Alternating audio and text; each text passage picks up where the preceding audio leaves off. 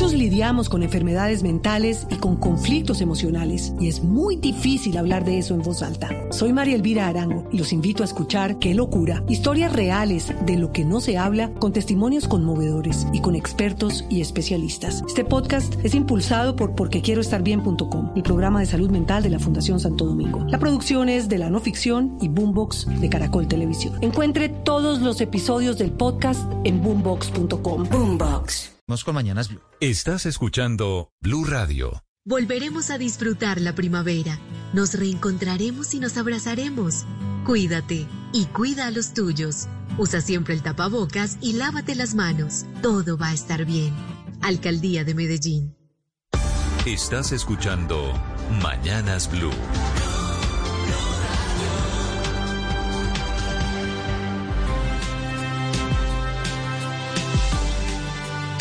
Bienvenidos, buenos días, un gusto saludarlos en este día jueves, hoy es 24 de septiembre, aquí estamos desde Mañanas Blue con las historias, las noticias y la controversia del día, que es este choque de trenes que ha surgido después de la decisión del gobierno de no acatar el fallo de la Corte Suprema de Justicia, que lo obliga a varias consideraciones en el manejo de las protestas. Hay una intensa tormenta política por este tema. Ni el eh, ministro de Defensa, Carlos Holmes Trujillo, ni el propio presidente Iván Duque han dicho que van a acatar el fallo que obliga, entre otras cosas, a pedir disculpas a las víctimas de los excesos de la policía en las protestas de noviembre del año pasado, pero también obliga al gobierno a emitir un estatuto para manejar esas protestas que son tan frecuentes por estos días. El eh, fallo de tutela de la Corte Suprema de Justicia también le da un plazo de 60 días para ajustar mecanismos para que el gobierno declare su neutralidad. Ante eso, el gobierno, acorralado seguramente por la decisión de la Corte, decidió decir, uno, que el ESMAD no incurre en excesos, no institucionalmente por lo menos. La tesis del ministro de Defensa y del presidente Duque es que esos excesos han sido individuales, no van a pedir disculpas a pesar de que el plazo ya está corriendo. La Corte dio un plazo perentorio que se vence hoy jueves de 48 horas. Un plazo que, digo, no se ve cumplir. Escuchamos ante esta avalancha de reacciones para entender la posición del gobierno inicialmente al presidente de Colombia, Iván Duque. Aquí no se está propiciando ningún choque de trenes.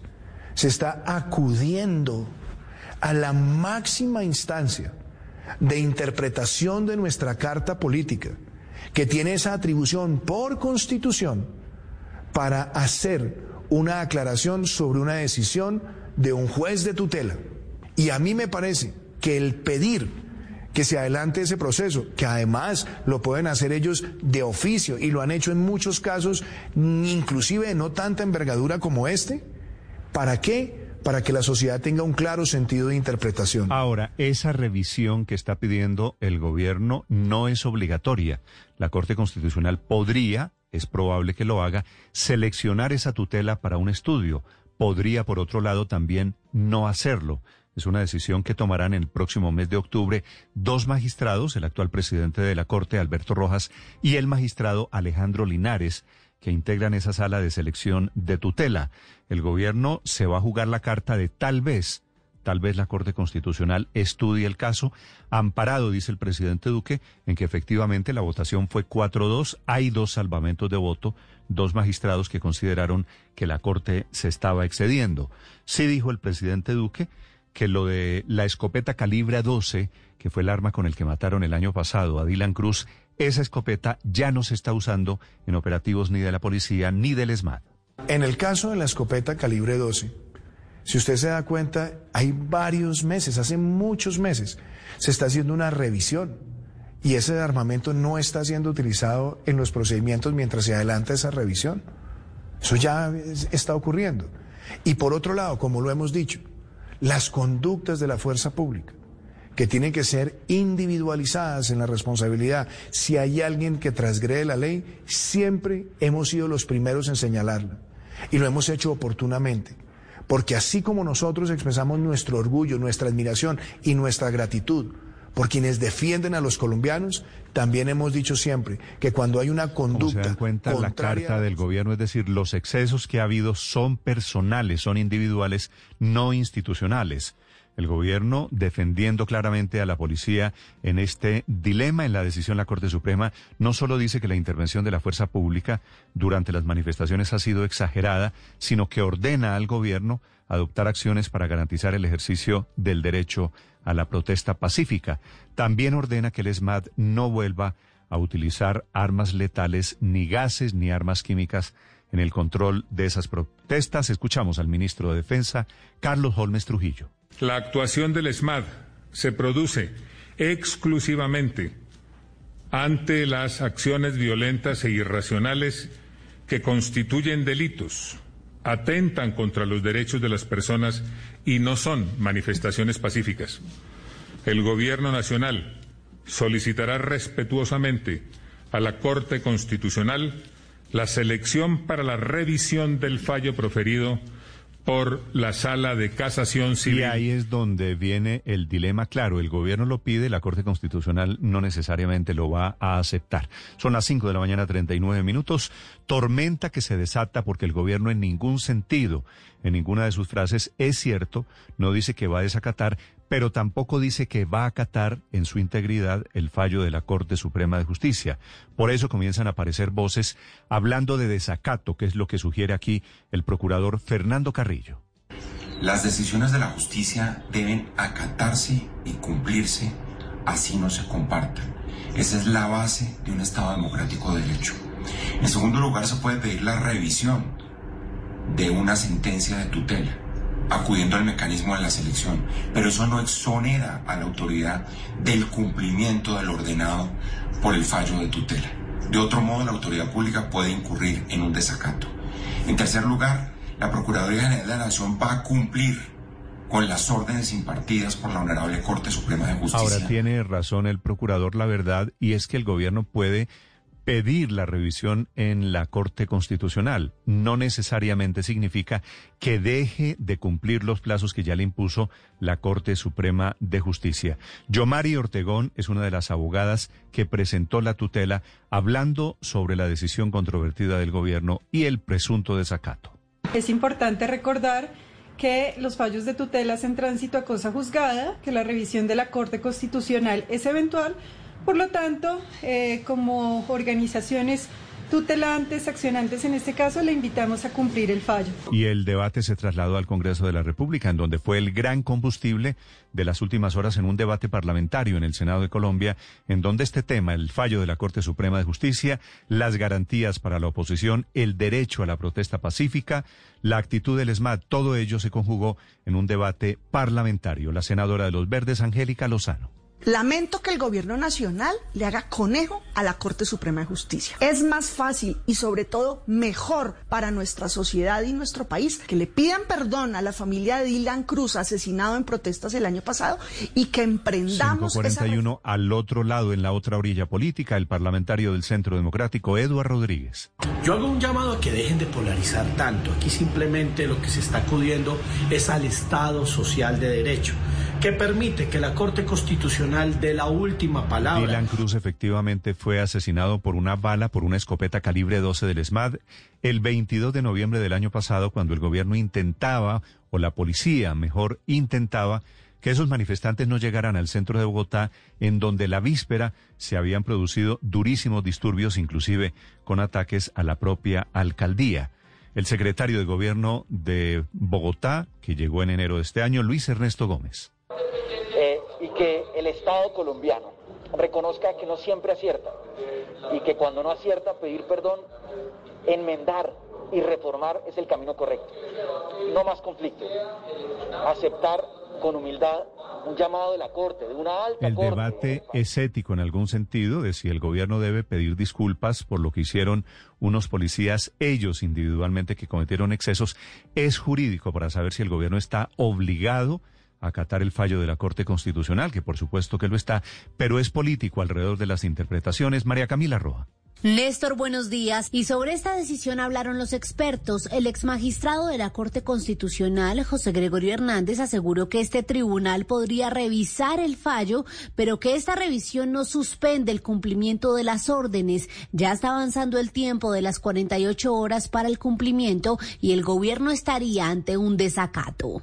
Tiene que cumplirlo. El juez podrá sancionar por desacato al responsable y al superior hasta que cumplan la sentencia. Eso es lo que señala la norma. También habló el abogado constitucionalista Juan Manuel Charri. En cuanto a que los eh, extralimitaciones de la policía son casos eventuales, comparto esa visión. Los solicitantes lo, presentaron como si fuera sistemático desde el año 2005. la Corte no practicó pruebas, se atuvo a las que le mandaron los solicitantes, compró la posición de los solicitantes, hizo caso omiso de las posturas de las autoridades. También hubo pronunciamiento de José Miguel Vivanco, director para las Américas de Human Rights Watch. Aseguró a través de su cuenta de Twitter, Colombia, en mi opinión, esta declaración del ministro de Defensa Carlos Holmes Trujillo no satisface la parte resolutiva de la sentencia de la Corte. Aseguró que la obligación que le puso la Corte de pedir perdón no es menor y que espera que el ministro la cumpla en el plazo que aún tiene para hacerlo. María Camila Roa, Blue María Camila, ahora son las 5 de la mañana, 44 minutos. Es una verdadera encrucijada jurídica y política en momentos en que claro que hay marchas, hay más protestas, la inmensa mayoría pacíficas y legítimas, pero también han sido permeadas por intereses de grupos al margen de la ley. Las FARC y el ELN es la tesis del gobierno.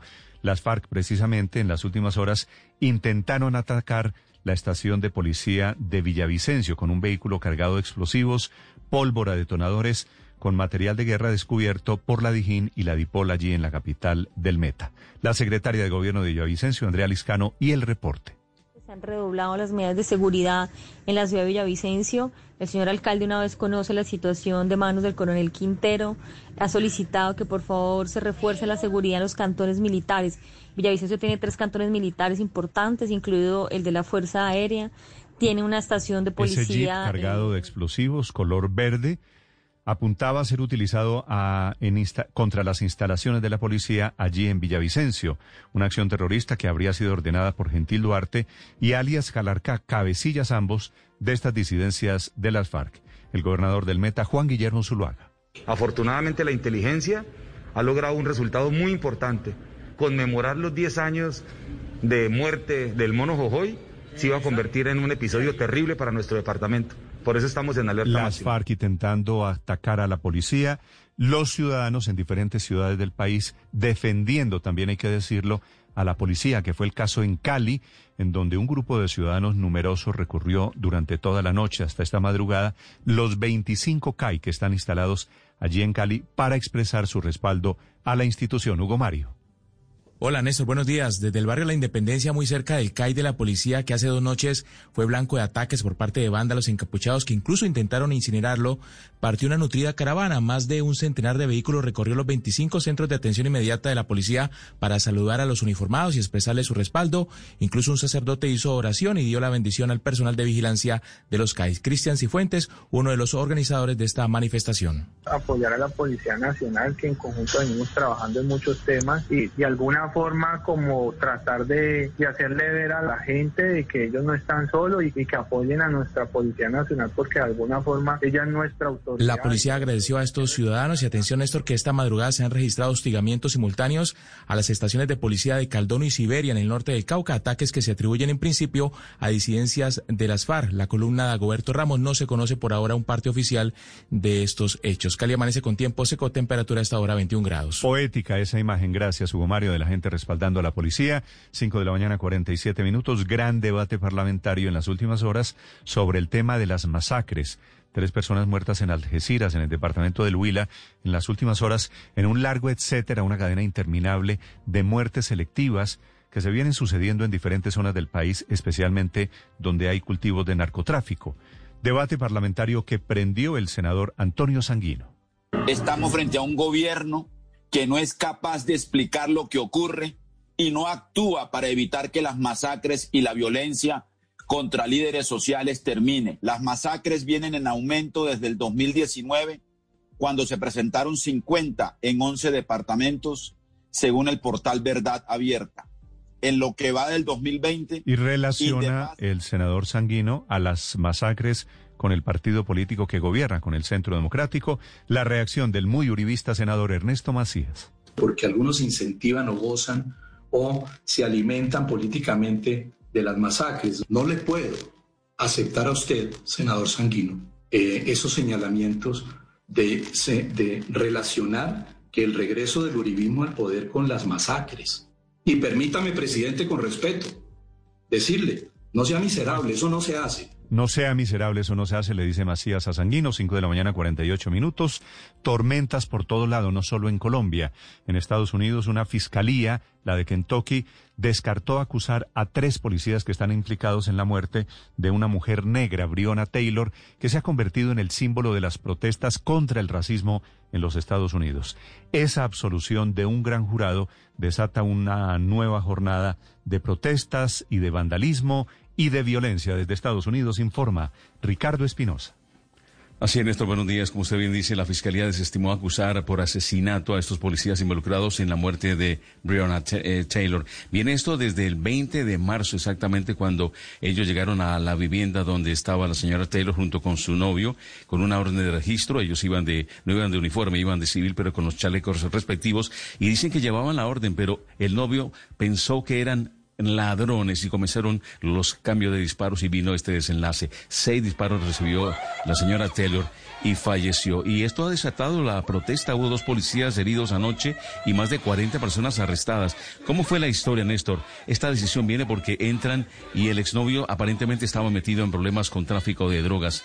Pero, sin embargo, ninguno de ellos, los policías que son eh, Jonathan Mattingly y Miles Cosgrove, Ninguno de ellos enfrentan cargos porque, de acuerdo a la ley de Kentucky, el uso de la fuerza por parte de ellos estaba justificado para protegerse a sí mismos. Pero, en cambio, la gota que rebosó el vaso fue el detective Brett Atkinson, que ayer fue, eh, mm, digo, fue despedido en junio, pero ayer fue acusado por un gran jurado de tres cargos, pero por poner en peligro sin sentido la vida de personas en otros apartamentos. Nada que ver con lo que ocurrió dentro de la vivienda de la señora Taylor. Por eso se encendieron los manifestantes en exigiendo justicia. Y esto se ha extendido, Néstor, no solamente ahí en Kentucky, en Louisville, sino también en Nueva York, en Los Ángeles y Washington, protestas por este símbolo de la injusticia. Black Lives Matter, la vida de los negros importa, ha tomado esto también como otra de sus banderas, Néstor.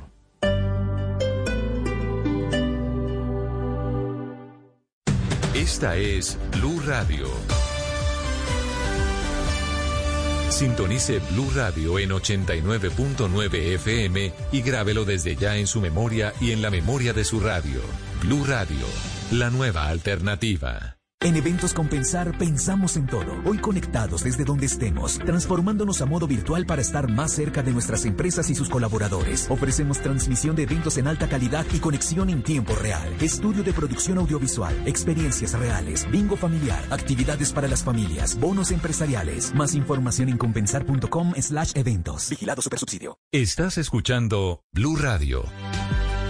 Faltan nueve minutos para las seis de la mañana. Bienvenidos para quienes llegan a esta hora. Los acompañamos desde Blue Radio. Temperatura en Bogotá, 8 grados centígrados. Un poquito de mejor tiempo para el día hoy jueves que las permanentes lluvias de las últimas horas.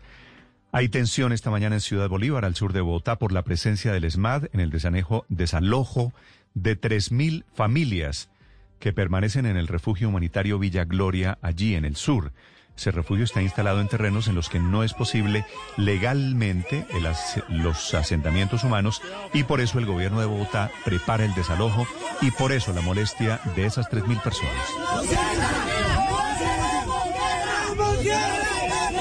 La comunidad no aceptó la propuesta del gobierno de desalojar el sitio. Los afectados aseguran que no se allegaron propuestas para su reubicación. Nosotros queremos un acuerdo firmado Nosotros no nos movemos de aquí hasta que la alcaldesa se aparezca. Y si nos van a sacar aquí, nos sacan niños, ancianos, personas discapacitadas sin poderse mover, nos sacan indígenas. Ahora no solamente son los, los, que ya dicen, no, aquí también hay pueblo. Una bomba social allí a punto de estallar. La versión, la intención del gobierno de Bogotá la explica el secretario de gobierno Luis Ernesto Gómez. Sin embargo, hay algo muy importante y es que si a cualquier persona le ocuparan su vivienda y llamara a la policía para que le desocuparan su vivienda, la obligación de la policía, la obligación del distrito es cumplir con ese objetivo. Nosotros hemos ofrecido arrendamiento solidario, que es un programa que permite que las personas paguen su arriendo con un subsidio del distrito. Hemos Eso es en también- Ciudad Bolívar, convertido esta mañana la verdad en un polvorín por cuenta de esta situación social para 3.000 personas, que no es poco. Las 5.53 minutos en Bogotá. Comenzó la reapertura gradual y escalonada de jardines infantiles ubicados en diferentes localidades. Primer paso para el regreso a la presencialidad o semipresencialidad que debe protocolizarse a finales de la semana de receso, que será la primera del próximo mes de octubre. Estefanía Montaño. Buenos días, Néstor. Inició el regreso gradual y escalonado de 10 jardines infantiles del distrito ubicados en Kennedy, Chapinero, Ciudad Bolívar, Bosa, Barrios Unidos y Rafael Uribe. La secretaria de Integración Social, Cinia Navarro. Depende mucho de lo que los padres quieren. Es muy poca la solicitud, pero debemos ser absolutamente pacientes y sobre todo respetuosos de la decisión de los padres. La asistencia no superará el 35% de la ocupación del jardín, donde habrán grupos reducidos que asistirán dos días a la semana en diferentes horarios. Catherine Cuentia es mamá de Avi de dos años, quien asiste al jardín infantil Candelaria La Nueva. En el salón solo hay tres niños, una profesora. Solamente están de 7 a 12 lunes y miércoles solamente, para que ellos se distraigan un poco de estar siempre encerrados en la casa. Cada vez que un grupo termine las clases, habrá una jornada de desinfección y de limpieza de todos los elementos del jardín. Estefanía Montaño, Blue Radio. 5 de la mañana, 54 minutos, hablando de Bogotá, quedó listo el acuerdo entre el gobierno nacional y el gobierno distrital que permite el uso de los peajes, los recursos de esos peajes, para llevar a cabo ampliaciones en los principales corredores viales de Bogotá. Hasta hoy los peajes se usan eh, como recursos para extender obras afuera de Bogotá y no adentro. Un dinero inmenso que entrará al distrito, con el que espera, por ejemplo, que la autopista norte se conecte con el ecosistema en el humedal de Torca y ampliar la capacidad para que Transmilenio pueda llegar casi hasta la calle 245. Lo explica la alcaldesa Claudia López. Ese es un acuerdo que llevamos meses trabajando toda esta administración. Yo espero, posiblemente dependemos de la agenda del señor presidente, pero creo que lo vamos a poder anunciar en octubre eh, con el señor presidente de la República, a quien le agradecemos realmente que nos haya facilitado esta gestión. No puede ser que los peajes que paguemos los bogotanos siempre se inviertan de Bogotá para afuera. Aquí nos hemos asegurado una concertación con la nación. Hay de humo que hará blanco, afortunadamente, que en realidad es una gestión que había comenzado hace años para las finanzas de Bogotá. 5 de la mañana, 55 minutos. Esta mañana hay un asalto a un asadero de pollos que ocurre en el sur de la ciudad. Eduard Porras, el ojo de la noche. Néstor, muy buenos días, buenos días para todos los oyentes de Blue Radio. Amaneció encapotada Bogotá, está lloviznando en el sur de la ciudad y vamos a hablar desde el barrio Venecia de lo acontecido en las últimas horas aquí en la capital del país. Precisamente nos encontramos frente al parque principal de este barrio de la localidad de Tunjuelito y donde tres delincuentes, dos hombres y una mujer, llegaron casi a las 11 de la noche y aprovechando que iban a cerrar el establecimiento, pues ellos mismos bajaron las rejas, sometieron a los clientes que estaban cenando, sometieron a todos los empleados y mientras uno cuidaba a todas las personas que estaban como rehenes en un baño, incluyendo a dos menores de edad, otro estaba guardando el dinero, celulares, objetos valiosos y el tercero, el colmo de los colmos, desprezando el pollo que se estaba asando y robándoselo en una bolsa. Fue una llamada al teléfono la que alertó a los criminales, salieron corriendo y mientras tanto el último, el que llevaba todos los alimentos, regándolos a su paso. Se escaparon los criminales, las familias afectadas quedaron muy perturbadas por lo ocurrido y escuchen ustedes mismos lo que nos contó la dueña del local. Cuando bajaron la reja, ellos sintieron que como que salieron y un chico que es él rompió el vidrio y metieron la cabeza para poder abrir la puerta. Como evidentemente allá miraron cómo está, tiene lastimada la mano. Dicen que estos mismos criminales tan pronto una reapertura en Bogotá también comenzaron a robar y en este caso a comer. Eduard Porras, Blue Radio. Historia de la noche de este amanecer 557. Ahora la noticia económica del momento. Víctor Grosso. Néstor, buenos días. Por primera vez desde la llegada de la pandemia, los industriales colombianos muestran algo de optimismo frente a sus negocios y frente al desempeño de la economía. El índice de confianza industrial de agosto realizado por Fedesarrollo se ubicó en 1,5 puntos porcentuales positivos, recuperándose 10 puntos frente a julio. Los comerciantes son más optimistas todavía y su índice de confianza aumentó 6,7 puntos hasta los 13,8 puntos porcentuales, todo gracias a las reaperturas de los distintos sectores en el país y esta dinámica podría mejorar mucho más en septiembre, pero no solo aumentó la percepción, los empresarios están dispuestos a incrementar inversiones, recuperar puestos de trabajo y subir su capacidad instalada para producir más. Información con Víctor Grosso desde datafx.com para Mañanas Blue. El mundo nos está dando una oportunidad para transformarnos, evolucionar la forma de trabajar, de compartir y hasta de celebrar. Con valentía enfrentaremos la realidad de una forma diferente, porque transformarse es la nueva alternativa. Blue Radio.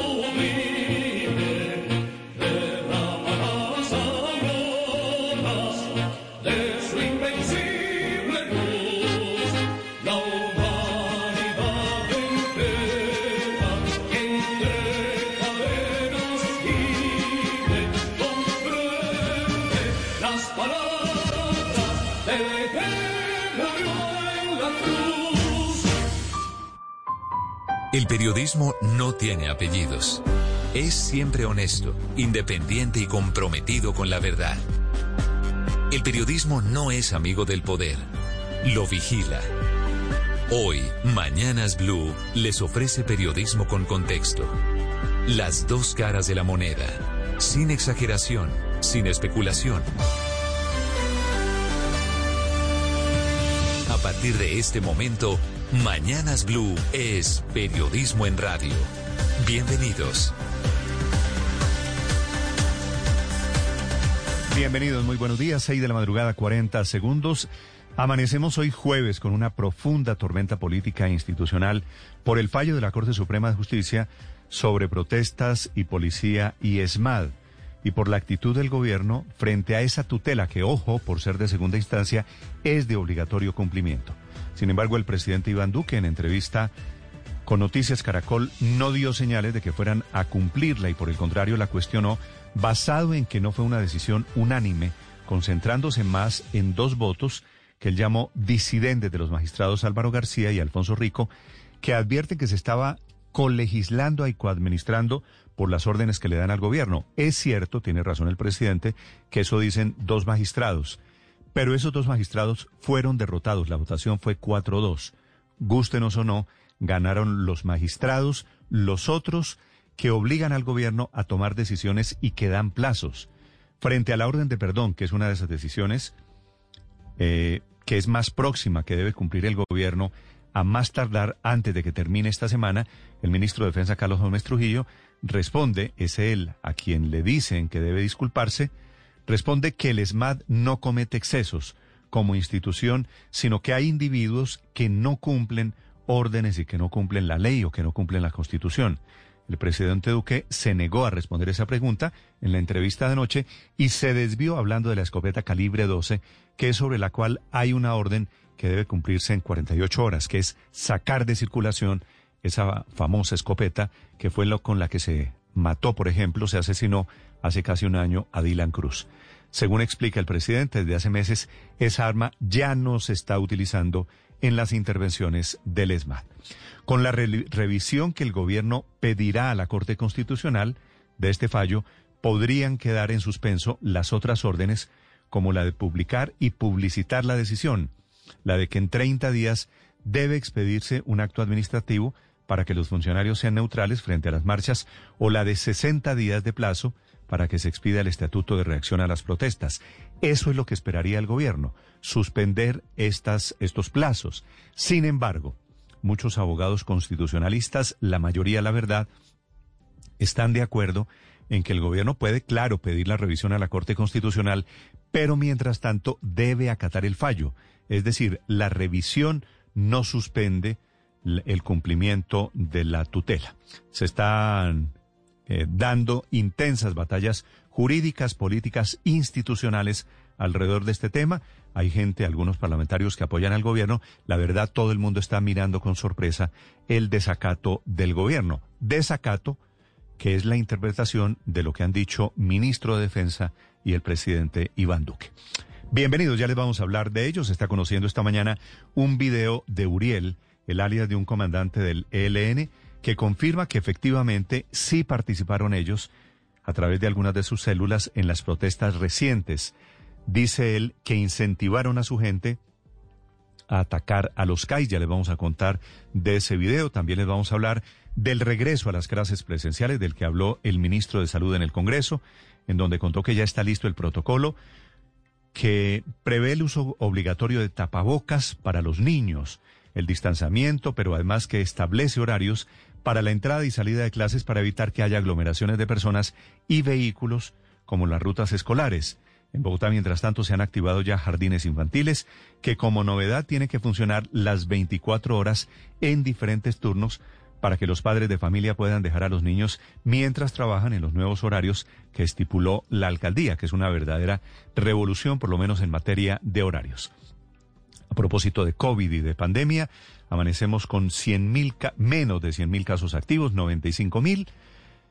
De los 784.000 que se han identificado en las últimas horas fueron reportados 6.731 casos nuevos y 165 muertes, cifras que son alentadoras, un número altísimo de recuperados, más de 11.000. Justamente el COVID-19 fue uno de los temas del presupuesto general de la Nación para que el próximo año, que fue aprobado en comisiones conjuntas de Senado, prevé la autorización al gobierno para el uso de recursos en tratamientos y vacunas.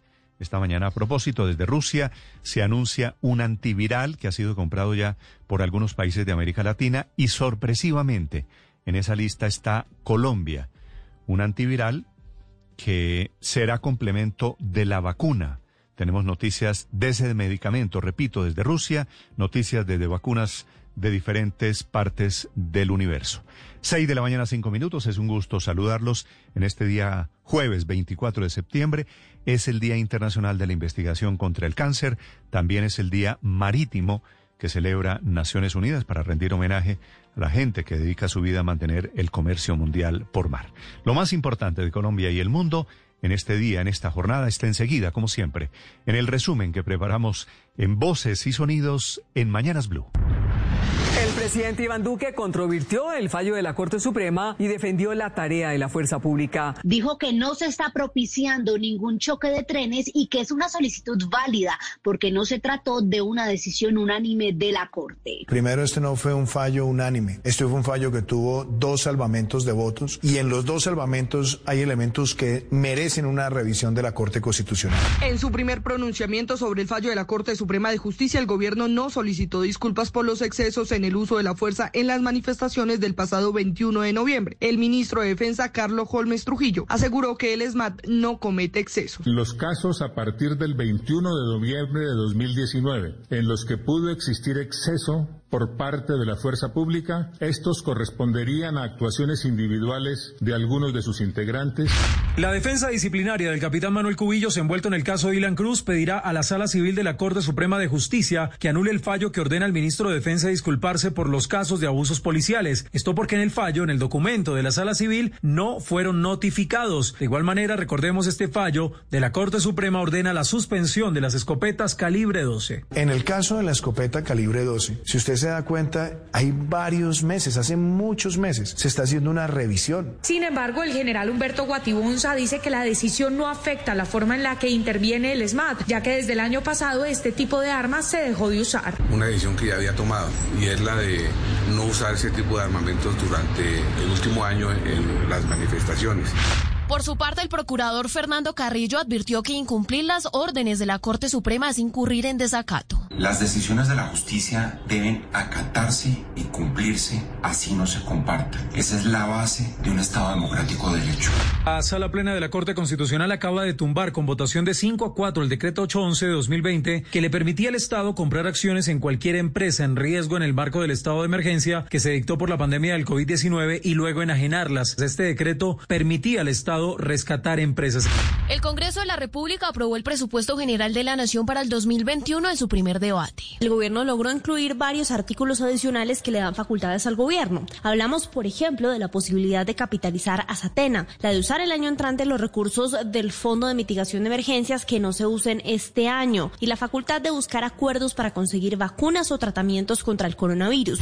Una nueva masacre se registró en Algeciras, en el departamento del Huila. El hecho se registró en la vereda Santa Lucía, donde hay presencia de disidencias de las FARC al mando de alias El Paisa. Las víctimas, un campesino de la región, su hijo de 25 años y un joven de 17. El coronel Johnny Bautista, comandante de la novena brigada. Les habían dicho, era que por estar eh, cuidándole el ganado y las fincas a los barreras, se abriría la hipótesis de esos ajustes de cuentas que tienen allá. En Córdoba, dos personas fueron asesinadas en zona rural del municipio de San José de Uré. Esta es una zona del sur de Córdoba que se encuentra en disputa territorial por grupos armados ilegales Clan del Golfo y Caparros.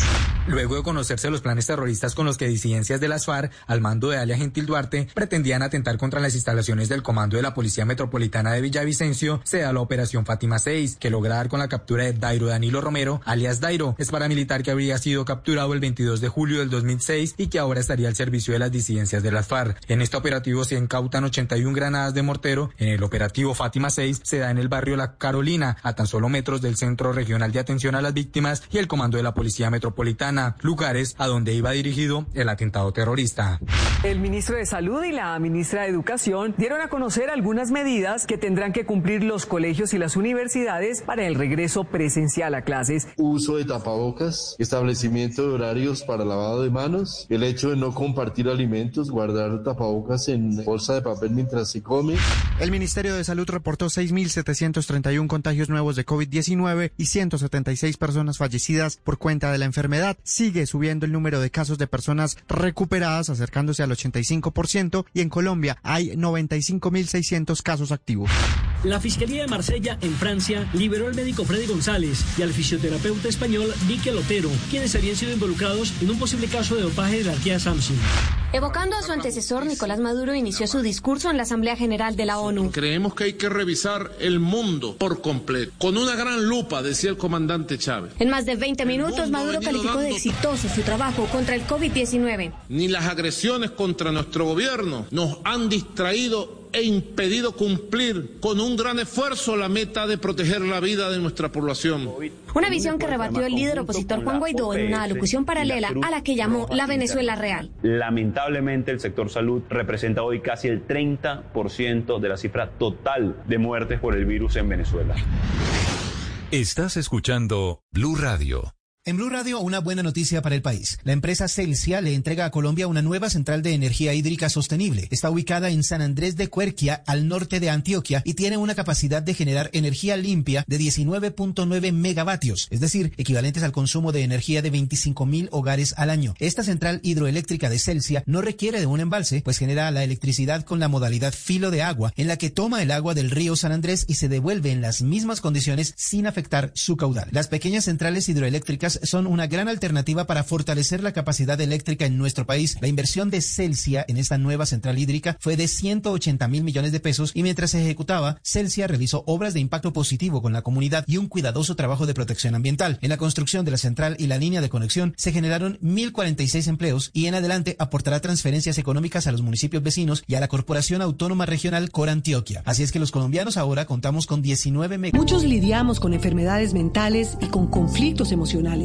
y es muy difícil hablar de eso en voz alta. Soy María Elvira Arango y los invito a escuchar Qué locura, historias reales de lo que no se habla con testimonios conmovedores y con expertos y especialistas. Este podcast es impulsado por porquequieroestarbien.com, el programa de salud mental de la Fundación Santo Domingo. La producción es de la no ficción y Boombox de Caracol Televisión. Encuentre todos los episodios del podcast en boombox.com. Boombox vatios de energía para fortalecer la capacidad eléctrica del país, gracias a Celsia.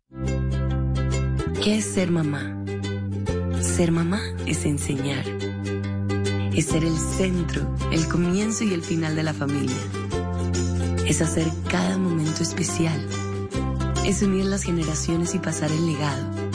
Tal como hace mucho tiempo, ella te lo pasó a ti. Super Arepa la harina para hacer arepas de las supermamás. Trabajamos pensando en usted. Barranquilla se reactiva con responsabilidad. Este viernes 25 de septiembre en Meridiano Blue hablaremos con el alcalde Jaime Pumarejo y su gabinete sobre la fórmula que utilizaron para superar el primer pico de la pandemia con apoyo de los barranquilleros.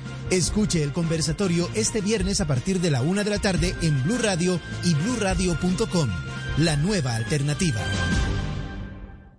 ¿Sabías que según la resolución 0042 de la DIAN, todas las empresas en Colombia tienen que hacer facturación electrónica para el primero de noviembre y así cumplir con sus obligaciones fiscales tributarias? Tranquilo, con Alegra cumples con la facturación electrónica y siempre estás al día con la DIAN. Alegra.co, ganas tiempo y tranquilidad. Esta es Blue Radio, la nueva alternativa. Bienvenidos, 6 de la mañana, 13 minutos. La controversia es jurídica y, por supuesto, de interpretación política. El gobierno se juega la carta de pedirle a la Corte Constitucional que seleccione una tutela. La Corte podría hacerlo, seguramente lo va a hacer, o podría no hacerlo.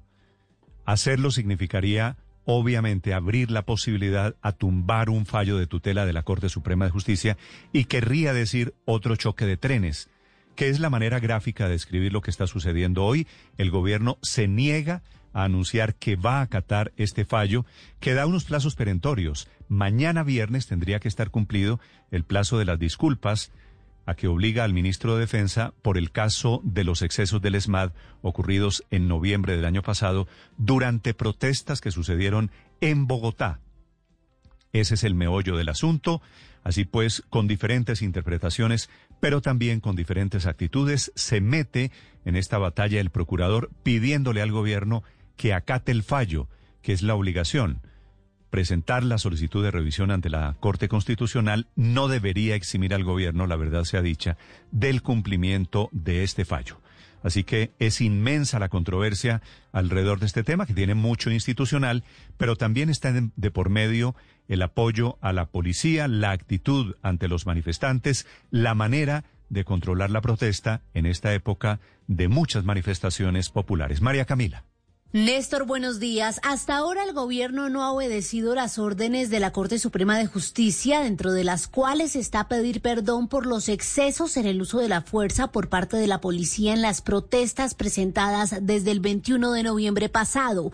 En entrevista con Noticias Caracol, el presidente Iván Duque amplió la decisión de pedir revisión de este fallo de la Corte Suprema de Justicia a otro tribunal, la Corte Constitucional. Aseguró el presidente que esta solicitud de revisión existe en el caso de las tutelas y que es necesario considerar que este no fue un fallo unánime, sino que tuvo dos salvamentos de voto, que según el presidente Duque merecen una revisión de la Corte Constitucional. Y tenemos que considerar varias cosas. Primero, este no fue un fallo unánime.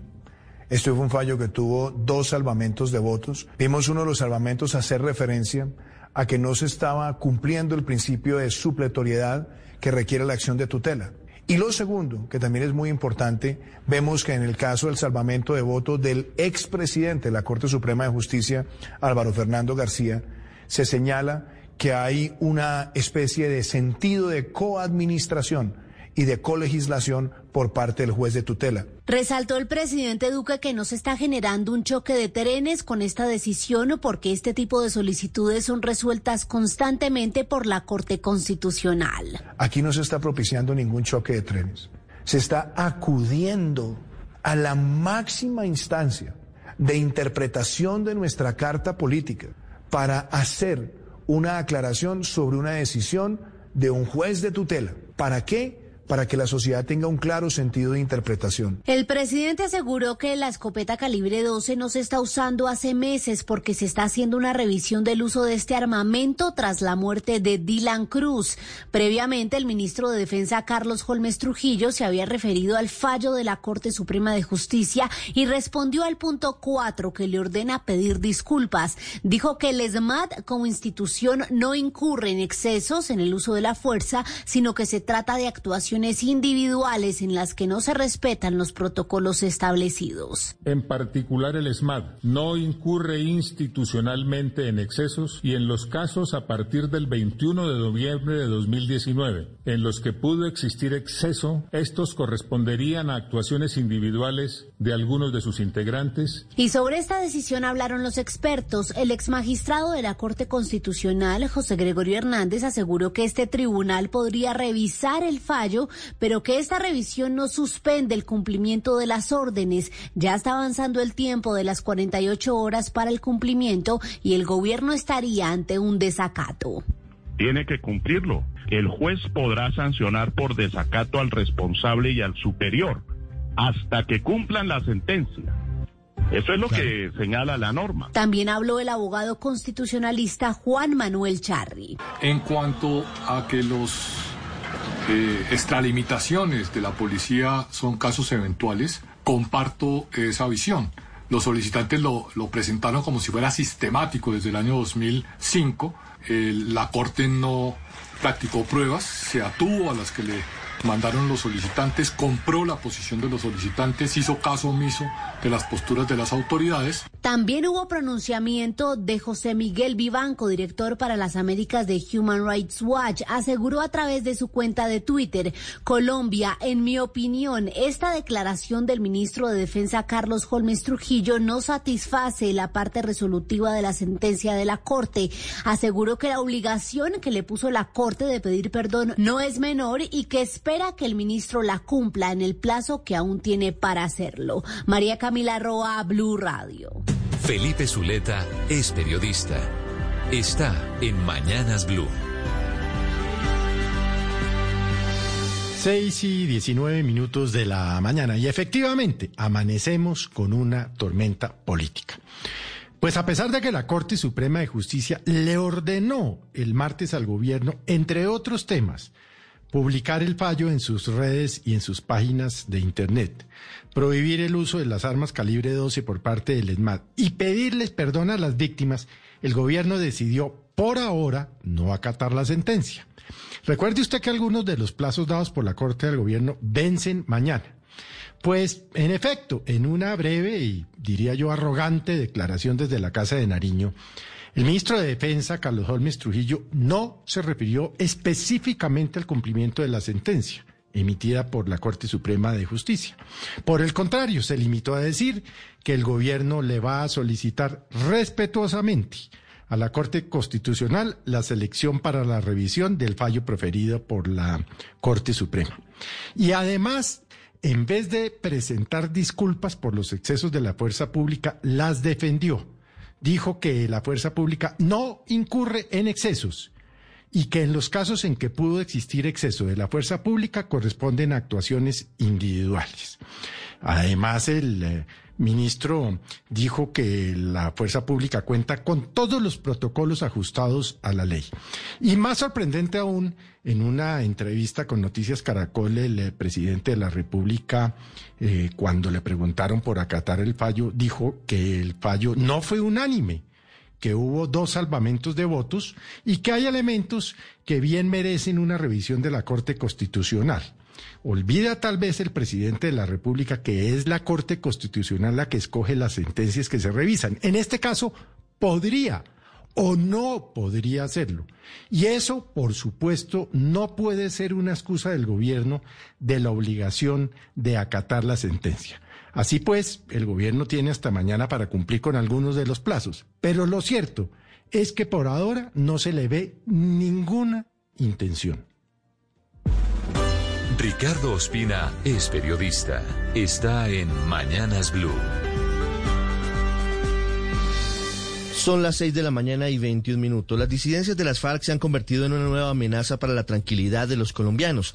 De acuerdo con algunos reportes de inteligencia, el autodenominado Frente Primero, surgido de entre quienes no suscribieron el acuerdo de paz con el gobierno de Juan Manuel Santos y cuyo cabecilla es alias Gentil Duarte, ya tiene más de 3.000 hombres, sumando quienes están armados y los milicianos.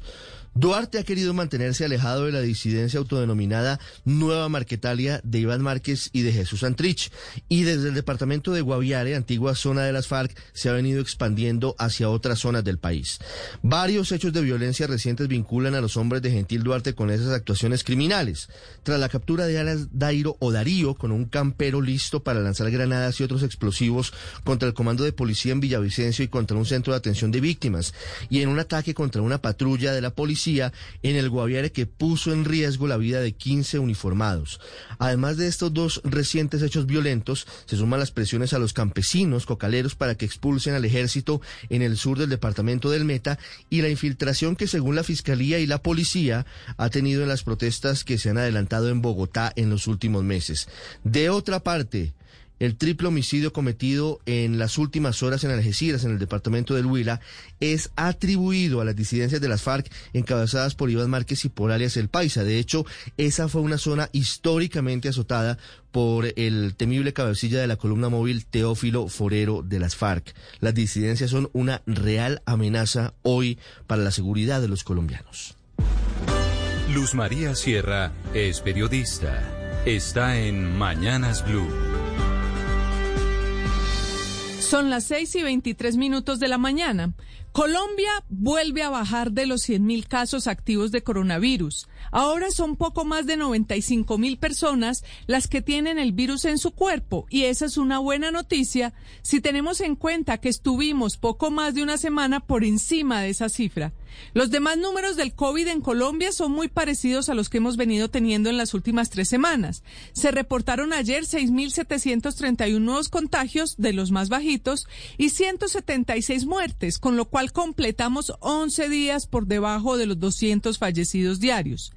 El dato que sigue llamando la atención es el de ocupación de cuidados intensivos. Según la página del Instituto Nacional de Salud, el viernes pasado estaban ocupados 1.142 en todo el país y ayer el número subió a 2014, es decir, 872 más pacientes que en apenas seis días, por su gravedad, tuvieron que ser puestos en UCIs. Pero más allá de las cifras, la otra noticia es que el gobierno le quiere poner el acelerador al regreso de los niños y jóvenes al colegio. El ministro de Salud ya anunció lo que serían los protocolos para la alternancia, que incluyen el uso de tapabocas, tener horarios fijos para el lavado de manos, la distancia física de dos metros, entre otros. Pero además, a partir de la semana entrante, el comité científico que creó el Ministerio de Educación va a poner a un servicio en Internet, en donde los padres de familia podrán recibir explicaciones directamente de expertos en salud para que se pueda generar confianza con el regreso al colegio. Sin hacer mucho ruido, ya 19 secretarías de educación de las 96 que hay en el país iniciaron procesos de alternancia con colegios públicos y privados. Hoy mismo los jardines infantiles de Bogotá se están reabriendo y ya hay también 140 universidades con los protocolos listos y haciendo alternancia en laboratorios. Sin embargo, el poner el pie en el acelerador tiene que ver con que se busca que en octubre, es decir, en 8 o 15 días, sean muchos más los colegios que retomen la educación presencial. Paola Ochoa es periodista. Está en Mañanas Blue. 6 de la mañana 25 minutos y mientras se siguen cayendo decretos de la emergencia económica en la Corte Constitucional, el último de ellos, el 811 sobre inversión estatal, que ya se convierte en el sexto que naufraga en el alto tribunal, mientras tanto siguen conociéndose cifras sobre el brutal impacto que la pandemia está teniendo sobre el empleo, impacto que según dijo en las últimas horas la propia OIT, es decir, la Organización Internacional del Trabajo, ha sido catastrófico y mucho más grave de lo esperado, con 500 millones de empleos destruidos en en mundo en los primeros nueve meses del año. Empleos que también se siguen perdiendo por estos lados, a juzgar por la última encuesta de opinión empresarial de Fede Desarrollo, según la cual el 41% de las empresas del país, es decir, cuatro de cada diez, siguieron recortando su nómina durante el pasado mes de agosto. Una pésima noticia que vuelve a poner los reflectores sobre el empleo y que seguirá siendo el gran Paganini de toda esta crisis económica y obviamente el gran talón de Aquiles de este gobierno. Gobierno que quiere precisamente volver a recuperar y a crear ese empleo y por eso mismo está acelerando y aumentando la inversión y el gasto público dentro del presupuesto, tal y como se refleja en el proyecto aprobado anoche por las comisiones económicas del Congreso, en donde el gran cambio es el aumento de 3.7 billones de pesos en el rubro de inversión, que pasa de 53 a 56 billones para priorizar precisamente proyectos que le apuesten a generar empleo. Una movida que tiene como contraprestación una reducción en el pago de la deuda, mientras que educación, salud y defensa siguen con la tajada más grande de la torta de repartición. Estás escuchando Blue Radio. Llegó el momento de pintar nuestro hogar. Encuentra en Home Center pinturas de todos los colores, pinturas especiales, aerosoles y todas las herramientas que necesitas para darle un nuevo estilo a tus espacios en un solo lugar. Todo para pintar en nuestras tiendas en homecenter.co. Un minuto de Blue Verde con el ingenio que trabaja con dulzura y respeto por el medio ambiente. Ingenio Providencia, dulzura sostenible.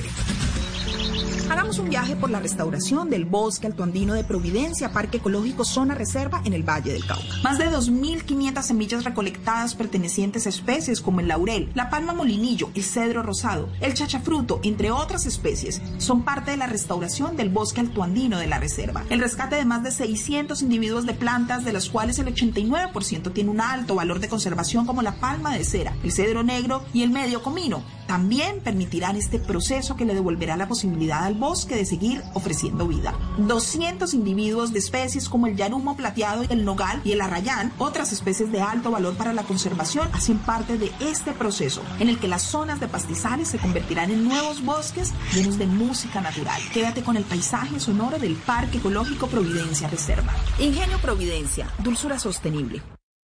Estamos en Blue Radio con Mañanas Blue. Cumple hoy con la facturación electrónica. Elige alegra.co. En 10 minutos estarás facturando electrónicamente con Alegra.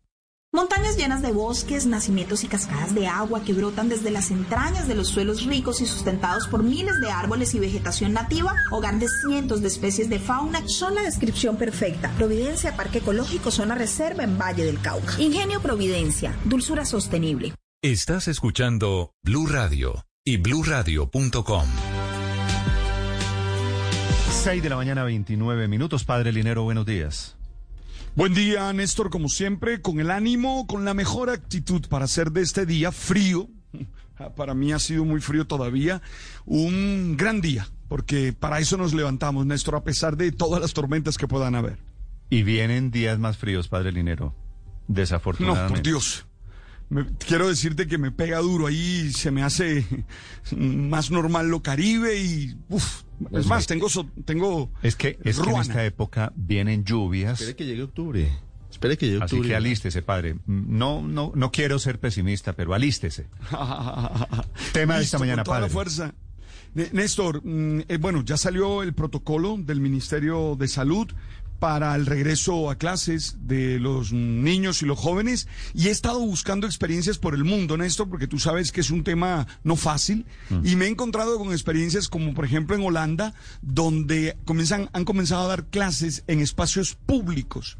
Eh, recordando un poco, eh, tú sabes, la escuela peripatética aquella de Aristóteles, que daban clases mientras caminaban por la ciudad, ¿no? Por la polis. Entonces, mm, experiencias buenas y, y hay que volver, hay que volver con todas las medidas sabiendo que los padres son los últimos responsables, ¿no? Sí, señor. Ya viene el padre Linero hablando de educación, hablando de niños y hablando de la escuela peripatética. 6.30 minutos antes, Tito, su minuto de deportes. Se arranca Néstor con primero con los muy buenos días. América de Cali muy flojo, muy flojo partido. No perdió por su arquero Graterol que atajó penal o porque le anularon mal una acción de tanto a Universidad Católica o simplemente porque los jugadores del equipo chileno erraron cada jugada. Partido válido por el grupo o la fase de grupos de la Copa Libertadores. Muy mala presentación, dejan la cuerda floja al rojo del Valle del Cauca. Cuatro puntos en el tercer lugar. Deberá jugar su próximo partido el martes ante Inter de Porto Alegre en la ciudad de Cali. Terminar en Brasil contra Gremio. Deberá ganar en casa de pronto en Brasil y esperar resultados para continuar en esta Copa Libertadores. Hoy el Medellín, que anda peor, sin puntos, juega ante un equipo muy superior como Boca Juniors, que llega con tres colombianos, Fabra, Campuzano y Cardona. Siete positivos en el Once Caldas, tres de ellos son jugadores de COVID para el juego de Atlético Nacional de este viernes, pero sigue firme. Ya hay un reglamento que obliga a los equipos colombianos a jugar. Sí tienen por lo menos siete jugadores libres de este virus. Y no es fácil la situación. Hoy Ecuador se reúne para detener el fútbol profesional por contagios masivos. No es fácil jugar en esta era de pandemia. Se fue Luis Suárez, llegó en 2014, seis temporadas, se convirtió en el tercer goleador histórico del club y se va para el Atlético de Madrid definitivamente. G. Urshela, yendo al béisbol, Néstor, pegó hit. Ya son 12 partidos consecutivos sacando la pelota del campo corto con los Yankees, pese a la derrota 14 carreras a uno. Gio mantuvo su efectividad al bate. Y cierro diciéndole que Tyler Hero, jugador de 19 años, fue la gran figura del hit de Miami ante los Celtics de Boston en el cuarto partido de la final del Este en la NBA. Hero anotó 37 puntos y se convirtió en el segundo jugador de menos de 20 años que marca al menos 37 unidades en un partido de postemporada. El otro jugador, Néstor, mm, pues imagínese quién era, 42 puntos en 1980 con los Lakers en postemporada, marcó tal un tal Magic Johnson. 112 a 109 fue el marcador y tres juegos a uno gana Miami la serie y está a un juego de clasificar a la gran final, Néstor. El padre Alberto Linero es periodista y también está en Mañanas Blue. 6 de la mañana, 32 minutos. Ayer, el Ministerio de Salud dio a conocer las características del protocolo para el regreso a las clases presenciales en colegios, universidades y diversos centros de educación de nuestro país. Es necesario tener claro que la decisión última la toman los padres de familia. Ellos son quienes deciden si envían o no a sus hijos al colegio. Hay que tener en cuenta que los menores necesitan ese espacio de desarrollo y realización de sus competencias, no solo las cognitivas, sino también las emocionales y sociales, pero que cada uno es dueño de sus propios miedos. Sin embargo, es importante saber que el protocolo ya está. En él se insiste en el hecho de que puedan asistir a las clases aquellos estudiantes que no presentan síntomas del virus o alguna comorbilidad. También la importancia del uso adecuado del tapabocas para la protección personal y de establecer horarios de lavado de manos, evitando así aglomeraciones y dando la posibilidad que a los niños de protegerse con esta práctica que es fundamental.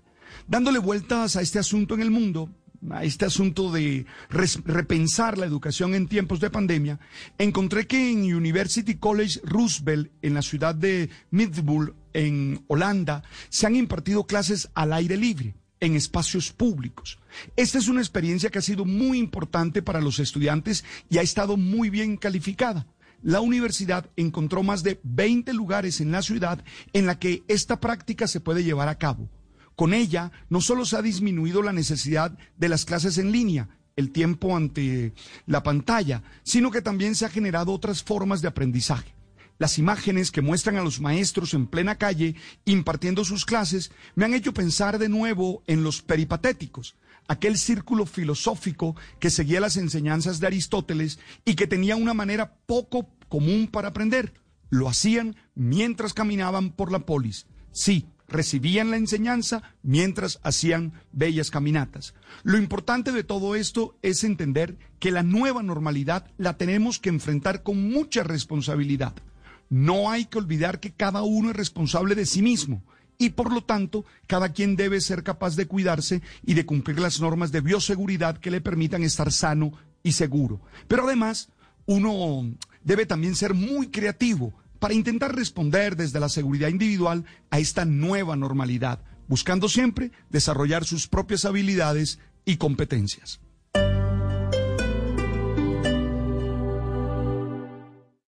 Esta es Blue Radio. Sintonice Blue Radio en 89.9 FM y grábelo desde ya en su memoria y en la memoria de su radio. Blue Radio, la nueva alternativa. Bueno, entonces, ¿qué? Mientras llega el domicilio, guito de Picari Gordon's Tonic con Canada Dry. sí, Ginebrita. Disfruta en solo tres pasos. Pon hielo hasta el tope de tu copa. Agrega un shot de Ginebra Gordon's. Llena tu copa con tónica Canada Dry hasta el tope. Fácil, ¿no? Decora con una rodaja de limón y... Ahora prepara tus Gordon's Tonic en casa. ¿Te apuntas? Precio botella 750 mililitros, 49,990 pesos. Precio sugerido al público. Diario te invita a celebrar con responsabilidad. Prohíbas el expendio de bebidas embriagantes a menores de edad. Gordon's London Dry. 37.5 grados de contenido alcoholimétrico. El mundo nos está dando una oportunidad para transformarnos, evolucionar la forma de trabajar, de compartir y hasta de celebrar. Con valentía enfrentaremos la realidad de una forma diferente, porque transformarse es la nueva alternativa. Blue Radio. Ciudadano, a partir de ahora deberás tener una cita para realizar los trámites de licencia de conducción ante el SIM. En www.simbogotá.com.co, en la sección de trámites, podrás agendar la tuya. Secretaría Distrital de Movilidad, contrato de concesión 071 de 2007. En Eventos Compensar pensamos en todo. Hoy conectados desde donde estemos, transformándonos para estar más cerca de nuestras empresas y sus colaboradores y ofrecerles la realización de eventos con transmisiones de alta calidad en tiempo real. Contamos con estudio virtual de producción audiovisual, diseñado para la realización de transmisiones de alta calidad en audio y video hasta 20.000 invitados. Experiencias reales, desde la virtualidad viajando a través del tiempo. Bingo familiar para la diversión de todos en casa. Actividades para la familia con experiencias virtuales convirtiendo su hogar en el mejor escenario. Bonos empresariales, beneficios empresariales que redundarán en el bienestar de todos. Escríbanos a eventoscompensar.compensar.com o más información en corporativo.compensar.com slash eventos slash empresariales. Vigilado Supersubsidio. En medio del odio, descubrí que había dentro de mí un amor invencible. En medio de las lágrimas descubrí que había dentro de mí una sonrisa invencible. En medio del caos descubrí que había dentro de mí una calma invencible. Me di cuenta a pesar de todo eso. En medio del invierno descubrí que había dentro de mí un verano invencible. Y eso me hace feliz. Porque esto dice que no importa lo duro que el mundo empuja contra mí, en mi interior hay algo más fuerte, algo mejor, empujando de vuelta. Albert Camus.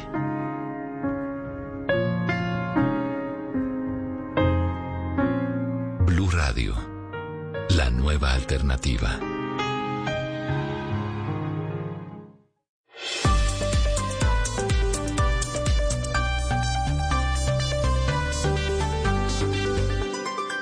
Estás escuchando Blue Radio y bluradio.com. Declaración del presidente Duque entregada a Rubén Darío Bayona de Noticias Caracol sobre la tormenta política, sobre el acatamiento, sobre el incumplimiento del fallo de la Corte Suprema de Justicia que vía tutela le impone al gobierno plazos.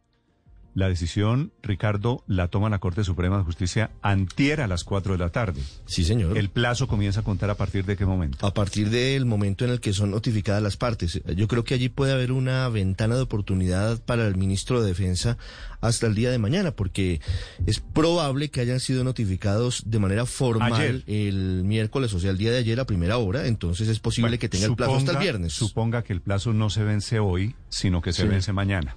Pero, pero, Néstor, en, en- en procesal hay una clarísima mm, conducta, se llama notificación por conducta concluyente. El gobierno ya se notificó, no necesariamente tiene que ser pues por edicto, creo, Felipe, por yo creo, secretaría. yo creo, por eso le preguntaba a Ricardo. No, no, el ¿cuándo- gobierno ya fue habló del fallo, quiere decir que ya lo conoció. pública? ¿Sabe por qué hablo de eso? Porque eh, el gobierno, cuando se enteró del fallo, dijo, no nos hemos notificado. Entonces, dando el No, no, beneficio esos de son que extiendan el tema No, hasta no, el no. viernes. hasta Esos son leguleyadas del, del, del ministro de Defensa. Lo claro es que el gobierno, por conducta concluyente, ya conoció el fallo. Ya. Felipe, en el mejor de los casos, el plazo para las disculpas son 48 horas. Sí. Se vence mañana. Vamos, En teoría. Es decir, lo- hoy o mañana la verdad es irrelevante. Lo importante es que el gobierno no da, de momento, No. no, da signos de Ninguno querer de acatar el fallo. Lo Yo- que han dicho que, mm, eh, separadamente el ministro de Defensa, van a escuchar ustedes al presidente, es que los desmanes, los abusos de la policía no fueron institucionales, sino de manzanas podridas, individuales, personalizados. Y esa es una diferencia de fondo alrededor de las disculpas, considera el gobierno. tal vez lo más fácil hubiera sido decir, sí, el año pasado unos señores cometieron unos, eh, unos excesos, presentamos disculpas, el gobierno decide jugar diferentes sus cartas y anuncia que basado en dos votos disidentes, esa fue la palabra que utilizó el presidente Duque, basado en, esa, en esos dos votos minoritarios, derrotados, se llama técnicamente salvamento de voto, de seis magistrados, cuatro votaron a favor, que es una derrota del gobierno, por supuesto, dos consideran o que la Corte se excedió o que la Corte no tenía razón. Por esa consideración, el gobierno decide jugarse la carta de ir a la Corte Constitucional a suplicar, a pedir que la Corte seleccione esa tutela, que significaría una nueva instancia. De esa revisión de la tutela depende lo que haga el gobierno aquí, aunque hay muchas personas que consideran que el gobierno en el entretanto debería cumplir, debería acatar el fallo. Declaración del presidente entregada en esta entrevista con Rubén Darío Bayona de Noticias Caracol. Presidente, buenas noches. Gracias por estar con nosotros en Noticias Caracol y empezar preguntándole, presidente, por qué el gobierno, por el contrario, en vez de salir a acatar el fallo de la Sala de Casación Civil de la Corte Suprema de Justicia, pide la revisión de la Corte Constitucional de este fallo de tutela. Bueno, lo primero, Rubén, es que la figura de la revisión existe en el caso de las tutelas. Y tenemos que considerar varias cosas. Primero, este no fue un fallo unánime. Este fue un fallo que tuvo dos salvamentos de votos y en los dos salvamentos hay elementos que merecen una revisión de la Corte Constitucional. En primer lugar, vimos uno de los salvamentos hacer referencia a que no se estaba cumpliendo el principio de supletoriedad que requiere la acción de tutela. Y por eso es importante que haya un pronunciamiento de fondo de la Corte Constitucional.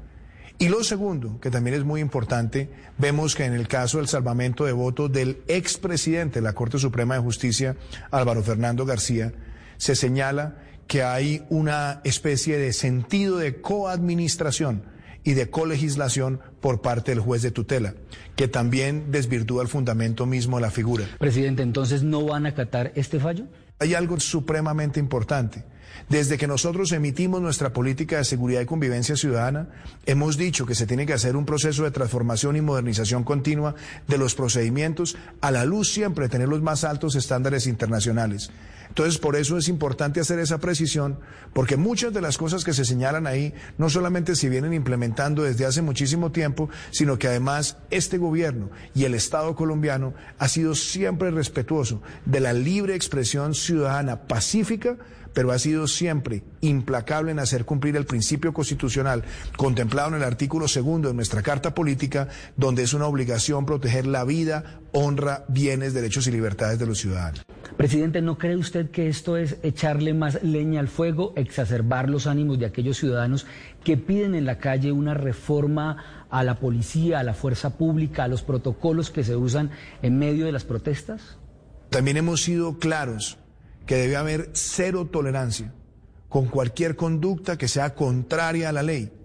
Y esas conductas se deben individualizar y se tienen que judicializar y sancionar por las autoridades competentes. Y siempre hemos propiciado eso. Por eso es muy importante que nosotros mantengamos siempre el contexto, que cuando hemos visto hechos que deshonran el uniforme, que atentan contra la ley, somos los primeros en levantar nuestra voz, y señalar cuál es el camino que se debe emprender para sancionar esas conductas. Pero también tenemos que ser claros en que no se puede ni satanizar ni demonizar la figura de la institución de la fuerza pública, que son hombres y mujeres que todos los días se entregan por el bienestar de los colombianos. Presidente, el gobierno sí respeta las decisiones judiciales y se lo pregunto porque sus críticos, los que están en la otra orilla, dicen que el gobierno lo que está propiciando es un choque de trenes, que está irrespetando la ley, incluso que el ministro de Defensa está prevaricando al desconocer estas órdenes que ha dado la Corte Suprema de Justicia. Hay muchas cosas que están contenidas allí que ya se están desarrollando. Y en segundo lugar, aquí no se está propiciando ningún choque de trenes. Se está acudiendo a la máxima instancia de interpretación de nuestra Carta Política, que tiene esa atribución por constitución para hacer una aclaración sobre una decisión de un juez de tutela. Y a mí me parece que el pedir que se adelante ese proceso, que además lo pueden hacer ellos de oficio y lo han hecho en muchos casos, inclusive de no tanta envergadura como este. ¿Para qué? Para que la sociedad tenga un claro sentido de interpretación. Y me parece que los dos votos disidentes, es que esta no fue una decisión unánime. ¿Qué va a pasar entonces con esa orden de perdón que le dan de plazo de 48 horas al ministro de Defensa, con la orden de suspender la, el uso de la escopeta eh, calibre 12 por parte del Rubén, SMAT? En el caso de la escopeta calibre 12, si usted se da cuenta, hay varios meses, hace muchos meses, se está haciendo una revisión y ese armamento no está siendo utilizado en los procedimientos mientras se adelanta esa revisión. Eso ya está ocurriendo. Y por otro lado, como lo hemos dicho, las conductas de la fuerza pública, que tienen que ser individualizadas en la responsabilidad. Si hay alguien que transgrede la ley, siempre hemos sido los primeros en señalarla. Y lo hemos hecho oportunamente. Porque así como nosotros expresamos nuestro orgullo, nuestra admiración y nuestra gratitud por quienes defienden a los colombianos, también hemos dicho siempre que cuando hay una conducta contraria a la Constitución y la ley, seremos los primeros en denunciarlo. Presidente, ¿qué le dice el gobierno a aquellos ciudadanos entonces que están pidiendo una reforma al SMAT? ¿Cuál es la propuesta que tienen ustedes? ¿No es el momento de abrir el debate?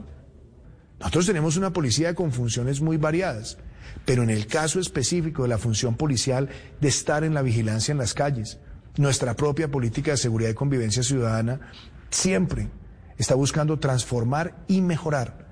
Y si nosotros llame la transformación, llame la modernización, llame la reforma, lo que se busca es que el servicio cercano al ciudadano sea cada vez de mayor estándar y nunca dejaremos de buscar ese propósito.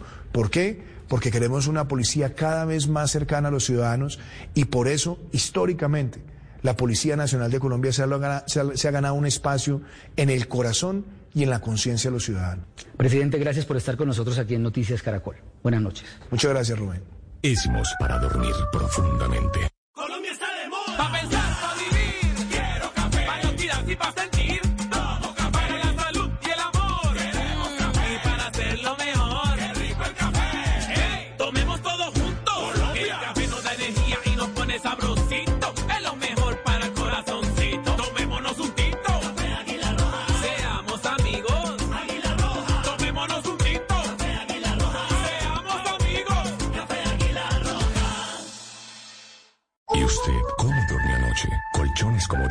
Para dormir profundamente. Esta es Blue Radio, la nueva alternativa. Después de esta declaración del presidente Duque, queda en manos, Felipe, de la Corte Constitucional si seleccionan o no la tutela. Y la situación es la siguiente. Esa sala de selección de tutela la integran dos magistrados.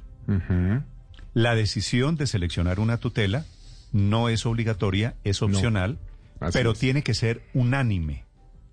¿Quiénes son los dos magistrados en cuyas manos está si seleccionan, si revisan la tutela? Alberto Rojas, que es el actual presidente de la Corte Constitucional, y el magistrado Alejandro Linares. Unánime tiene que ser la decisión. No se ve posible que haya unanimidad en esa sala de. Hay en este momento. Felipe. Ah, ya, espéreme, espéreme Ricardo, porque, vamos a ver. por- No, porque no esto puede cambiar. Hay en este momento en la Corte Constitucional un ánimo, un ánimo de no pelear con la Corte Suprema de Justicia. Obviamente seleccionar la tutela para revisión significaría abrir otro choque institucional, que es la posibilidad de que la Corte Constitucional tumbe la tutela de la Corte Suprema de Justicia. Sí. Vea usted Néstor, el rollazo que se hace. Es un real, pero es que además esta Pero- revisión, sí. Felipe, le termino el cuento. Sí. Como es muy probable que se dividan y en consecuencia no sería unánime el voto y uno dice una cosa y otro dice otra cosa, ante esas decisiones la Corte Constitucional tiene en su reglamento la posibilidad de que alguno de los magistrados, de los otros siete, son nueve en total, presente una solicitud para revisar la tutela. Así no hagan parte de la sala de revisión. Eso ya ha ocurrido. Usted recuerda que algunos escándalos en la Corte Constitucional se han presentado. Recuerdo alguno en el que un magistrado que no tenía que ver con la tutela pidió que seleccionaran la tutela. Claro, claro. ¿no? Suele, suele pasar, digamos, es, es más o menos normal. Pero, Néstor, también este- pueden pedir la revisión de la tutela, Felipe, ojo a las siguientes personas. Sí. El procurador Fernando Carrillo. No lo va a pedir porque No lo va a pedir ya porque él dice- con lo que hemos escuchado Felipe pues no hay Lo, no hay lo elementos. Podría pedir el defensor del pueblo. Mm, no sé. Él, No él acató ayer el fallo. Él dijo que ya dispuso un equipo de la Defensoría del Pueblo para acatar la No, sentencia. no Es que- entraría con la pierna izquierda si, si pide es que la, eso defen- porque... la Defensoría del Pueblo está implicada porque la Defensoría del Pueblo es a la que le encargan vigilar que el Claro. ESMAD no use Pero- armas químicas, por ejemplo. Y Pero, el Néstor, es que- acompañamiento para efectos de derechos humanos corresponde a la Defensoría.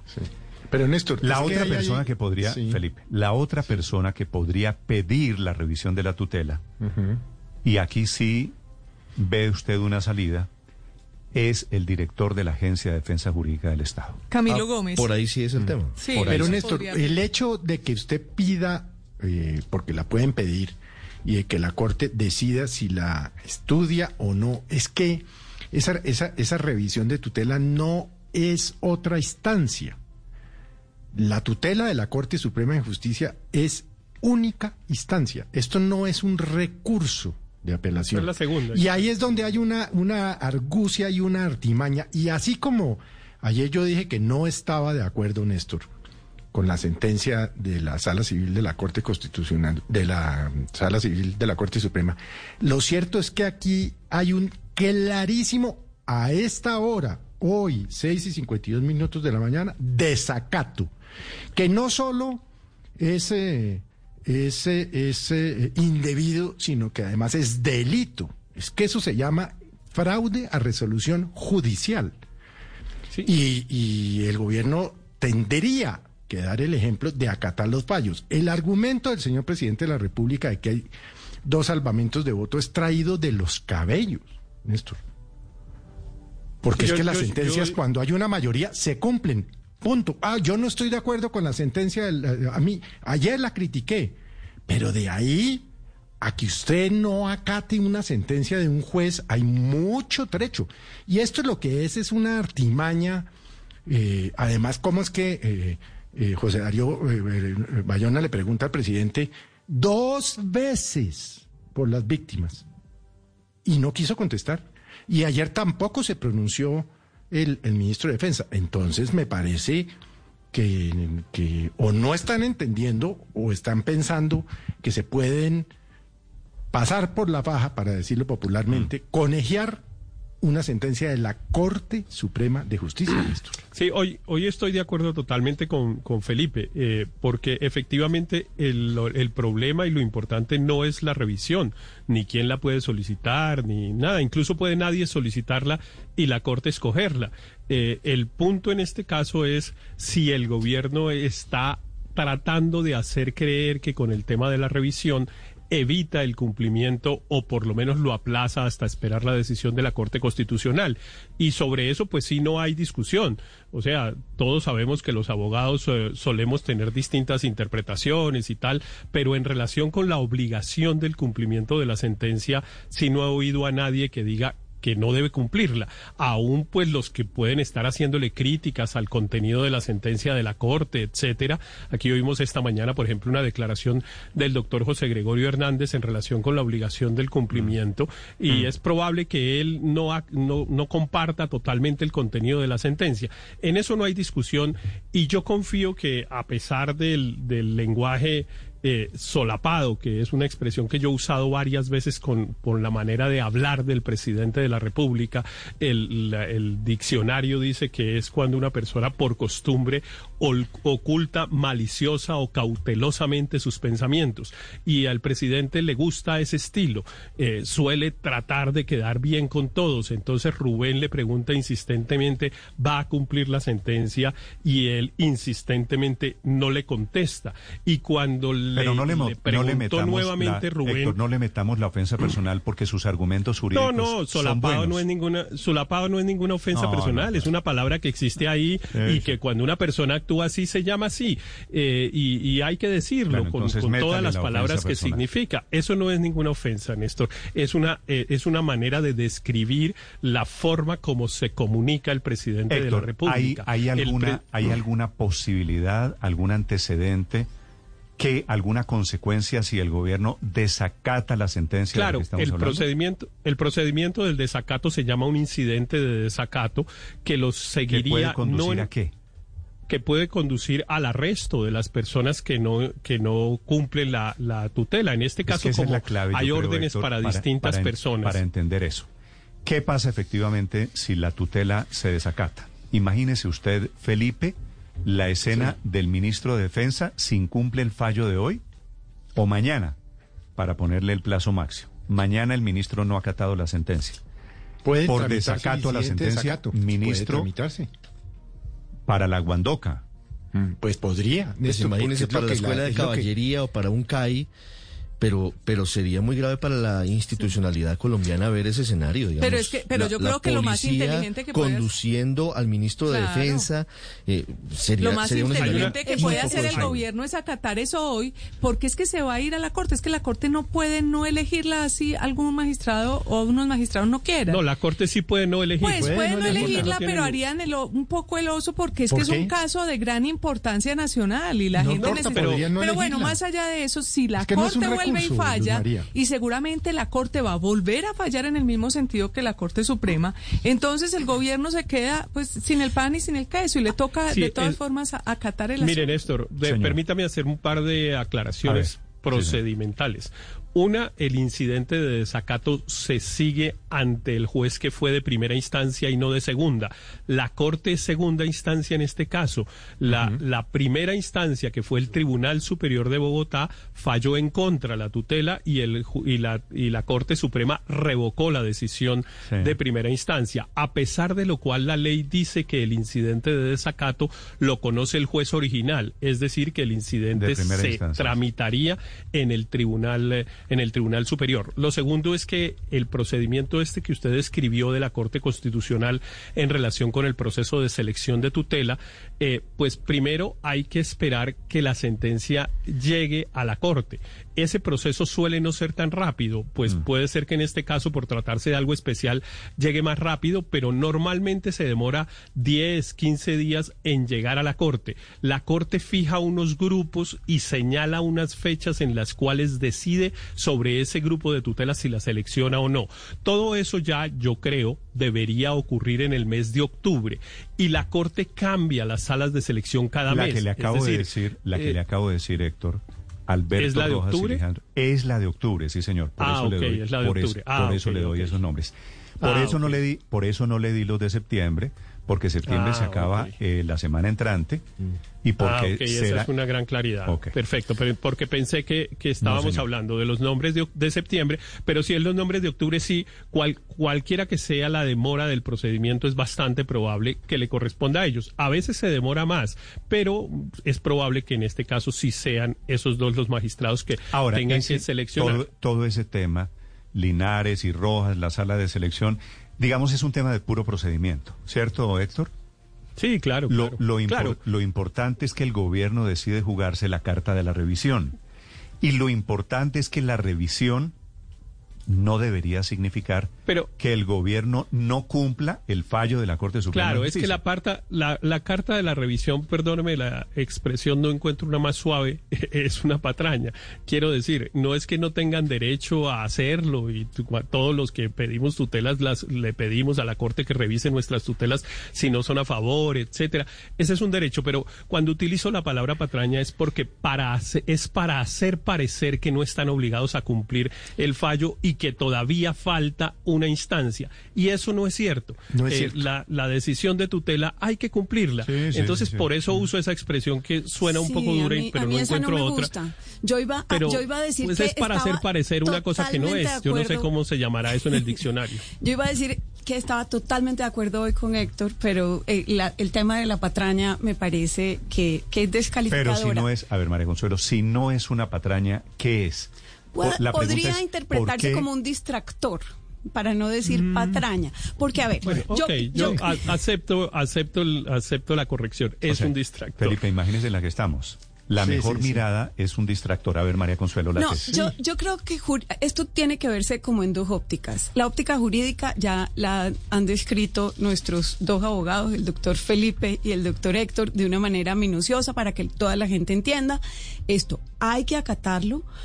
Efectivamente, se puede ir acreditando gestión, eh, porque yo sí creo que, que y esto es mi opinión, el, el plazo de 48 horas es, es un poco absurdo, en mi opinión, para, para un tema que se demoró prácticamente un año de análisis eh, jurídico. Decir que solamente hay 48 horas me parece un, un plazo absurdo, pero bueno, eso es...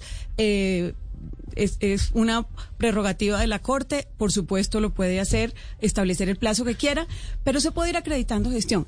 A mí lo que me parece además más interesante es la mirada política, con la que considero que es aún peor, porque es que utilizar el distractor eh, es además dar muestras de arrogancia, es dar muestras de torpeza política, es no tratar de sumar. En política la, la ecuación por excelencia es la suma y la multiplicación y no la división y la resta. Entonces a mí me parece que aquí, si de todos modos hay que hacerlo, si de todos modos el Estado debe mostrar humildad ante un error individual, sí, pero, pero que representó al Estado esa persona en ese momento, pues me parece que, que encapricharse en dilatar algo que sería un gesto reconciliatorio, que sería un gesto eh, positivo para el país, creo que políticamente es muy torpe. Néstor. ¿Por qué Néstor, el no gobierno no, acata el fallo? Voy a preguntarle a los oyentes, Felipe, su interpretación. Porque Mm. aquí está, el gobierno ha salido anticipadamente a decir que la policía, que el ESMAD institucionalmente no comete delitos. Claro que el ESMAD, claro que la policía no comete delitos institucionales. pues es- No, pues entre otras porque los delitos Pero son es que no le, es que No además hay- no hay una orden de la policía diciéndole a los señores del ESMAD disparen indiscriminadamente, Pero- disparen pero- a ropa, maten Néstor. a los eh, asistentes. Claro que no. No, pero es que el fallo, el fallo en lo que tiene que ver con el ESMAD es claro. Deben dejar de utilizar las escopetas calibre 12. Anoche lo dijo el presidente eh, y, a- y oímos al general Guatibons aquí esta mañana y dijo es que ya no se está usando. Perfecto. Pero es que lo, la- los plazos perentorios tienen que ver con la publicación en redes sociales y en sus páginas web de la sentencia por una parte y pedirle disculpas a las víctimas por otra. Eso era lo que tendrían que hacer en las primeras 48 horas. ¿Cuál es el problema de Ahora, hacerlo? Felipe, ¿cuántas veces Néstor. un ministro de defensa o un director de la policía han pedido disculpas por exceso de sus hombres? Bueno, pues si el ministro Más, no- más o menos. ¿cu- ¿Cuántas No. veces? No sé, pero la, la semana pasada, después del, recientemente. de- Ya de- pidieron la de la de- semana pasada. La de la semana pasada vimos al ministro. Si ha pasado antes. Claro. Si ya han pedido disculpas. Si la escopeta calibre 12 ya no se está usando. Ya no se está usando. Obviamente. Es una desinteligencia del y gobierno. entonces el gobierno, ¿por qué se mete en semejante No vaca entiendo. loca? Néstor, lo que no se entiende, lo que no se entiende es cuál es la carta que se está jugando el, el gobierno con la, con lo que dijo ayer. Es decir, uno, el- seguramente la Corte Constitucional puede o no seleccionar el fallo, pero ahí se está jugando a que lo seleccione y le dé la razón a la Corte, a la Corte Suprema. Entonces, se está jugando una carta muy peligrosa con el agravante de que mañana eh, eh, quienes, quienes la Corte Suprema da órdenes puedan ser arrestados por incumplimiento, por desacato. Entonces, honestamente- está- yo creo que se está jugando una carta muy peligrosa. Hubiera sido mucho más fácil salir a decir, de nuevo pedimos disculpas como lo hicimos la, la semana pasada. El ESMADO, la policía institucionalmente no, no comete actos violentos contra la protesta, se debe garantizar la protesta pacífica. Sin embargo, el, el Estado a través de la policía debe garantizar el orden público y por esto interviene ante protestas violentas. Condenamos los hechos, etcétera, etcétera. Pero se la jugó con una carta que yo no entiendo para dónde van y qué es lo que se están jugando y, es, y está siendo muy riesgosa esa jugada. Daniel, a mí lo único que se me ocurre es que esto lo esté utilizando el doctor Carlos Holmes Trujillo como una carta para agrandarse políticamente con un sector que puede estar de acuerdo con él Ah, y porque que esté re- Carlos que- y que- Gómez como, como candidato precandidato presidencial, y que esté aconsejando mal al presidente. Pero va a porque meter contra los honestamente palos a- No, al es que me parece- Duque por Es lo por único que en- se bueno, me él ocurre. está en campaña, Felipe. ¿no? Es lo único Usted que se me ocurre porque es Y- bastante no irracional. y no será ministro cuando, cuando la Corte Constitucional decida. Eh, no será ministro porque eh, a él le quedan cinco meses de ministro para no inhabilitarse para poder ser eh, ¿Usted se imagina haciendo campaña con el video y la Eh, foto de él conducido a una estación de policía? Claro, Es que es lo claro, único que se me seguramente ocurre a él mí. está, Pero un él está desacato- intentando, pero a mí me da Pero la otra- impresión, pero otra- Néstor, Héctor, perdón, suponiendo que María Consuelo tiene razón, de que aquí no hay una jugada jurídica, sino una jugada política. ¿Usted cree hay algún candidato presidencial que pueda edificar una candidatura sobre un desacato a la justicia? pero no, no, claro que no, pero mire, Néstor, yo... eh, ¿Hay, yo- ¿hay algún yo creo- rédito político de desacatar una orden de la Corte Suprema de Justicia? No, en el mundo de las redes sociales Pero- estas imágenes son, son Pero el bastante presidente de la. República, Yo creo que yo está creo- mal asesorado el presidente. Pero Yo el creo que él desde el principio y durante campaña a dos años Yo no creo, y durante dos años no ha podido tener Sí, quien lo lo, de- no asesore bien, Lo de Carlos Holmes quien me cuesta- comprenda bien me la cosa. Pero a mí, a mí me parece, a mí me parece que el presidente y aquí utilizando, no, no voy a volver a utilizar la palabra, pero como él dice unas cosas que no necesariamente son las que va a hacer, él no usó la palabra, él, él nunca dijo en forma desafiante, ni mucho menos, ni siquiera clara que no fuera a cumplir.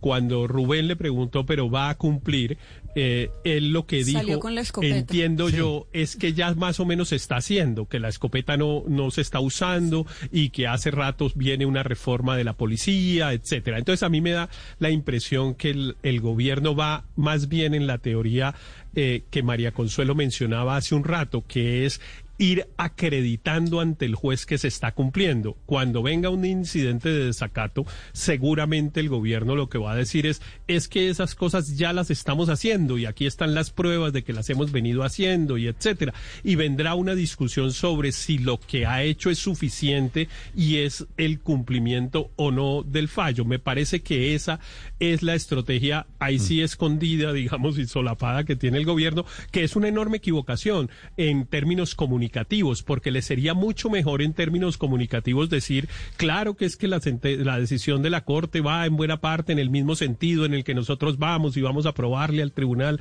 que nosotros sí estamos cumpliendo y tal. Y es y se evitaría este debate sobre el desacato, que sí es un, un debate, pues además muy malo para la situación en la cual estamos. Estamos en una situación realmente de crisis social y económica como para que además tengamos un enfrentamiento institucional Sí. como el que aparentemente hemos quiere hablado, plantear el hemos gobierno. hablado muchas veces de, de choque de trenes. El doctor Juan Carlos Henao fue presidente de la Corte Constitucional de Colombia, es el rector de la Universidad Externado de Colombia.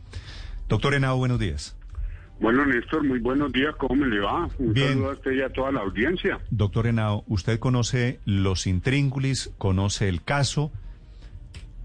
¿Usted Sí, cree que señor, yo me leí es la posible, sentencia. es posible, doctor Henao, que la Corte no seleccione la tutela? ¿La Corte Constitucional? Pues de ser posible, sí es posible que no las elecciones. Sería una tontería, que es otra cosa. Yo estoy casi seguro al 99.9% que la va a seleccionar. Porque se le digo, por haber estado en la Corte, ese es el tipo de casos que uno más le gusta. Porque son casos súper interesantes, son casos de debate profundo. Aquí lo que está planteando es una discusión sobre el disenso, sobre el disenso, disenso sobre la democracia, sobre el derecho a la oposición, a la protesta. Eso es lo que se está planteando. Y, y es un tema muy... Yo estoy, mejor dicho, convencido, de- y más con una solicitud del gobierno que se escoge por importancia del tema, y aún más, no me extrañaría que esto lo decía la plenaria del Consejo de- de la Corte Constitucional, que son nueve magistrados y no solamente tres, como ocurre con el 99% de las tutelas en la Corte. Sí, doctor Henao, y una vez seleccionada la tutela, se suspenden los... e- Si la Corte admite la tutela, ¿se suspendería en algún sentido, en algún momento, el cumplimiento del fallo de la Corte Suprema de Justicia del que no, estamos no, hablando? no, no. Ese, ese, el fallo se tiene que cumplir desde hoy. Es que en el punto 14 de la decisión se dice que ya se hizo una notificación electrónica. O sea que ya la sentencia está notificada de la Corte Suprema de Justicia y que la seleccione o no la seleccione la Corte no para para nada la ejecutoriedad que decimos los abogados, o sea, la obligatoriedad del cumplimiento no está para nada suspendido. Doctor Henao, ¿por qué supone usted el gobierno está jugando esta carta, la carta de no cumplir a la espera de la revisión como si fuera una tercera instancia, la de la Corte Constitucional. O sea, yo no le entendí al presidente que esté jugando a no cumplir. Lo que pasa es que frente a la pregunta que le hicieron de frente, la evadió responderla de frente. Sí, como decía ahorita, no sé quién estaba hablando, si era Héctor o no sé quién estaba hablando antes que entrara yo, pero yo creo que, que, mm, que no cumplirla sería un error garrafal, garrafal eh, para el gobierno, porque un fallo de un juez se tiene que cumplir. Usted o lo cumple o lo cumple. Y si no lo cumple, usted acaba con el Estado de Derecho. Piense usted que hubiera sido si el, si el expresidente Uribe no hubiera acatado la decisión de la Corte Constitucional de 2010. Piense nomás que hubiera podido pasar en el país. Entonces, ahí es donde le digo que en temas, y más en temas tan sensibles, la, un estadista, un presidente que se respete, tiene que cumplir con el fallo y les tocará pedir excusa. Veremos es cómo las piden, eso será otra cosa. Pero se me hace de extrema gravedad que no lleguen a cumplir eso. Además, porque, miren, Néstor, yo creo que eh, tengamos el debate sobre el disenso. Es que, es que la, la democracia se construye en el respe- respeto a la minoría, no el de las mayorías. El- la, la, la, la- cuando la, maría, la mayoría de come la minoría, eso se llama totalitarismo, eso lo ha dicho todo el mundo. Entonces yo creo que eh, es esa reflexión de pensar en, en- en todo lo que es la tolerancia, porque este país es muy intolerante. Aquí nos morimos de odios, ¿sí? Y, es, y eso, mire, que, que la democracia, y eso lo decía Bobbio, un gran pensador italiano, y no solo se funda en el consenso, sino sobre todo en el disenso. Doctor y eso es lo que la Corte Suprema de Justicia está sobre, reivindicando. sobre eso, sobre la fundación de la democracia, sobre el disenso, todavía le quedan algunas horas al gobierno para cumplir el fallo. Pero ¿qué mensaje le queda al país con lo que ha ocurrido hasta ahora? Que es eh, una respuesta con evasivos del presidente Iván Duque y con una no rectificación evidente del ministro de Defensa. Eh, yo sí creo que es negativo, pero tienen tiempo de corregirlo. Y estoy seguro que en este momento deben estar reunidos pensando y haciendo un texto de lo que pueden ser las excusas. Ojalá lo hagan, ojalá lo hagan porque eh, quien, quien me precedía en el uso de la palabra ante su su importante eh, eh, programa, eh, pues decía un poco que hay un error de comunicación del gobierno, lo hubieran podido haber hecho eh, distinto desde ayer, ¿cierto? Sin ningún problema y sin entrar ni siquiera en contradicción con su propia manera de pensar y analizar el, el punto. Aquí lo que la Corte Suprema de Justicia está diciendo creo que es una evidencia. Que hay abusos de la, de la fuerza policía, policial es evidente, es que eso no se puede, no se puede tapar el sol con las manos. Y eso que, que, que es sistemático. Nunca la palabra sistemática significa que todos los agentes de policía son unos asesinos. Por favor, ni más faltaba, eso no lo dice nadie. O más, la policía es una institución básicamente querida por la, por la opinión pública. Pero aquí los dos elementos de la sistematicidad de conformidad con el derecho internacional humanitario se cumplen, que son la pluralidad de víctimas, por favor. Y eso que están analizando casos de 2015, ¿cierto? Pluralidad de víctimas y una naturaleza no aislada de los fenómenos que están ocurriendo, lo cual en la sentencia, mire usted, eh, eh, Néstor, hacen un an- análisis increíble, desde mingas indígenas hasta protestas en Santander, de Quilichao, Bogotá, Medellín, Cali, Barranquilla, ¿cierto? En donde logran recoger pruebas de cómo esto no se ha aislado, esto no es una persona mala que le dio y se enloqueció y le dio por disparar. Eh, Entonces es un momento de reflexión, yo creo, para proteger la protesta, que es lo más importante de una democracia. Profesor Henao, dice usted que eh, ojalá corrijan y que sería un golpe al Estado de Derecho, pero en la práctica, eh, ¿qué pasa con quien incumplió esta sentencia de tutela? Porque a hoy es claro que el ministro de Defensa y aún el presidente de la República no la han cumplido. Hablemos hipotéticamente, no la cumplen. ¿Qué les pasa a ellos como ciudadanos? Pues eh, eh, eh, primero incurren en desacato, se tramita un incidente de desacato que la Corte Suprema en la parte resolutiva dijo que ella en cualquier momento puede volver a ser competente, se produciría políticamente un choque de trenes con todas las consecuencias políticas y de manifestaciones pueda- que eso pueda generar, pero en efecto eh, un desacato puede llevar hasta arresto de ¿Cómo, personas. cómo que se produciría un choque de trenes, doctor Henao? ¿Ya no Claro. estamos en un choque de trenes? Pues estamos a media, es que lo- los periodistas siempre son más afanados que los hechos, porque de eso se trata precisamente, creo yo, mucho en las noticias. Démosle el tiempo, esperemos Pero- a ver qué pasa aquí pero- esta noche. Pero ¿en ¿cierto? qué, ¿en qué estamos siendo afanados los periodistas hoy? En decir que ya está existiendo un desacato total de la sentencia por parte del gobierno. No, pero bueno, yo no sé, yo hablo, yo hablo por lo que pasa aquí. Aquí no ha pasado, no está, no se ha producido aún el desacato porque no se cumplen los plazos. Ahora, que no quiere decir que con las declaraciones del presidente de anoche, del ministro de Defensa, ayer a mediodía, no vamos rumbo a un desacato. Eso es lo que está por verse, porque ahí es donde digo, mire, ¿Cuándo en su concepto se conoce, vamos a decir, bueno, ya desacataron la sentencia? Yo estoy seguro que de aquí esta tarde algo deben estar diciendo, porque si no lo dicen sería un error garrafal desde el punto de vista político.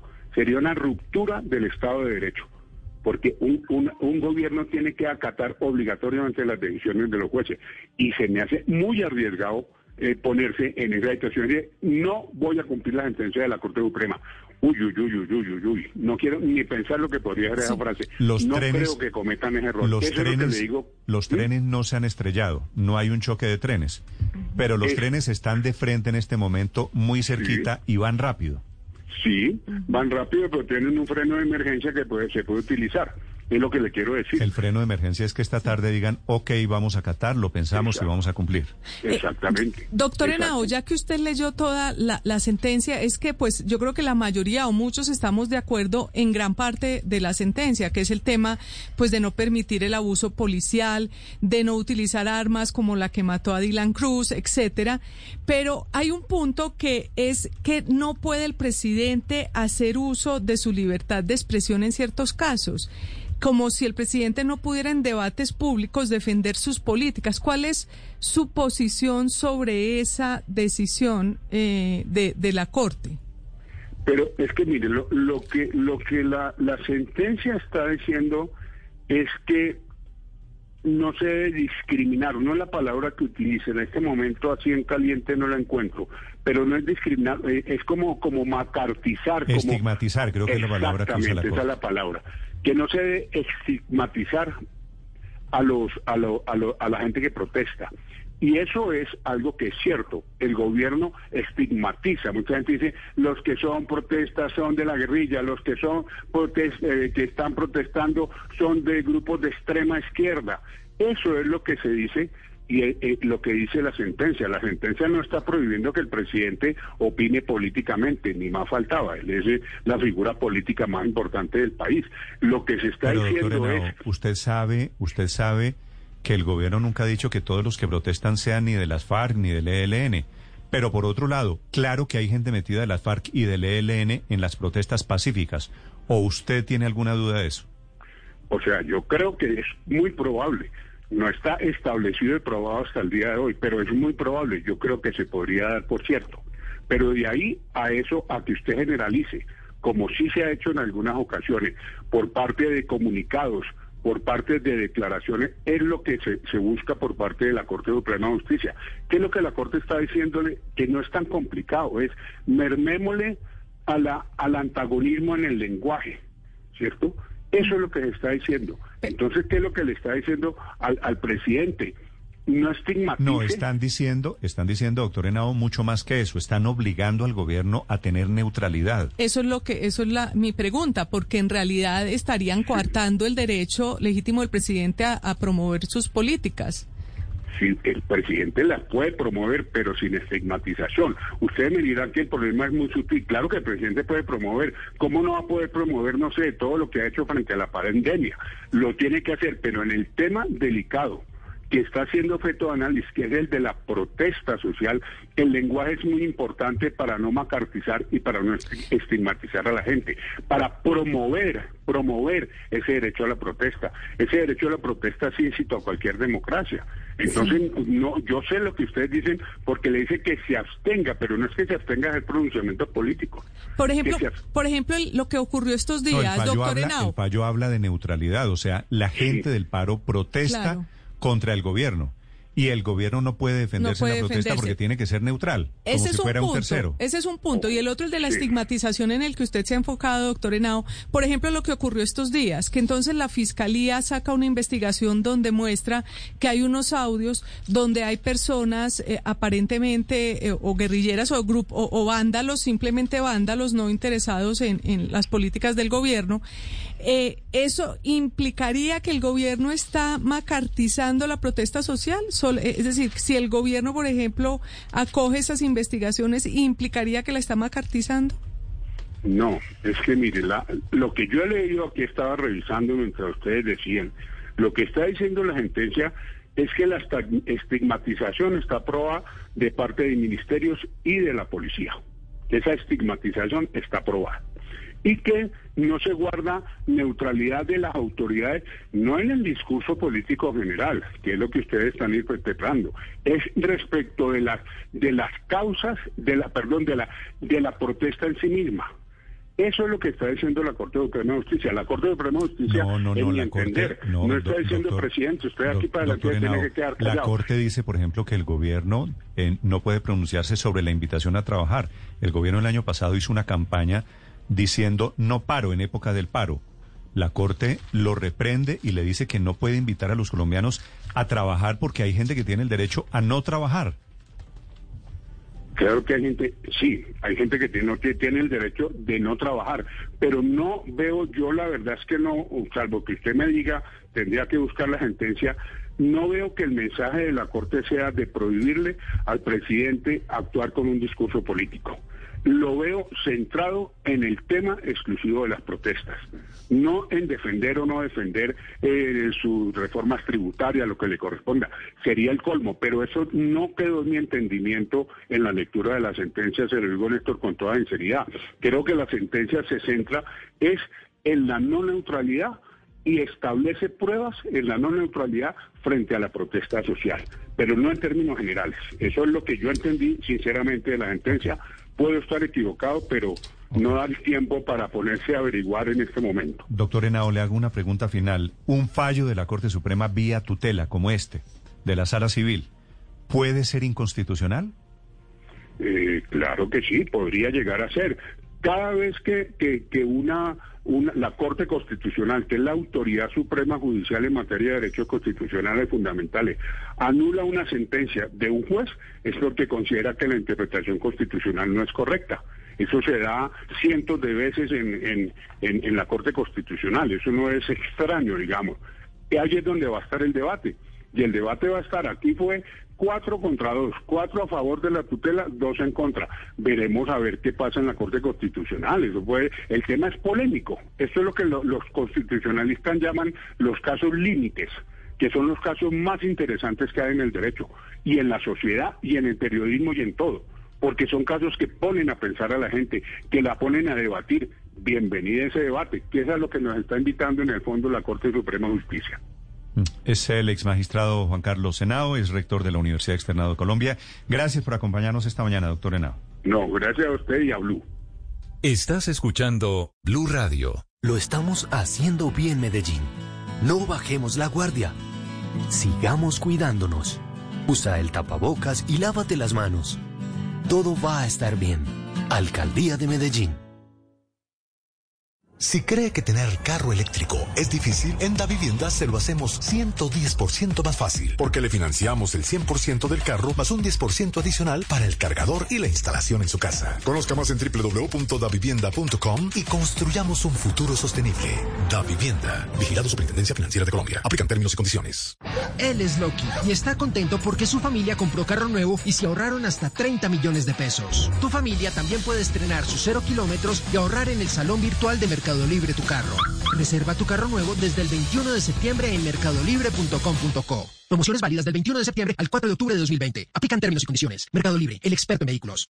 Aprovecha subsidio del gobierno más beneficio Marval hasta del 15% en nuestra feria Vive tu casa online. Visítanos este fin de semana en feriamarval.com y en todas nuestras salas de venta. Constructora Marval. En Blue Radio es momento de reactivar tu negocio con Tigo Business. Sobre el párrafo de la neutralidad, que es la última pregunta que le hago al doctor Henao Felipe, dijo el fallo de la Corte Suprema de Justicia lo siguiente.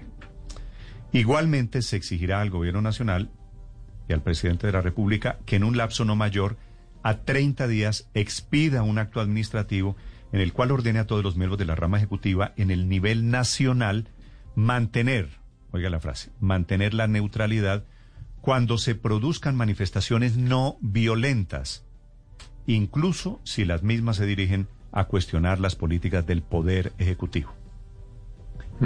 Es esa, esa neutralidad de la que Sí, le estaba eso hablando. es lo que, lo que calla el No, presidente, lo Claro, que calla no, el presidente. no es neutralidad porque dice protestas no violentas. No es la neutralidad de decir si es del ELN o de la FARC.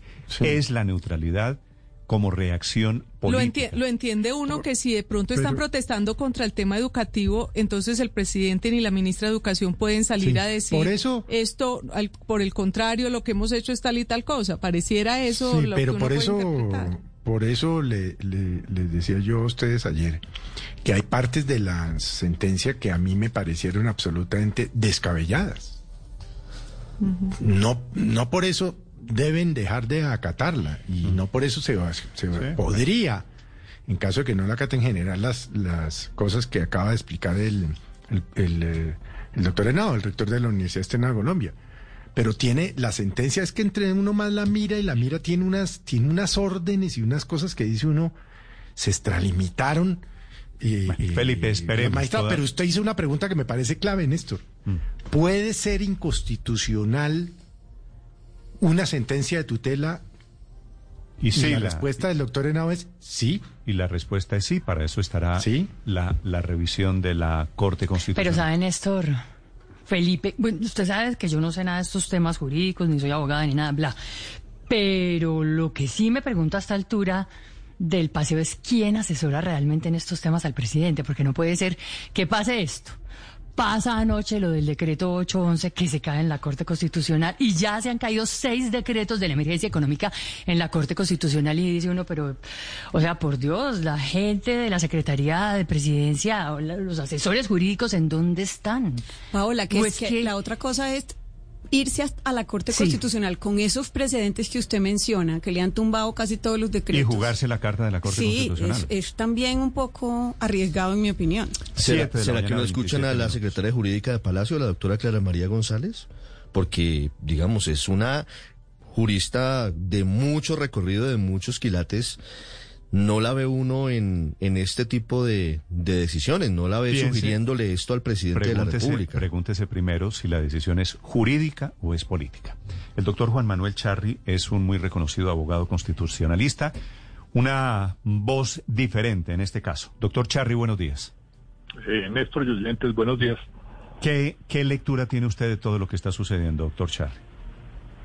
Bueno, empezaría por criticar la decisión de la Corte Suprema de Justicia, que tiene muchos errores, unos de procedibilidad de la tutela, no consideró que hubiera otros medios de defensa judicial, dio órdenes para expedir actos generales que desnaturaliza la tutela, cuya finalidad es proteger derechos fundamentales en casos particulares, asume o, sí, asume la posición de los solicitantes en contra de la policía, eh, lo que hace que pierda la imparcialidad. No hace consideraciones sobre los deberes de los manifestantes ni sobre los derechos de los no manifestantes. Eh, no se refiere a la obligación que tenemos todos los ciudadanos de ser solidarios con quienes corren peligro y con quienes tenemos que denunciar los delitos cuando los vemos, o sea, no analiza los manifestantes tienen la obligación de denunciar los delitos, de tratar de prevenir que haya vandalismo en sus marchas. Y termina pues con una serie de órdenes generales que en mi opinión son interferencia judicial en la autonomía de la rama ejecutiva, lo que hace que el fallo sea muy muy criticable desde el punto de vista jurídico. Sí, suponiendo, doctor, doctor Charri, en aras de la discusión, que usted tiene razón en todos o en algunos de sus argumentos, que hay gente a la que efectivamente, bueno, a Felipe Zuleta aquí ayer estaba diciendo que no le gustaba buena parte del fallo. ¿El gobierno puede incumplir la tutela? Bueno, yo diría no debe, no debe incumplirla porque las órdenes judiciales se deben acatar y particularmente las de tutela. deben acatarse dentro de las 48 horas siguientes o dentro de los plazos que fije la propia orden. Sin embargo, existen casos en que no se cumplen las acciones de tutela porque hay argumentos que lo justifican. Yo suelo citar el tema del, del aborto, donde hay médicos que oponen la objeción de conciencia y se niegan a hacer esas, esos procedimientos por una convicción íntima personal y es una justificación suficiente que lo excusa de cumplir una orden judicial. Entonces habría excepciones como ah, pero, la que pero, he mencionado. Pero, pero esa figura es nueva. ¿Objeción de conciencia para el gobierno? No, yo no me refiero al caso del gobierno, sino que digo, las órdenes judiciales se deben cumplir, pero hay casos en que pueden haber razones que explican el incumplimiento. Por ejemplo, la imposibilidad física. Se le ordena que pague mil millones de dólares que no tiene. Entonces dice, pues yo quisiera cumplir, pero no puedo. Por esta razón. Eh, claro, pero, pero, pero, pero esos son ejemplos un poquito extremos, doctor Charry. Aquí el gobierno debería, debería cumplir la orden de tutela de la Corte Suprema de Justicia. Sin duda. Ok. Sin duda, sin duda quiere decir cumplir Debe también cumplirla. los plazos que le impuso la Corte. Por supuesto. El- los Sí. fallos se deben acatar y cumplir. Y entonces, doctor Charri, si como usted dice, esta tutela, este fallo tiene tantos problemas, el gobierno lo debe acatar y qué debe y cuál debe ser el siguiente paso si considera como usted eh, que tiene esos problemas. Pues todas las tutelas van a la Corte Constitucional para un proceso de, de revisión eventual. La Corte, eh, dentro de su autonomía, selecciona las tutelas que considera relevantes y que pueden ser objeto de unificación de jurisprudencia o de referente para casos futuros. Analiza el caso y ella puede modificar la sentencia, revocarla o confirmarla. Eh, ese es un procedimiento autónomo de la Corte, donde el gobierno podría y algunas otras autoridades insistirle o pedirle a la Corte que lo revise, pero la Corte dentro de su autonomía podría bien hacerlo o no hacerlo. Ese impulso del gobierno, doctor Charry, podría ser un elemento adicional para que los magistrados de la Corte Constitucional seleccionen la tutela o es absolutamente independiente la determinación que ellos toman? A ver, en- en estricto sentido, las, las partes de un proceso de tutela no tienen derecho a la, a la revisión. La revisión es autónoma de la Corte. Pero la Corte evalúa la relevancia del caso. Si es un caso de interés general, si es relevante, si debe ser resuelto porque no hay antecedentes. Entonces creería que una solicitud del gobierno pues la tendría en cuenta la Corte porque el tema pues pareciera tener mucha relevancia constitucional. Eh, ¿Hay casos recientes, doctor Charry, de fallos de la Corte Constitucional que hayan revocado sentencias de tutela de la Corte Suprema de Justicia? A ver, eh, debe haberlos. Eh, el dato que tengo en la cabeza es que el 25% de las tutelas eh, pues son modificadas por, por la Corte Constitucional. Eh, y claro, vienen de los jueces de segunda instancia, que en muchos casos es la Corte Suprema de Justicia. No sería extraño en materia de tutela que la Corte tomara una posición distinta del- de, la Corte Suprema de Justicia o de cualquier corte que haya tomado una decisión de segunda instancia en tutela. Doctor eh, Charry, una pregunta final.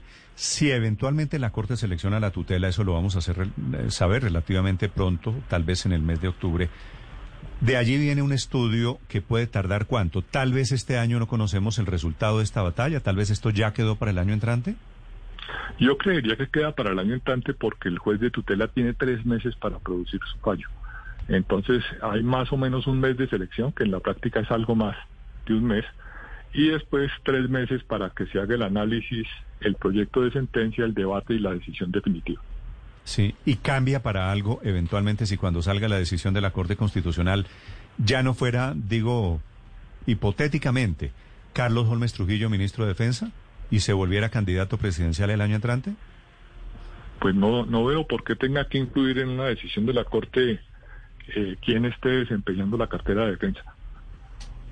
No, es que sospecho, sospecho que el que va a resultar con la rectificación y con las excusas será quien venga a reemplazar al, al, ex, al ministro Carlos Holmes Trujillo en Pero es caso de que, él sea candidato. Además, eh, obviamente es un contexto distinto, pero ya hemos tenido renuncias de altos funcionarios para evitar el cumplimiento de una orden judicial.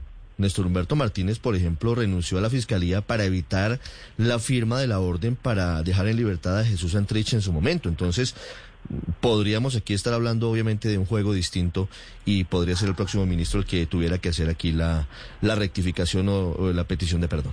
Muy bien, es el eh, doctor Juan Manuel Charri, constitucionalista con otra mirada. Gracias, doctor Charri, por acompañarnos. Gracias a ustedes. Feliz día. Son las 7 de la mañana. Néstor. 35 minutos. Néstor, tú- Señor, padre Linero. Usted sabe que yo realmente no soy especialista en el tema de derecho, pero a mí me queda una pregunta después de escuchar al doctor Charri. Y Señor. es, oiga, ay, el fallo es exagerado, dicen algunos juristas, el fallo tiene algunas cosas que deben ser aclaradas. Es controvertible, pero aún así digamos. hay que acatarlo, Mm. aún así hay que acatarlo. Sí, claro, Eh, que Esa es la afirmación. Claro, claro. Sí. Pero, pero lo que le quiero decir con estas dos entrevistas, padre, es que usted puede tener miradas diferentes sobre el fallo. Juan Manuel Charri, Felipe, que está en su orilla, digamos, no le gusta el fallo de tutela de la Corte Suprema de Justicia. Ok. Pero hay Pero que no dijo acatarlo. que no se debía acatar.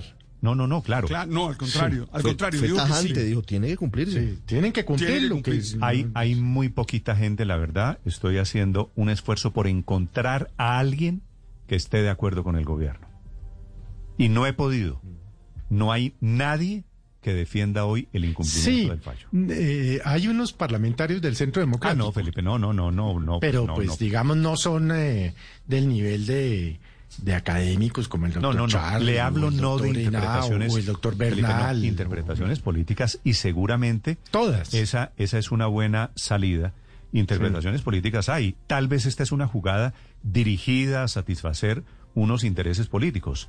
Pero Unas no barras políticas Sí. que están diciendo defendamos a la policía. Pero, Néstor, ¿Cómo se les ocurre eso- arrodillar al Estado? poner al ministro de Defensa a, a- a presentar excusas a nombre Pero de la vuelvo y le digo, es que usted puede no estar de acuerdo con un fallo, pero lo cumple. Eh, mencionó el doctor Henao un caso que a mí me parece que es eh, trascendental y es el de la conducta que en su momento asumió el presidente Álvaro Uribe cuando la Corte Constitucional le cerró la posibilidad de un tercer mandato. O sea, y la y la acogió a regañadientes como usted quiera. Claro. Y la cogió y la respetó y siguió adelante el proceso Es que de lo más absurdo. Felipe, es En que fin. en este caso, la semana pasada, apenas la semana pasada ya pidieron perdón por otros hechos, por otros ah, excesos. Hablando- Entonces no entiende uno. Hablando, hablando de políticos, Felipe. Ernesto Macías, tal vez uno de los senadores más cercanos hoy del uribismo a Sí. la Casa de Nariño, escribe en Twitter hace algunos segundos lo siguiente. Los fallos de la justicia deben ser acatados por absurdos que sean y en algunos casos pongan en riesgo la vida y la integridad de los ciudadanos. Macías Bueno. tampoco le gusta la tutela de la Corte Bueno. Suprema de Justicia, pero dice No le gusta, pero que dice que hay que acatarlos. Pero además, cuando uno comete errores y se demuestran y cuando se pide perdón, eso no lo, eso, eso solamente lo agranda a uno. O sea, pedir perdón solamente reivindica y fortalece y legitima. Me dicen aquí un par de oyentes, aún no hay desacato. Es cierto, lo he dicho. El desacato se protocoliza esta tarde cuando se cum- o mañana en el mejor de los casos cuando se cumple el plazo. Ahora, Felipe, no hay desacato. Pero para ser sinceros, lo que hacen las personas involucradas, el gobierno cuando hay una decisión que lo toca, es decir, no estamos de acuerdo, acatamos el fallo, presentaremos un recurso. Néstor, el- Pero como el gobierno no ha dicho que acata el fallo, de ahí viene toda esta interpretación de que estamos a punto de un, de un desacato, Néstor, Álvaro, señor. hay- el gobierno tiene que cumplir y no creo que vaya a haber un desacato jurídico. Lo acatarán a su manera, eso sí. Lo que hay es un desacato político. Y la pregunta es por qué ese desacato político si, si esta no es una sentencia extraña. Solo está aceptando una violación de derechos humanos y pidiendo reparar un daño y que se evite eh, que ese daño vuelva a suceder. Muchas veces la justicia le ha ordenado al- a los gobiernos pedir perdón por abusos de agentes del Estado en desarrollo de operaciones legales. Eh, y aquí hay unas clarísimas violaciones de derechos humanos, pues hay muertos. Lo de Dylan Cruz lo vimos todos los colombianos. ¿Quién va a decir que eso no es una violación de la vida de ese muchacho que estaba corriendo? Eh, y además es un tema que se refiere a la ciudadanía, pues que, que implica echar gasolina al fuego. Entonces, ¿por qué el gobierno insiste en un desacato eh, político. Ya se, la alcaldesa de Bogotá ya le había pedido que pidiera perdón. Mucha gente les ha pedido. Y el presidente, por el contrario, fue y se tomó una foto, que es una manera de, de desafiar esas solicitudes de pedir perdón.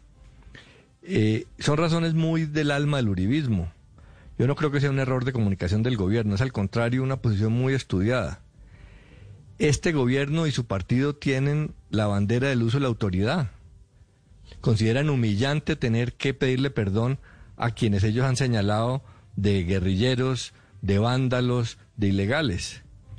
Y este gobierno y ese partido tienen un pleito con la con la Corte por el expresidente Uribe y les encanta ahondar ese tema porque políticamente divide y les favorece. Eh, además la protesta es en contra del gobierno, entonces le interesa criminalizarla para deslegitimarla. Y eso es lo que han hecho siempre.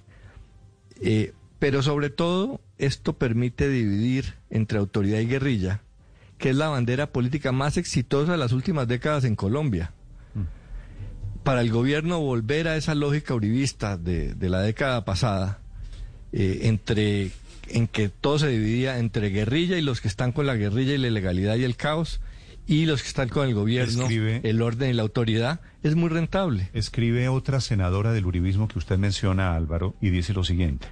Paola Holguín, una sentencia de la Corte Suprema de Justicia no puede quitarle facultades constitucionales al presidente de la República en cuanto a su autonomía como mandatario. Puede opinar lo que quiera, pero la sentencia tiene que cumplirse. Mientras la Corte... Pero, pero digamos que eso es lo que ha generado alguna confusión, o no la tal revisa.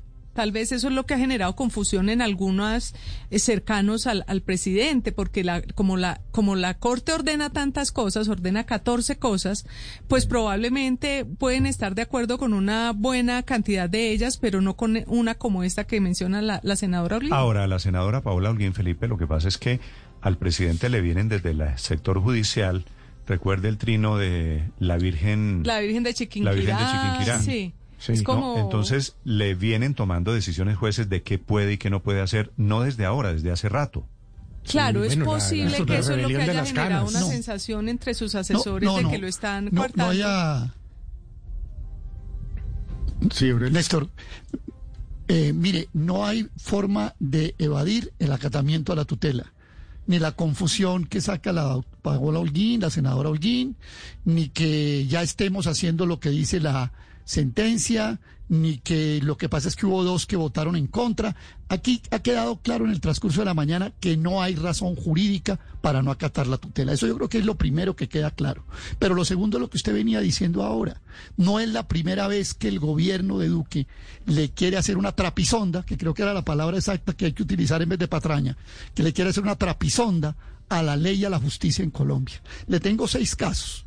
El de los soldados norteamericanos, el de la Virgen de Chiquinquirá, el fallo que decretó eh, la, No, pero la- es que la usted reclusión de Álvaro Uribe Vélez, el de las objeciones de la JEP. ¿Qué tiene que ver? Este, no, ¿Qué no, que ver el el de la, el de, el de la, no, es que fíjese usted que cada que pasa, que sucede un fallo que entra en contravía de políticas públicas del gobierno de, de- de Duque, ellos se dan la maña de no cumplirlo, de evadirlo, de vacilar, de no y la señal que le está dando a la sociedad colombiana es gravísimo. A mí me parece que más grave que todo es esto, es la señal que el gobierno, que el presidente de la República, porque yo esto no lo pongo en cabeza del ministro de Defensa, no eres un mandado del presidente de la República, que el presidente Iván Duque Márquez, que es abogado de la Universidad Sergio Arboleda, le está enseñando al país. Es decir, mañana cualquier ciudadano, Néstor, eh, eh, usted le pone una tutela y no se la obedece y dice, no, pues si el presidente no, no acata las tutelas, ¿por qué las voy a tener que acatar yo?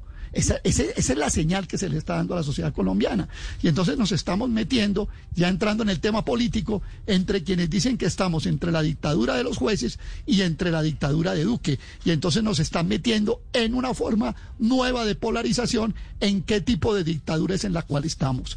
Yo creo que el presidente Duque le está haciendo un daño gravísimo, histórico, Pero a la democracia pero colombiana fíjese, Aurelio- en estos seis casos que le estoy enunciando. Pero fíjese que los seis casos que usted mencionó, el único diferente es el de las tropas extranjeras. Los demás tienen que ver con lo que hemos venido discutiendo. ¿En qué medida las Cortes están tratando de quitarle la posibilidad al presidente de la República de hablar y de promover sus políticas. Porque pues uno puede ir a revisar todo lo que usted dijo y el presidente ha acatado en últimas todo lo que la, la, la- la justicia ha dicho. No, yo, no lo he- yo no recuerdo uno de esos casos en que se haya opuesto radical. Es decir, el, el presidente Uribe está detenido, como lo indicó la justicia. Y él, Ah, bueno, esa es, esa es una buena Sí. manera de verlo, Luz María. Hasta Uribe ha acatado Sí, el fallo de la y, y Corte Suprema de entonces Justicia. eh, el tema es ahí hasta qué punto las cortes Voy también invitar- se están yendo a tratar de coartar la libertad de expresión del presidente de la República. Voy a invitar a los Ese es el debate de fondo. a que nos den su opinión sobre este tema. Hay muchísimas opiniones inundadas esta mañana en las redes sociales alrededor de este tema. Tuitean políticos, se está tuiteando, bueno, todos, todos. Le leo uno muy divertido, Felipe, de Humberto de la Calle, que Sí. es que Sí. fue Léale, léale, porque, Está bueno, ¿no? Ah, no, ah, no, inteligente y divertido. Dice, se Léalo, busca el. Carlos Holmes socialdemócrata. La última vez fue visto de uniforme y charreteras entrando a una sastrería de bandas presidenciales. Recompensa a quien lo rescate se le condecorará con la orden de la democracia. Car- Carlos Holmes Trujillo fue, fue liberal mucho tiempo de su vida política. y Por eso eh, Humberto de la Calle hace referencia a, De la calle está de acuerdo. al socialdemócrata Consuelo, Carlos Holmes más o Trujillo. menos con Está su de teoría, acuerdo conmigo, ¿cierto?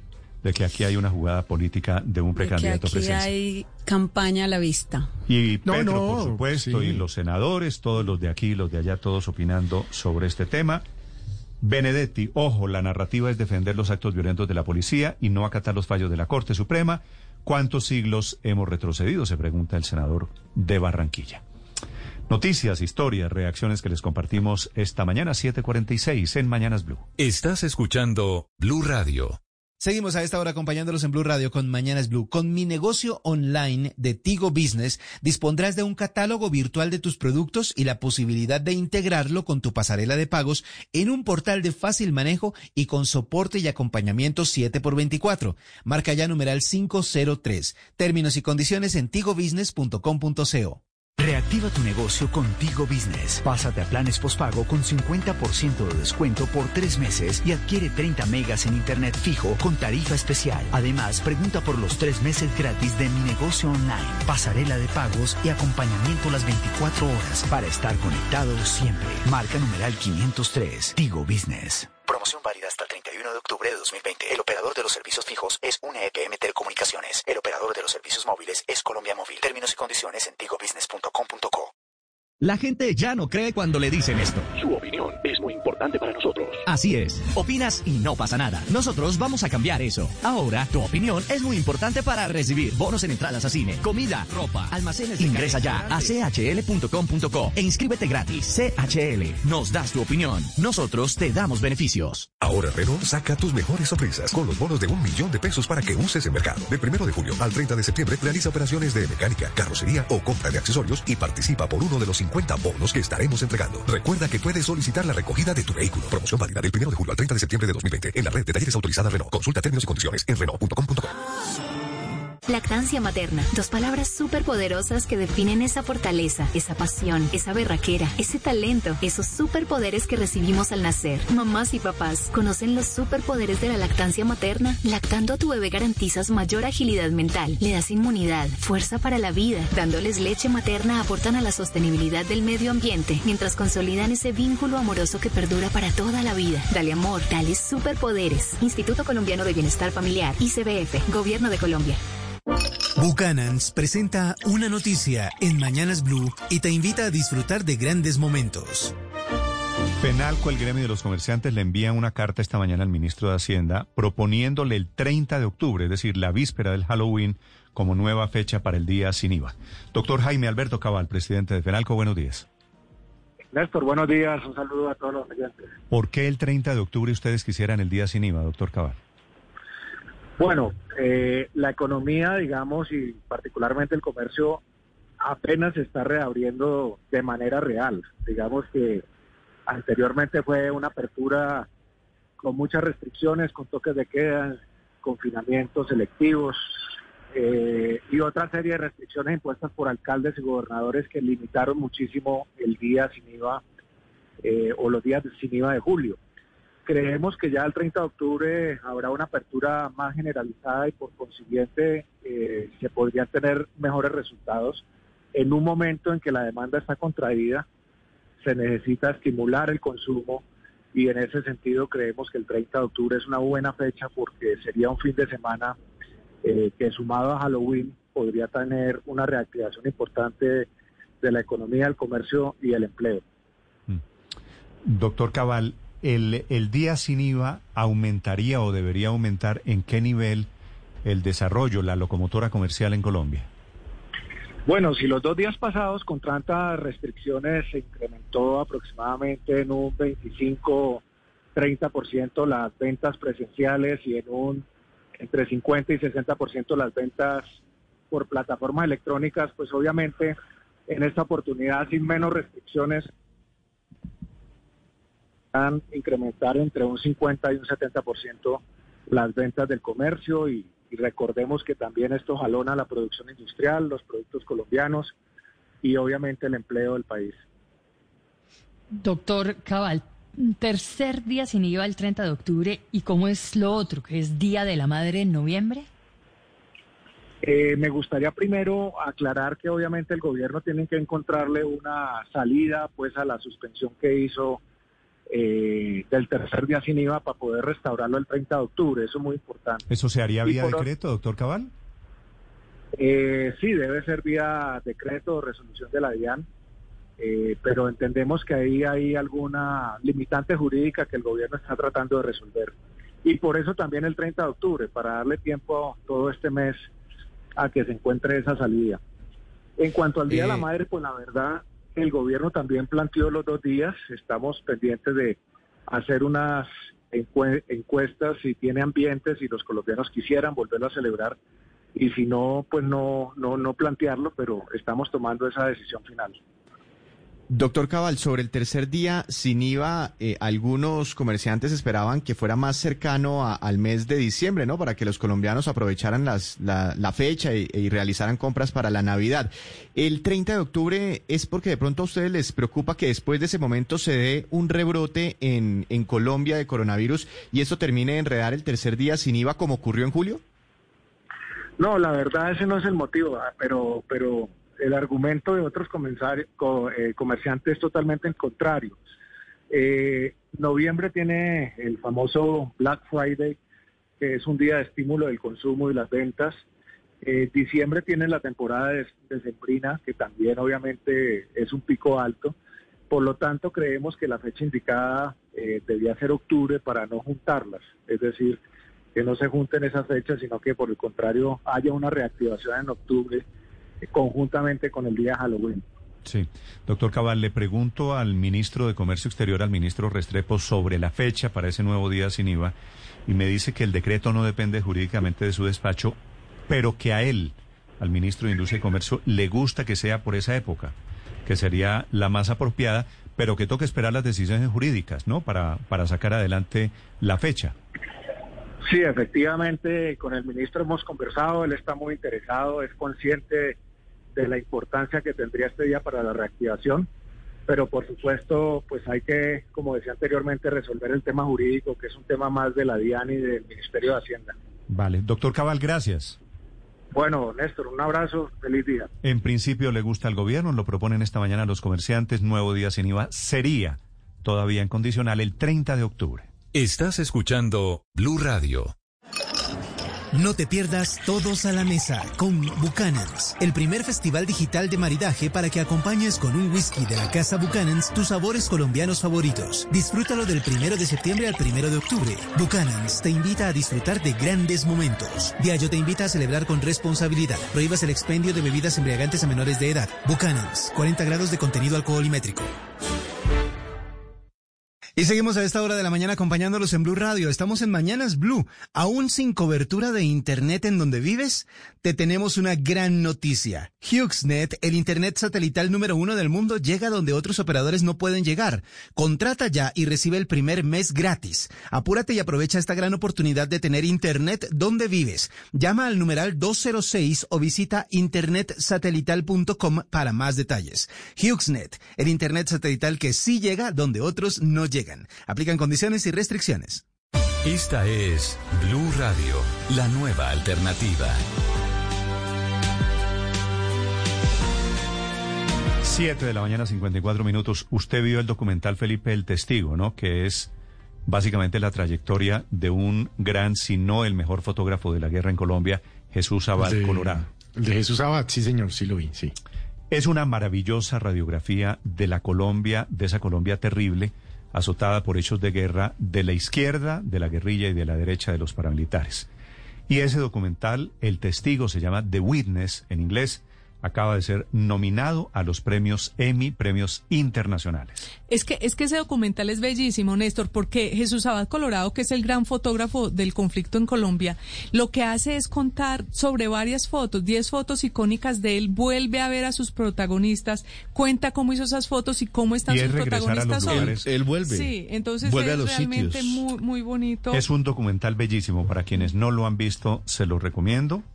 Eso es con lágrima de por medio, eso es con llorada inevitable. Total, total. Sí, además por el recuerdo del momento y a veces le da emoción a Claro. uno ver que hay personas que superaron todas esas Se dificultades. prendieron las luces, ¿Sabes- padre, y ¿Sabes to- qué? todos llorando, ¿no? ¿Sabes lo que...?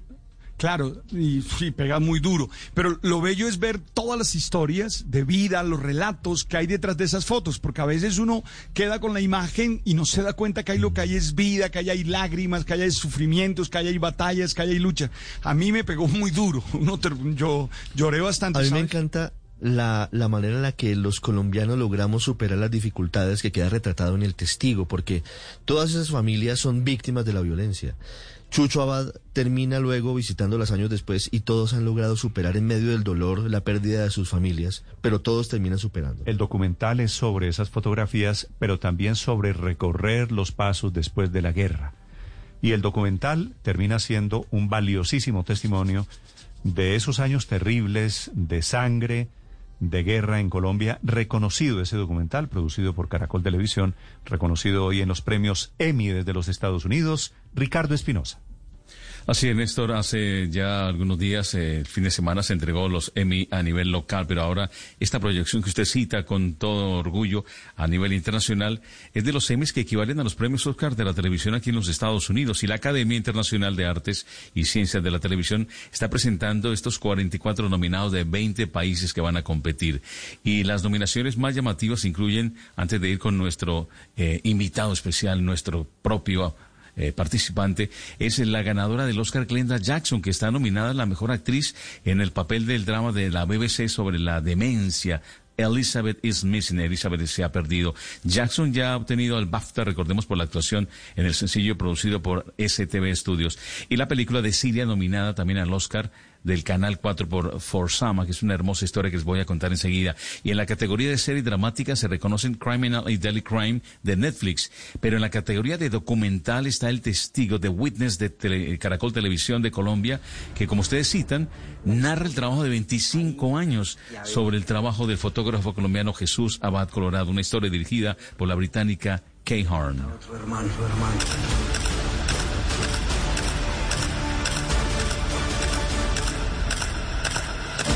Este documental trata de lo que ha visto, ha vivido, ha sentido en carne propia en el país durante estos años de conflicto 25 que dicen, donde narró la historia de las víctimas y no de los vencedores. Más que un corresponsal dice de la guerra, es un testigo real que ha viajado a estos lugares olvidados. Los otros competidores que tienen la categoría The Witnesses para Sama del Canal 4, es del Reino Unido esta producción, y narra en primera persona la historia de una carta de amor a Sana, la hija de la directora, y es protagonista de la cinta, a la vez cuya bebé nace en medio de la guerra de la resistencia del pueblo sirio en contra del líder sirio Bashar al-Assad.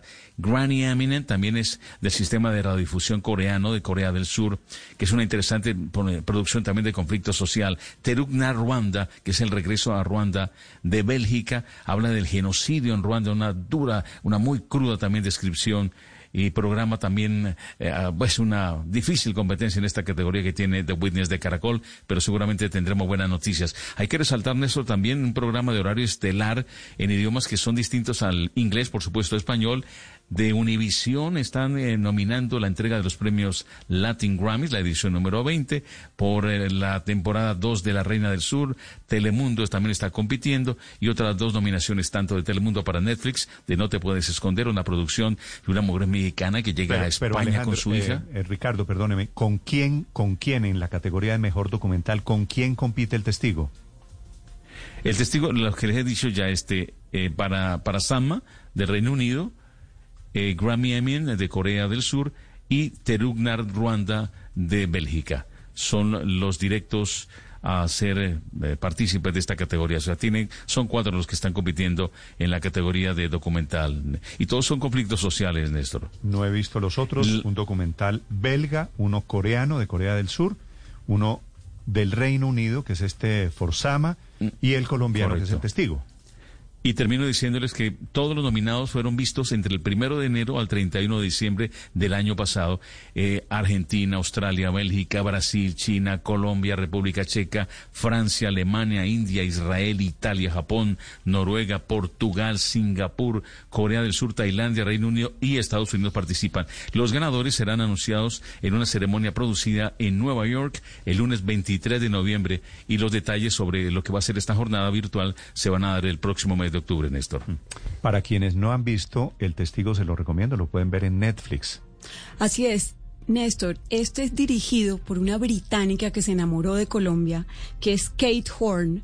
Ella mm. también es la directora de Gabo, la magia de lo real. Ambos documentales están en Netflix mm. y esta británica le da una mirada, además, con la suficiente distancia para valorar las cosas que, que nos conmueven a todos viendo esto. Y seguramente se necesitó una británica, una persona extranjera, para mostrarnos la mirada de Jesús Abad, que digo es un maestro del fotoperiodismo en Colombia. Jesús, buenos días. Néstor, buenos días el querido Chucho Abad, el famosísimo Chucho Abad. Felicitaciones, eh, Chucho, por este, por este reconocimiento vía Premio Semi. Pues, Néstor, para mí es, eh, es una sorpresa, una sorpresa muy grata.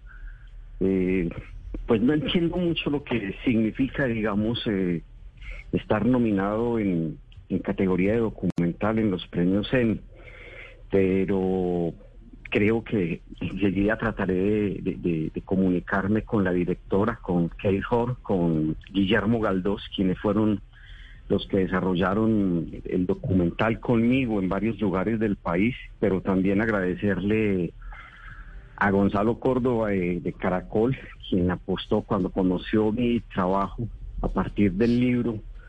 Él me dijo, este trabajo tiene que conocerse y, decirles a ustedes muchas gracias porque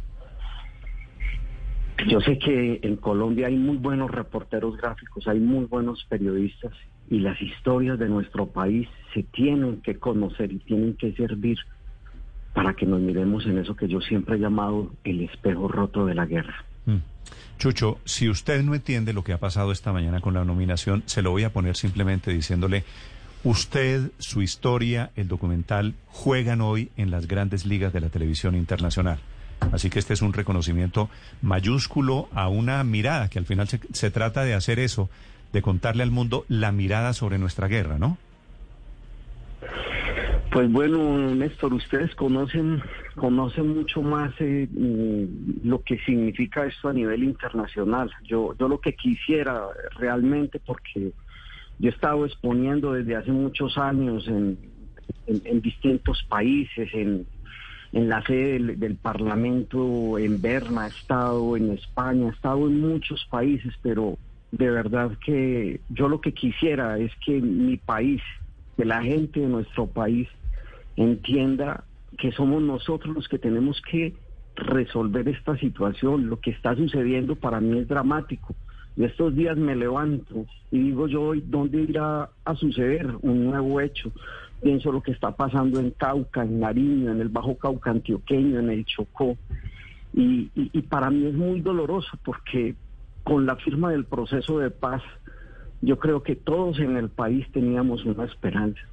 Y, y para mí es muy importante, digamos, y que en el mundo se sepa que aquí hay gente que resiste, Aquí hay gente que todos los días se levanta con ganas de producir, porque tenemos un país maravilloso, pero para mí es muy doloroso que no podamos nosotros, viviendo en un país tan rico, viviendo en un país que lo tiene todo y que tiene tanta gente que resiste, que no seamos capaces de salir adelante y de decir, basta ya de mezquindades, aquí tenemos, aquí tenemos que pensar es cómo salir adelante para brindarle una oportunidad distinta a esos niños y niñas que están creciendo. Yo he trabajado convencido, perdóname que me haya extendido. Tranquilo, Chucho. No, les decía que yo he trabajado, yo he trabajado no para hacer buenas fotografías o fotos, fotografías espectaculares. Yo he trabajado para que la gente en Colombia tenga una reflexión lo que está significando.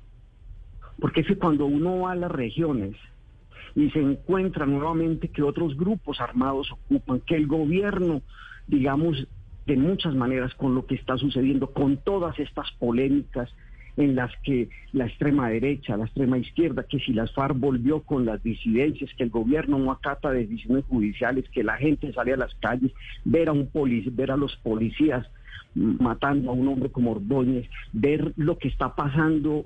Mira, a mí me llegan imágenes de comunidades, porque es que hoy las torturas se transmiten, los asesinatos y la fotografía y la mm. vida no puede ser un espectáculo. Chucho, de, eh, de hecho, usted pues fue el que mejor retrató una fase del conflicto en Colombia. Sus fotografías yo creo que van a marcar para siempre un poco la historia de este periodo de, la guerra. Pero le quería preguntar en particular ya sobre el documental, porque las fotos relataban como el momento más crítico, el documental ofrecía un poco más de esperanza. ¿Cómo ha, cómo, cómo ha sido ese recibimiento del documental? Usted que probablemente lo ha tenido que presentar en muchas partes, ¿cómo, ¿cuál es esa diferencia de comunicación del documental frente a las fotografías que en su momento hizo? Ay, Luz María, que nos conocemos hace tantos años. Eh, Luz María, mire, hay una cosa que es muy bonita con lo del documental. Yo, caminando por distintos lugares de este país, en estos, después del documental de, que estuvo en salas de cine y en televisión, hay una cosa muy bella que me pasa, y es que no solamente en las ciudades, sino en el campo.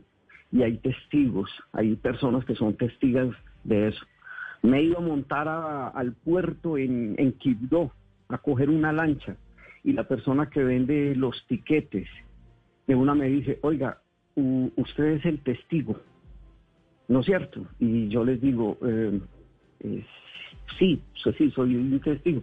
Entonces cuando me dicen, yo vi el documental en Caracol, pero me pasa en pueblos del oriente antioqueño, en el Chocó, en las calles de Cartagena. Yo a veces le he compartido a Kate e incluso a Gonzalo Córdoba lo que me pasa en las calles cuando un vendedor ambulante eh, me reconoce, pero ¿qué es lo, qué es lo que reconocen? Mm, mm, el trabajo del periodismo, la importancia del documento. Y entonces dicen, qué bueno que se cuente la historia de esa manera, porque lo que ustedes decían ahora, eh, no solamente es volver, sino es hablar sin ocultar, es poder decir lo que hemos vivido. Y por eso para mí es tan importante que mi trabajo sirva, digamos, para, para, para hablar de la construcción de la paz, para decir que nuestra gente resiste, que nuestra gente en el campo, esos campesinos, los que han sido humillados, los que han sido ofendidos, los que pusieron la vida, los que pusieron la tierra, los que pusieron los hijos para todos los ejércitos, mm. esos mismos que en medio de la pandemia produjeron los alimentos y que nunca nos han desamparado en las ciudades porque siguen trabajando, esos mismos pueden perdonar y pueden servir para reconstruir y reconciliar un país en donde todavía la dirigencia política no ha estado a la altura de la gente humilde. Es Jesús Abad, el eh, hombre que hace El Testigo, nominado hoy al premio Emmy Internacional, un documental que nos recuerda esa guerra, la guerra de la que venimos, la guerra de lo que hemos sido, un niño que vestía a los muertos o un matrimonio en medio de la guerra o el Cristo de Ojoyá. Historias que les recomiendo para que quienes no han visto el testigo. Chucho, un gusto saludarlo, como siempre un pretexto para mandarle mi cariño, mi afecto. No, a Néstor, a usted y a todo el equipo de la mesa de Blue en todas las ciudades, eh, mi agradecimiento y por favor que el periodismo sea más de a pie y que contemos las historias de la gente, no solo de los que están en este momento sufriendo, sino de los que resisten, porque el periodismo tiene que servir Muchos lidiamos con enfermedades mentales y con conflictos emocionales y es muy difícil hablar de eso en voz alta. Soy María Elvira Arango y los invito a escuchar Qué locura, historias reales de lo que no se habla con testimonios conmovedores y con expertos y especialistas. Este podcast es impulsado por porquequieroestarbien.com, el programa de salud mental de la Fundación Santo Domingo. La producción es de la no ficción y Boombox de Caracol Televisión. Encuentre todos los episodios del podcast en boombox.com. Boombox unir el país y para tomar conciencia.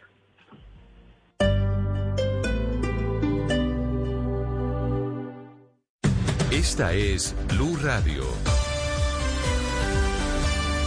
Sintonice Blue Radio en 89.9 FM y grábelo desde ya en su memoria y en la memoria de su radio. Blue Radio, la nueva alternativa. Los sábados en casa son de juegos de mesa y de Cerverón y Zenú, porque es delicioso y rinde para varias partidas. Encuéntralo en tu tienda más cercana. Zenú, aliméntate con confianza. En Blue Radio estamos comprometidos con el cuidado. Lávate las manos con agua y jabón. Habla con tu jefe para poder trabajar desde casa. Lávate las manos de nuevo. Ayuda a tus hijos con las actividades académicas. Crea rutinas de actividades para aprovechar los días. Evita tocar tu cara y vuelve a lavarte las manos. En lo posible, quédate en casa. Así te cuidas y cuidas a los demás. Numeral Yo me cuido, yo te cuido. Blue Radio, la nueva alternativa.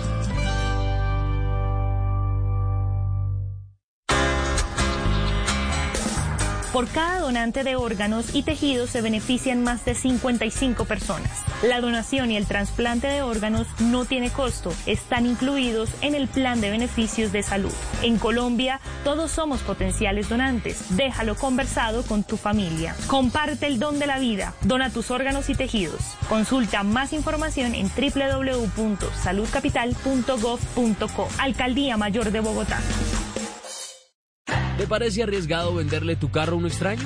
Tranquilo, llegó OLX Autos. Tú vendes, nosotros compramos. Sí, nosotros compramos tu carro. Ingresa a olxautos.co, obtén precio y vende tu carro en un día. OLX Autos, venta inmediata. Términos y condiciones en página web. El Centro Comercial Plaza Claro siempre te da más formas de sorprender a los que más quieres. Disfruta tus antojos en Andrés Paradero, La Lucha Sanguchería o tu restaurante favorito en nuestra plazoleta de comidas. Mientras compras con tranquilidad lo que más te gusta en Miniso, Decathlon, Max Center y tus marcas favoritas. Visítanos, contamos con los protocolos de bioseguridad para cuidarte. Te esperamos en la Avenida 68 con Avenida La Esperanza. Centro Comercial Plaza Claro, el centro comercial donde siempre hay algo más.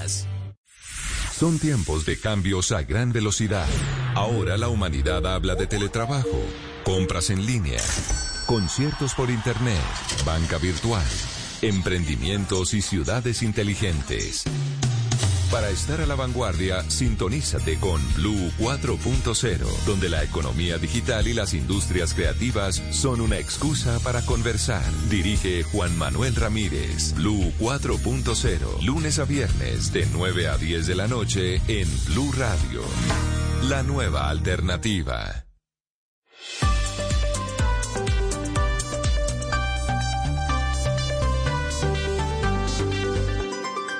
Estás escuchando Blue Radio y bluradio.com. 8 de la mañana, 13 minutos, mucha atención. Es cierto el audio de alias Uriel, uno de los jefes históricos del ELN, reivindicando la participación de ese grupo guerrillero terrorista en las marchas y en actos vandálicos recientes en el país. En este momento el ejército, las fuerzas militares confirman la autenticidad de ese audio. Ricardo González. Hola Néstor, buenos días. Pues sí, efectivamente es por dos vías que nos confirman la veracidad de ese audio de alias Uriel del Frente Occidental del ELN. Por un lado, por el Ejército Nacional y por otro lado, ya directamente desde el Comando de las Fuerzas Militares nos dicen que cotejando las voces de Uriel, pues confirman que esta, esta, este audio efectivamente es Uriel. Si le, si le parece, escuchemos lo que dice Uriel en este audio que nos dicen desde las Fuerzas Militares, ese enviado a través de la forma que ellos lo hacen, a través de mensajes de WhatsApp y que después es que montan como una especie de imágenes de apoyo para mostrarlo, para publicarlo como un video. Septiembre 22 de 2020. Les habla el comandante Uriel del Frente de Guerra Occidental, Omar Gómez, del Ejército de Liberación Nacional. Saludamos las movilizaciones que se han hecho en varias ciudades. Basta ya de brutalidad policial y atropellos contra las personas. Son muchas las víctimas mortales a manos de la policía. Son mártires del bando popular que merecen justicia. Los levantamientos y azonadas no han sido motivadas por diferentes grupos contrarios al gobierno. Nuestra militancia urbana participa en ellas como uno o una más. Son la indignación creciente, el repudio a la opresión y la Pues necesidad en este de audio, justicia. Néstor, que habla de toda eh, una diatriba contra la policía, efectivamente habla de una invitación a acabar con lo que ellos dicen es unos centros de tortura y muerte que son los CAI. Habla en este momento ese eh, comandante del Frente Occidental del ELN, eh, Uriel, sobre este eh, aspecto, Néstor.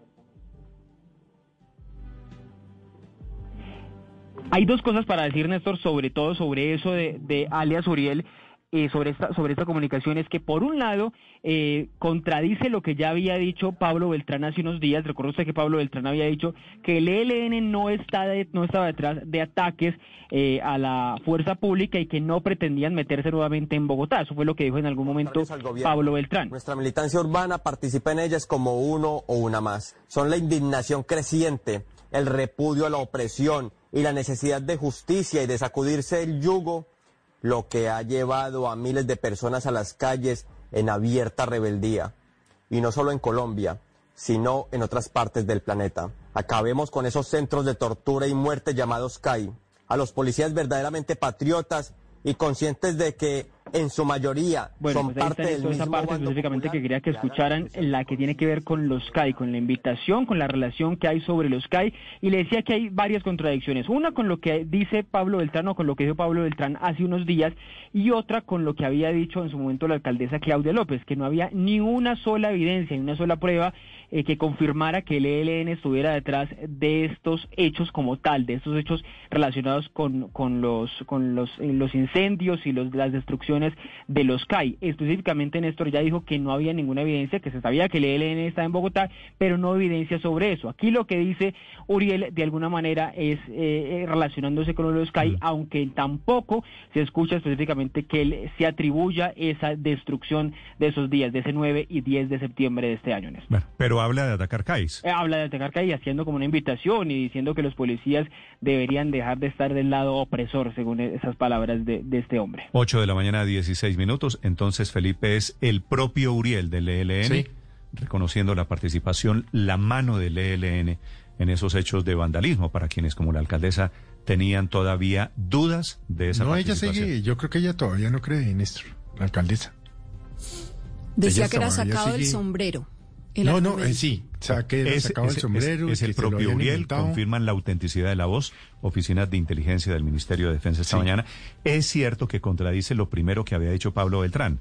Beltrán desde una silla reclinomática en La Habana, diciendo que ellos no tenían nada que ver, y este Uriel, en medio de la guerra en Colombia, diciendo que sí. Pero fíjese, Néstor, que este Uriel ya se había manifestado vía audio de WhatsApp para referirse al carro bomba que explotó en Bogotá en la escuela de policía.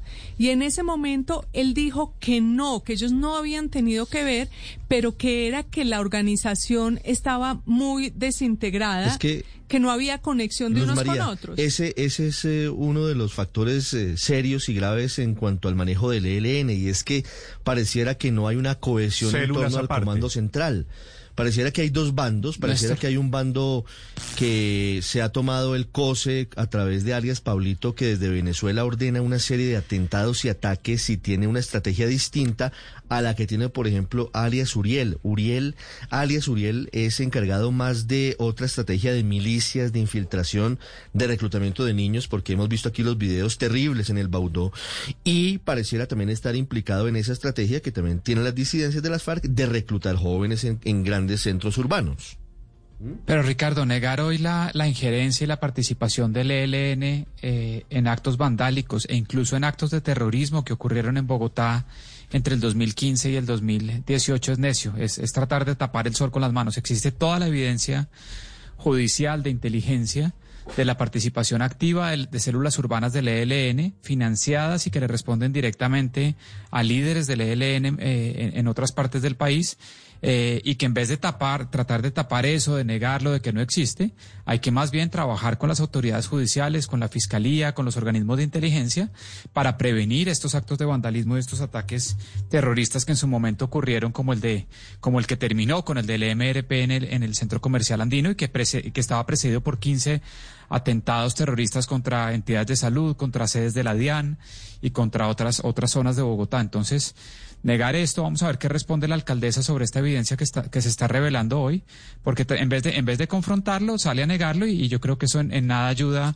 a, a realmente confrontar el problema y hacer no. algo para que, para que esto no ocurra. El audio se conoce esta madrugada, logran autenticarlo, verificar su autenticidad las oficinas de inteligencia hoy mismo. El audio, como ustedes escuchan, tiene fecha 22 de septiembre, es decir, antier, y apenas hoy se está confirmando que es efectivamente Uriel. Alias Uriel está aparentemente, Néstor, no sabemos el detalle, pero cómodo relativamente, porque tiene un centro de comunicaciones, monta videos, manda audios. Bueno. pues llama la atención, ¿no? Porque Pues- en teoría tendría que ser un perseguido por las fuerzas WhatsApp. militares. En- entre otras cosas, publican los teléfonos, Publican los teléfonos. de WhatsApp en donde se lo puede comunicar. a uno sí le quedan muchas dudas sobre por qué un comandante guerrillero tiene semejantes libertades. Sí, y las oficinas de inteligencia diciendo sí, es, efectiva, es efectivamente Uriel. 8 de la mañana, 20 minutos en Blue Radio. Estás escuchando Blue Radio. Antes, para hacer su tarea, María recorría un largo camino hasta la biblioteca del pueblo. Ahora que tiene HughesNet, el Internet satelital número uno, solo camina a la sala de su casa para tener acceso a toda la información. HughesNet te ofrece planes desde 20 megas y Wi-Fi incorporado para estar siempre conectado. Llama ya al numeral 206 y recibe el primer mes gratis en todos los planes. HughesNet llega donde otros no llegan. Aplican términos y condiciones. Visita internetsatelital.com. Muévete confiado con Fiat Mobi desde 33 millones 990 mil pesos y Fiat Uno Way desde 37 millones 990 mil pesos. Visita nuestros concesionarios y conoce los planes de financiación. Consulta términos y condiciones en fiat.com.co.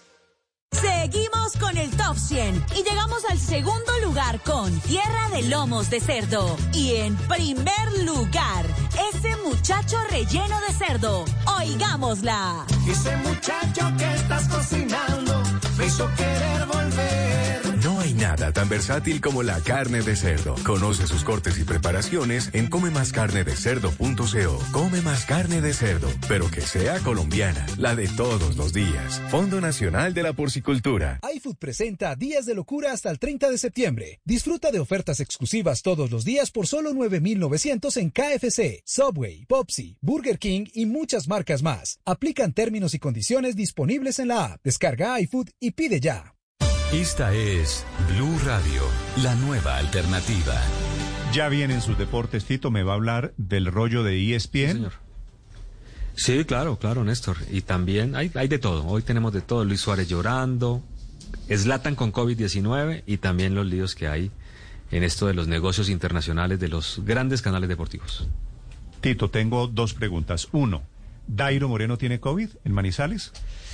Eh, eh, no han identificado, hemos llamado y las fuentes no dicen, pero todo apunta que uno de los tres jugadores que tiene COVID-19 es Dairo Moreno. Y se acusa, ya hay varias personas que manejan la, la fuente en la ciudad de Manizales, que acusan a Dairo de haber estado por fuera, en, comer- en situaciones comerciales, eventos comerciales, y que esto ha llevado a que siete personas del Once Caldas tengan COVID-19, pero no es ninguna confirmación oficial de La segunda pregunta, Tito, es ¿Por qué la campaña que hay contra ESPN, que fue su casa?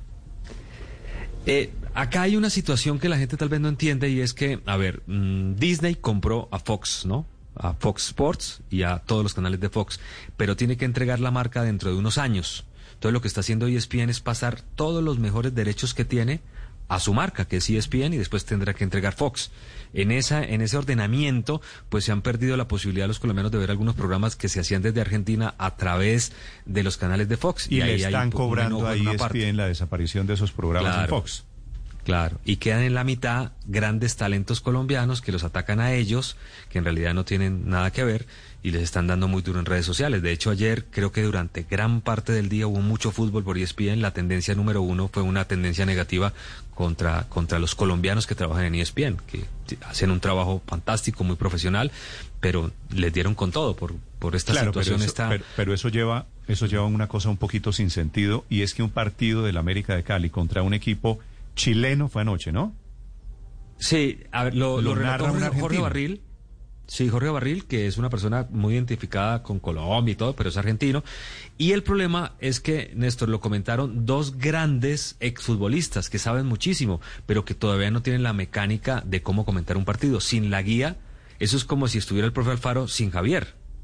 Le cuesta, eso es normal. Javier es el que pone orden, Javier Hernández Bonet es el que ordena completamente y es el centro. Ayer ESPN, gran relator, Oscar Córdoba, tremendo Y comentarista, un hombre que sabe ESPN que muchísimo. no y Vargas. comentaristas periodistas. No había un comentarista que ordenara, un periodista que ordenara, que pudiera y hubo además pues, a la distancia además con porque los problemas de pandemia. Barril en Argentina, ¿cierto? Y, y aquí en Colombia, Córdoba y, y- y Vargas. Vargas Claro. hablaba Y 90 larguísimo. Les- Fabián hablaba larguísimo. en En, un esta época- partido tienen en que ser cortos de los redes comentarios. sociales Y el se famoso lo- delay, ¿no? se lo claro, se lo terminan cobrando Pero- por aquí, por allá. Pero, y de todas maneras era fue bueno. difícil. De todas maneras, a- mí me gusta la- ese tipo de transmisiones, de todas maneras, Tito, porque los futbolistas nos dan la visión de quien ha estado en la cancha. Ahora, lo que pasa es que hay Sí. que complementar siempre con la visión del periodista Esa es- esa que fue la tiene... ausencia. Con la técnica del comentario, que lo hace un especialista También, en comentarios.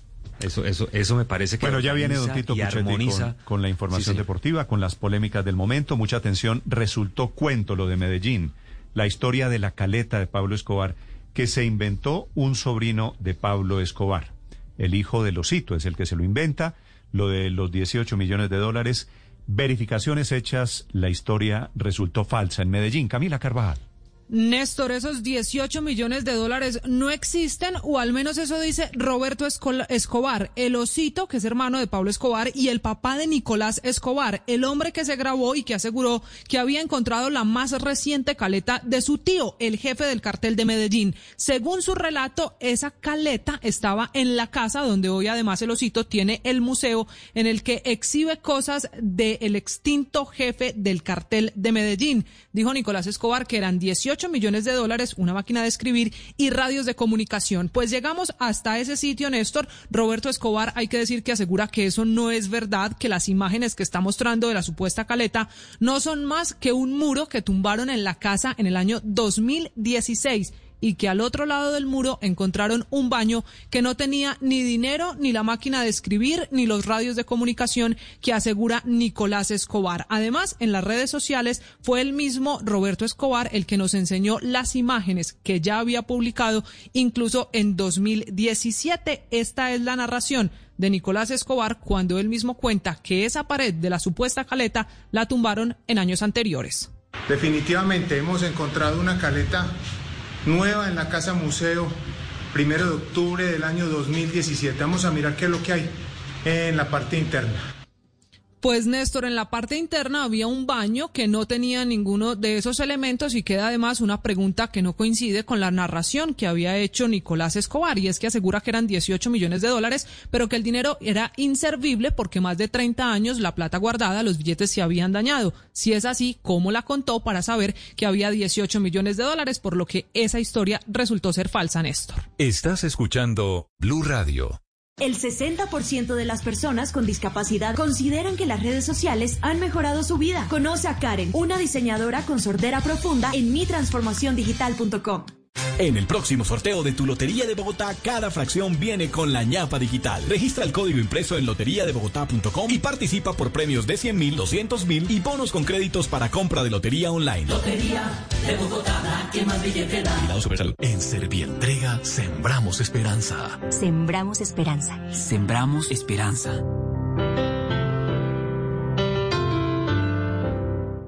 Aprovecha subsidio del gobierno, más beneficio Marval hasta del 15% en nuestra feria Vive tu casa online. Visítanos este fin de semana en feriamarval.com y en todas nuestras salas de venta. Constructora Marval. Minuto Deportivo DirecTV, el mejor invento para ver fútbol, te invita a disfrutar de la mejor acción deportiva. A esta hora, lo mejor del deporte en Mañanas Blue se fue del Barcelona oficialmente Luis Suárez. Despedida en rueda de prensa, muy sentimental, pero desde España está Enrique Rodríguez que nos cuenta todos los detalles. Enrique, muy buenos días. ¿Qué tal, Tito? Buenos días. Finalmente se confirmaron los rumores que venían circulando por los mentideros periodísticos en las últimas 24 o 48 horas y Luis Suárez finalmente abandona el Fútbol Club Barcelona y lo hace con destino al Club Atlético de Madrid. Suárez ha protagonizado una emocionante rueda de prensa esta mañana en las instalaciones del Fútbol Club Barcelona. Allí ha estado arropado por Leo Messi, entre otros jugadores del primer equipo, y aunque ha preferido no criticar al club que abandona, sí ha dicho sentirse molesto por todos los rumores en los que se ha visto envuelto en los últimos días. Sin embargo, el momento más emocionante de esta rueda de prensa ha sido cuando el propio Suárez ha roto a llorar. Que vieran eh, que se iba, aparte de un jugador, de como muchísima gente ve, se va, se va un ser humano que tiene sentimiento. El nuevo jugador del Atlético de Madrid ha dicho que elige ese club porque es el único que puede hacerle frente al Real Madrid y al Fútbol Club Barcelona, Tito. Gracias, Enrique. América de Cali, cambiando de tema, empató ante Universidad Católica y perdió grandes posibilidades de clasificar a los octavos de final de la Copa Libertadores. No jugó bien. Reflexiones y conclusiones con Joana Quintero desde Cali. Tito, así es, buenos días. El América de Cali se dio puntos en su casa, igualó uno por uno con la U Católica de Chile y siguen coleros del grupo E. Ambas escuadras suman en este momento cuatro unidades. Dubán Vergara marcó el gol de los Escarlatas tras un regalo del portero del equipo chileno que lo habilitó para que convirtiera este gol. Vergara además es el segundo jugador americano en marcar en tres partidos de manera consecutiva en este torneo internacional. El primero fue Gerson González. Rafael Carrascal, uno de los hombres destacados en cancha del equipo de Juan Cruz Real habló justamente de lo que fue esta igualdad. Estamos de local, teníamos que ganar, esa era la obligación, se nos escapó esos dos puntos que queríamos, pero me quedo con el esfuerzo de, de mis compañeros, corrimos, eh, luchamos hasta el final, y este fútbol, a veces te da, te quita. Entre tanto, Gremio derrotó 1 por 0 a Internacional, tienen 7 puntos y están como líderes del grupo E. En la próxima fecha de la Copa Libertadores América, el 29 de septiembre, recibirá a Internacional, equipo con el que perdió 4 por 3 en su visita a Brasil. Gracias, Joana. El turno de hoy es para el Medellín, que chocará con Boca Juniors, que está desde el martes en Colombia y trajo a los tres colombianos. John Jaime Osorio, desde Medellín. Hola Tito, buenos días. Después de la victoria anoche del Caracas 2-1 sobre el Libertad, la única opción matemática que le queda al Independiente Medellín en la Copa Libertadores es ganar los tres partidos que tiene por disputar y esperar además algunos resultados. El capitán del Independiente Medellín, Andrés Cadavid, dijo que el juego de hoy será determinante y que será una oportunidad inmensa para el grupo de jóvenes jugadores que promociona el cuadro rojo. Decirle al hincha que confía en nosotros, que estamos dando lo mejor, que obviamente hay un equipo joven, hay un equipo el cual quiere llegar a, a, grandes instancias, quiere lograr cosas, pero que este semestre empezamos un proceso, un proyecto nuevo donde nuestros jóvenes eh, necesitan tener bagaje, necesitan llegar a, a saber que es fútbol profesional. Medellín formará con Mosquera Marmolejo en la portería, Juan David Mosquera, Jesús David Murillo, Andrés Cadavid y Jaime Giraldo, Walter Rodríguez, Yesid Díaz, Didier Delgado, Javier Reina, Israel Escalante y Leonardo Castro. El juego será a las 7 de la noche. Gracias, Jojaime. A propósito de integrantes de ese mismo grupo, hay una noticia. Ramón Díaz presentó la carta de renuncia a Libertad después de caer, como lo informaba J, dos goles por uno ante Caracas. Estamos esperando a ver si se la aceptan, recordando que allí juegan dos colombianos, uno de ellos Mejía y también Boca Negra. En el fútbol nacional, en la liga, tres jugadores del Once Caldas no podrán jugar este viernes ante Atlético Nacional por COVID-19, pero el partido se lleva a cabo y ustedes lo escucharán por Blue Radio. Balona, a propósito de ciclismo, clásica importante que se corre el 30 de septiembre. Atención con Egan Bernal que se confirma su participación en la carrera, que es una clásica, una de las clásicas de los monumentos. Egan Bernal regresará después de su fallido eh, Tour de Francia. También está prescrito Superman López, Rigoberto Urán, Daniel Martínez y Sergio Guita. Antes Daniel Martínez participará en los mundiales de ciclismo. Mañana parte en la cronoélite a partir de las 8.30 de la mañana. Es el único colombiano, obviamente en la carrera élite de fondo. Eh, sí estarán varios de los nuestros. Muy bien, esto por ahora, lo mejor del deporte en Mañanas Blue. Estás escuchando Blue Radio. DirecTV presenta Inventores. El fútbol inventó muchas cosas. Como trancones inexistentes para ver la Liga Española. O ese tubo que siempre se rompe para ver la Sudamericana. Para esto se inventó DirecTV, porque tiene las mejores ligas y partidos en exclusiva. Además tiene DirecTV Go gratis. El mejor invento para ver deportes es DirecTV. Llama ya al numeral 332 o compra tu DirecTV prepago. Aplican términos y condiciones. Para más información visita directv.com.co. Estás escuchando Blue Radio. Levántate, haz una lista de todo lo que quieres hacer en el día y prepárate para hacerlo realidad. Es tiempo de cuidarnos y querernos. Banco Popular. Hoy se puede, siempre se puede. Para ti, que has dedicado tu vida a enseñarnos y a brindarnos tu conocimiento, hoy te decimos gracias, profe. Con nuestra nueva oferta Zafiro del Banco Popular, llena de beneficios en nuestros productos Cuenta para ahorrar, CDT, Casa Ya y muchos más. Gracias, porque cada día nos enseñas que hoy se puede, siempre se puede. Banco Popular, somos Grupo Aval. Vigilado Superintendencia Financiera de Colombia. Ahora Renault saca tus mejores sonrisas con los bonos de un millón de pesos para que uses en mercado. Del primero de julio al 30 de septiembre realiza operaciones de mecánica, carrocería o compra de accesorios y participa por uno de los 50 bonos que estaremos entregando. Recuerda que puedes solicitar la recogida de tu vehículo. Promoción válida del primero de julio al 30 de septiembre de 2020 en la red de talleres autorizada Renault. Consulta términos y condiciones en Renault.com.co. En TCC seguimos cumpliéndoles a todos los emprendedores y empresarios del país. Nuestro país está hecho de ideas que se adaptan a las nuevas normalidades, que transforman los problemas en oportunidades y los finales en nuevos comienzos. Esta es nuestra Colombia, la que nos llena de orgullo, la que vemos crecer día a día y a la que en TCC queremos seguir cumpliendo. Si acaba de llegar a Blue Radio, esto es lo que está pasando y lo que se ha perdido.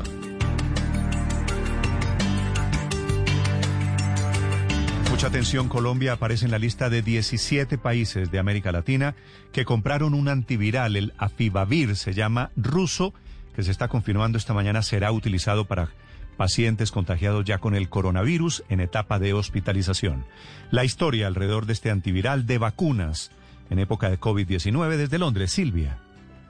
Sí, Néstor, este medicamento lo ha anunciado Rusia esta mañana y el gobierno ruso que va a ser distribuido en 17 países, como tú decías. Es un medicamento que recibió su autorización en mayo pasado y ya se habría estado testeando en los policlínicos allí, en las clínicas y en los hospitales en Rusia. 17 países son los que van a adquirir este medicamento que compite con la dexametasona o con el remdesivir norteamericano. La dexametasona es un medicamento de factura británica.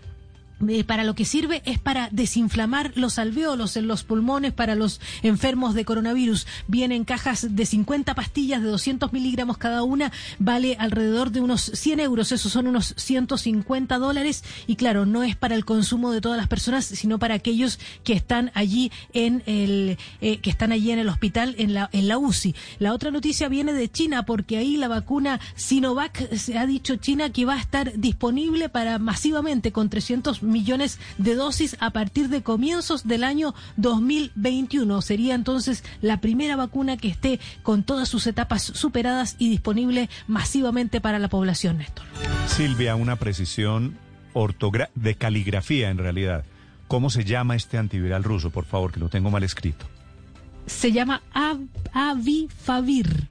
Avifavir. La B corta va al comienzo. Lo que ocurre es que salió un cable, Néstor, de F en que confundieron el orden de las sílabas y Sí. pusieron con la Afibavir primero y no se encuentra de ninguna sí. manera. Pero uno Avifavir. revisa eh, en internet es Avifavir. Ese es Abifavir, perfectamente. Antiviral que pone Rusia a disposición del mundo esta mañana. Ahora, la diferencia entre uno y otro, Silvia, es el Abifavir es para pacientes ya contagiados, diferentes a la vacuna, que es para evitar el contagio. Exactamente, este es un es para tratar a las personas que llegan a la UCI y que tienen serias dificultades para respirar y con lo que Rusia demuestra o está tratando de demostrar que está ah, como potencia farmacológica frente a esta pandemia, Néstor. O eso es eh, lo que se quiere proyectar. 8 de la mañana, 38 minutos. Les actualizamos las noticias. En esta mañana de jueves, hoy es 24 de septiembre, la policía frustró un atentado que pretendían hacer también contra la estación de policía en Tame, apenas horas después del atentado frustrado en Villavicencio, desde Arauca, Mayren González. Hola Néstor, buenos días. Pues en las últimas horas las autoridades en el departamento de Arauca lograron frustrar un atentado que se pretendía realizar contra la estación de policía del municipio de Tame. A pocos metros de este sitio fue detenido por la policía un sujeto que portaba dentro de un bolso un elemento explosivo de alto poder. Estaba acondicionado, listo para ser lanzado contra las instalaciones de la estación de policía y generar graves daños. De acuerdo con la información preliminar que se ha brindado hasta el momento por las autoridades, este sujeto capturado pertenecería a la guerrilla del ELN y habría participado ya también en otros atentados cometidos contra la fuerza pública en esta región del país. A propósito de hechos de violencia, atención, hay tres municipios hostigados esta mañana en el norte del departamento del Cauca por disidentes de las FARC, los mismos que vienen atacando en diferentes partes. Hugo Mario Palomar. Néstor, una granada de fragmentación explotó hace algunas horas en el centro del municipio de Santander de Quilichao, causando daños a locales comerciales de esa localidad. Al mismo tiempo, las estaciones de policía de Siberia y Caldono en el norte del Cauca fueron hostigadas esta madrugada por disidentes de las FARC. El secretario de Gobierno del departamento, Luis Angulo, aseguró que, en principio, las autoridades han atribuido estos hostigamientos a la disidencia de Agoberto Ramos. No, había presencia del ejército. Entonces la reacción hizo que estos sujetos en su accionar no tuviera mayor significado. La misma disidencia, a través de un panfleto que está circulando en la región, ha amenazado a varios dirigentes sindicales y sociales del departamento del Cauca. Ahora 8 de la mañana, 40 minutos. Una joven de 22 años fue asesinada a disparos por desconocidos hoy en Malambo, en el Atlántico. Daniela Mora. Néstor, muy buenos días. En menos de 24 horas, otra mujer fue asesinada a disparos en el Atlántico, esta vez en el municipio de Malambo. La víctima fue identificada como María Alejandra Alvarado Acelas, de 22 años, quien recibió un disparo en la cabeza y otro en el tórax. Con este caso, ya son 35 las mujeres asesinadas este año en territorio atlanticense. Colectivos sociales y la Asamblea Departamental radicaron una petición para que con autoridades nacionales se adelante un Consejo de Seguridad. Al respecto, Gersel Pérez, el presidente de la Asamblea del Atlántico. 12 están posiblemente catalogados como feminicidio. Eh, decidimos radicar de manera urgente esta solicitud ante la señora gobernadora. Un feminicidio, dicen allí en el Atlántico, 8 de la mañana, 41 minutos. A esta hora, atención, se establece un mecanismo de diálogo urgente para buscar una salida a más de mil personas que invadieron un premio, un predio en Ciudad Bolívar. Hay mil personas a quienes están intentando desalojar en las últimas horas. Desde Ciudad Bolívar, al sur de Bogotá, José Luis Pertús. Néstor, buenos días. La invasión de por lo menos mil personas a un predio privado del barrio Villa Gloria en Ciudad Bolívar comenzó a darse desde el lunes de esta semana, pero anoche se presentaron tensiones en el lugar puesto que líderes de los grupos que se tomaron el terreno no permitieron la caracterización de la población por parte de autoridades distritales. Ante esta dificultad, la Secretaría de Hábitat Naida Rangel acaba de denunciar que organizaciones políticas estarían detrás de esta invasión. Desafortunadamente, las personas que son voceras de 21 organizaciones de distintas eh, naturaleza, que adicionalmente también están metidas organizaciones políticas, han venido diciendo que no van a permitir la caracterización. La caracterización nosotros la vamos a proponer nuevamente ahora. A esta hora se sigue a la espera si habrá una mesa de diálogo fuera del predio invadido para buscar un desalojo por la vía pacífica. El distrito recordó que hay una decisión judicial de por medio que ordena justamente este desalojo de personas que reclaman allí vivienda propia. Blue Radio. Las que crecen, las que se reinventan, las que vuelven a empezar de cero y las que apenas comienzan, las que se crean en familia y las que compartes en redes. Todas nos enorgullecen, porque no hay empresa pequeña cuando los sueños son grandes. TCC, seguimos cumpliendo. Solo la más alta conciencia sobre nuestra vida cambiará la suerte de esta pandemia. Agradecemos a cada uno de nuestros clientes por ser esos aliados estratégicos que siempre han estado allí. Sientan la plena confianza que nuestra relación no se verá afectada por esta coyuntura. Nuestras plantas de harina de trigo, maíz y nuestra división de pasta, galletas, café y cereales continuarán operando como siempre. En todo momento estaremos dispuestos a garantizar un excelente servicio. En Organización Trabajamos pensando en usted. Si cree que con los carros eléctricos no se ahorra, los costos de la energía eléctrica son muy bajos. Y si lo quiere comprar, en Davivienda se lo hacemos 110% más fácil. Conozca más en www.davivienda.com y construyamos un futuro sostenible. Da Vivienda. Vigilado Superintendencia Financiera de Colombia. Aplican términos y condiciones. Esta es Blue Radio, la nueva alternativa. Con la reapertura, con el regreso a clases de niños en colegios, de jóvenes en universidades, también están entrando nuevamente los jardines infantiles en Bogotá. La doctora Cinia Navarro es la secretaria de Integración Social. Buenos días, doctora Navarro. Muy buenos días, un saludo muy especial a todos y todas. ¿Cómo es el plan de reapertura para jardines infantiles? Bueno, nosotros venimos en unas mesas de trabajo aproximadamente desde mayo con Secretaría de Educación, Salud, Ministerio de Educación y Secretaría de Integración Social, Subdirección de Infancia, pensándonos en esa, en esa nueva eh, normalidad que pudiera llegar en algún momento. Ese proceso eh, de los jardines infantiles eh, vamos, los iniciamos esta semana con 10, 10 jardines infantiles de localidades de Rafael Uribe, Chapinero, Kennedy, Bosa, Ciudad Bolívar, que en, distintos horarios, de acuerdo a la solicitud que han venido haciendo los ¿Cómo padres. Es, ¿Cómo es sobre ese tema de horarios la idea de jardines infantiles abiertos 24 horas en Bogotá? Bueno, la idea es que eh, vamos a empezar con unos pilotos en las localidades de Chapinero, eh, que tiene que ver con eh, las, digamos los horarios nocturnos para aquellas personas que por uno u otro motivo no tienen con quién dejar a sus hijos por la noche y tienen que trabajar eh, en ese horario. Vamos a ver cómo nos va. Es, una, es, un, es un piloto que vamos a realizar. Hasta este momento, pues estamos eh, hablando con los padres que puedan eh, hacer esa solicitud. Vamos a mirar al final de esta semana, mañana, el reporte que nos dé la subdirección de infancia, si tuvo acogida o no tuvo acogida el, el horario. Sí.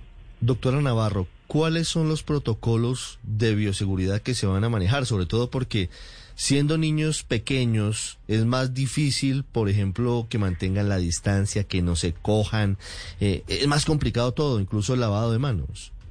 Bueno, ayer que estuve en recorrido de jardines, quiero decirles que me impresionó eh, el juicio de los niños y las niñas, realmente todos con su tapabocas, los vi eh, muy, muy, muy, muy, los padres han hecho el trabajo, nosotros hablamos con los padres desde hace tiempo para que fueran reforzando en la casa este tipo de, de situaciones, pero máximo es un 35% de ocupación. Eso significa que nos permite tener un distanciamiento de más de dos metros entre niño y niña en el jardín y obviamente en las actividades lúdicas que se hagan entre, entre clase eh, eh, específica. Entonces, digamos que el distanciamiento está determinado y también con unos protocolos de bioseguridad de entrada, de desinfección de manos, de zapatos y además unos eh, desinfección de los espacios donde estén cuando hayan cambios de turnos. Así también el personal administrativo pues tiene todas las medidas de bioseguridad. Doctora Navarro, Doctora Navarro, uno de los problemas que hemos tenido es que los padres de familia, muchos no quieren mandar a sus niños a los colegios. En el caso de los jardines infantiles, ¿cómo ha sido esto? ¿Qué porcentaje de padres sí quieren llevar a los niños a los jardines? Eso es muy importante. Nosotros hicimos una encuesta y el 18% de los padres no más eh, quieren acceder al servicio. Hay mucho temor de los padres de familia, pero hay un porcentaje del 18% aproximadamente que más que querer lo necesita.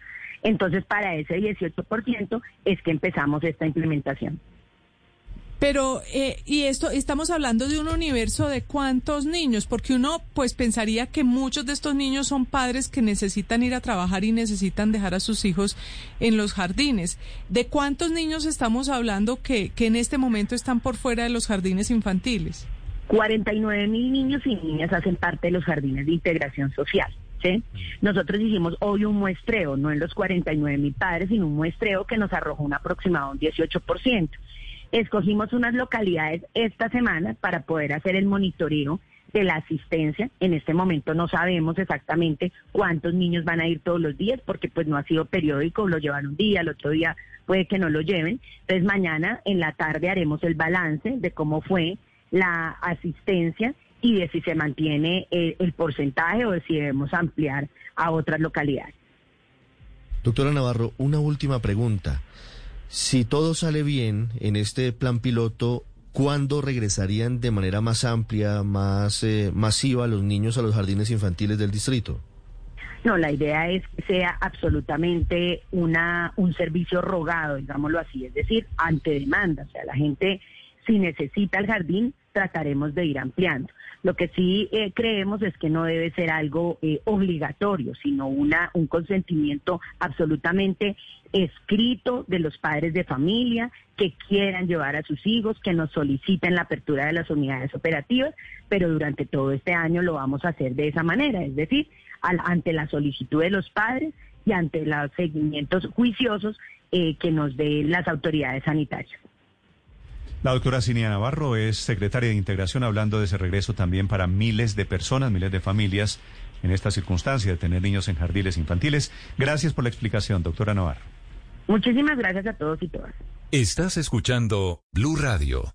Él es Loki y está contento porque su familia compró carro nuevo y se ahorraron hasta 30 millones de pesos. Tu familia también puede estrenar sus cero kilómetros y ahorrar en el salón virtual de Mercado Libre tu carro.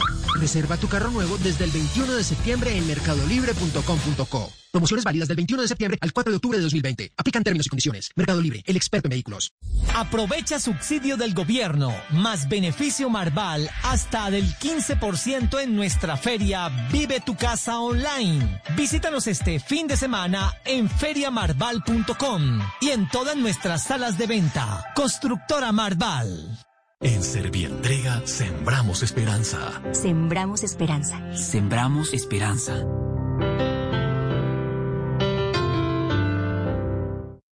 Esta es Blue Radio, la nueva alternativa. 8 de la mañana, 50 minutos. Felipe, hay dos peleas políticas gigantes en este momento en curso. A ver. Y ambas con estrados judiciales de por medio. Estas son peleas políticas que terminan metidas o terminan los involucrados anunciando demandas. Y con redes sociales Primer- también. Primera pelea. Sí, a ver, a saber, dos puntos. A saber, dos puntos. Uno, Sí. Carlos Holmes Trujillo contra Jorge Enrique Robledo. Ah, el, pre- el precandidato Carlos Holmes Trujillo contra el precandidato Jorge Robledo. To- todo, todo esto usted lo puede leer. Le cuento el origen. Sí. Robledo escribe en Twitter Sí. derecho de petición al Mindefensa Trujillo. ¿Va a cumplir la orden de la Corte Suprema de Justicia de pedirnos perdón a los colombianos o va a renunciar a su cargo para evadir lo ordenado? Pero lo que no puede, dice Robledo, es violar la ley y seguir de ministro, así sea el sueño de Iván Duque. ¿De acuerdo? Sí. Le responde el ministro de Defensa. Ministro de Defensa, a quien le he pedido que nos acepte una entrevista para explicar todo este rollo. Cero entrevistas, mucho Twitter. ¿Responde el ministro o el candidato? Responde. ¿Sabe que esa es una buena pregunta? La cuenta de Pues Carlos léala a ver y, le- y miramos a ver quién respondió. La cuenta de Carlos Holmes lo identifica como ministro de Defensa. por Sí, sí, sí, pero, pero las peleas que está cazando está es como precandidato. ¿Pero qué respondió? Néstor? Sí. Jorge Enrique Robledo. Sí. Eso de quien viola la ley, lo van a, de quien viola la ley, lo van a resolver los jueces, porque presentaré denuncia contra usted por múltiples delitos.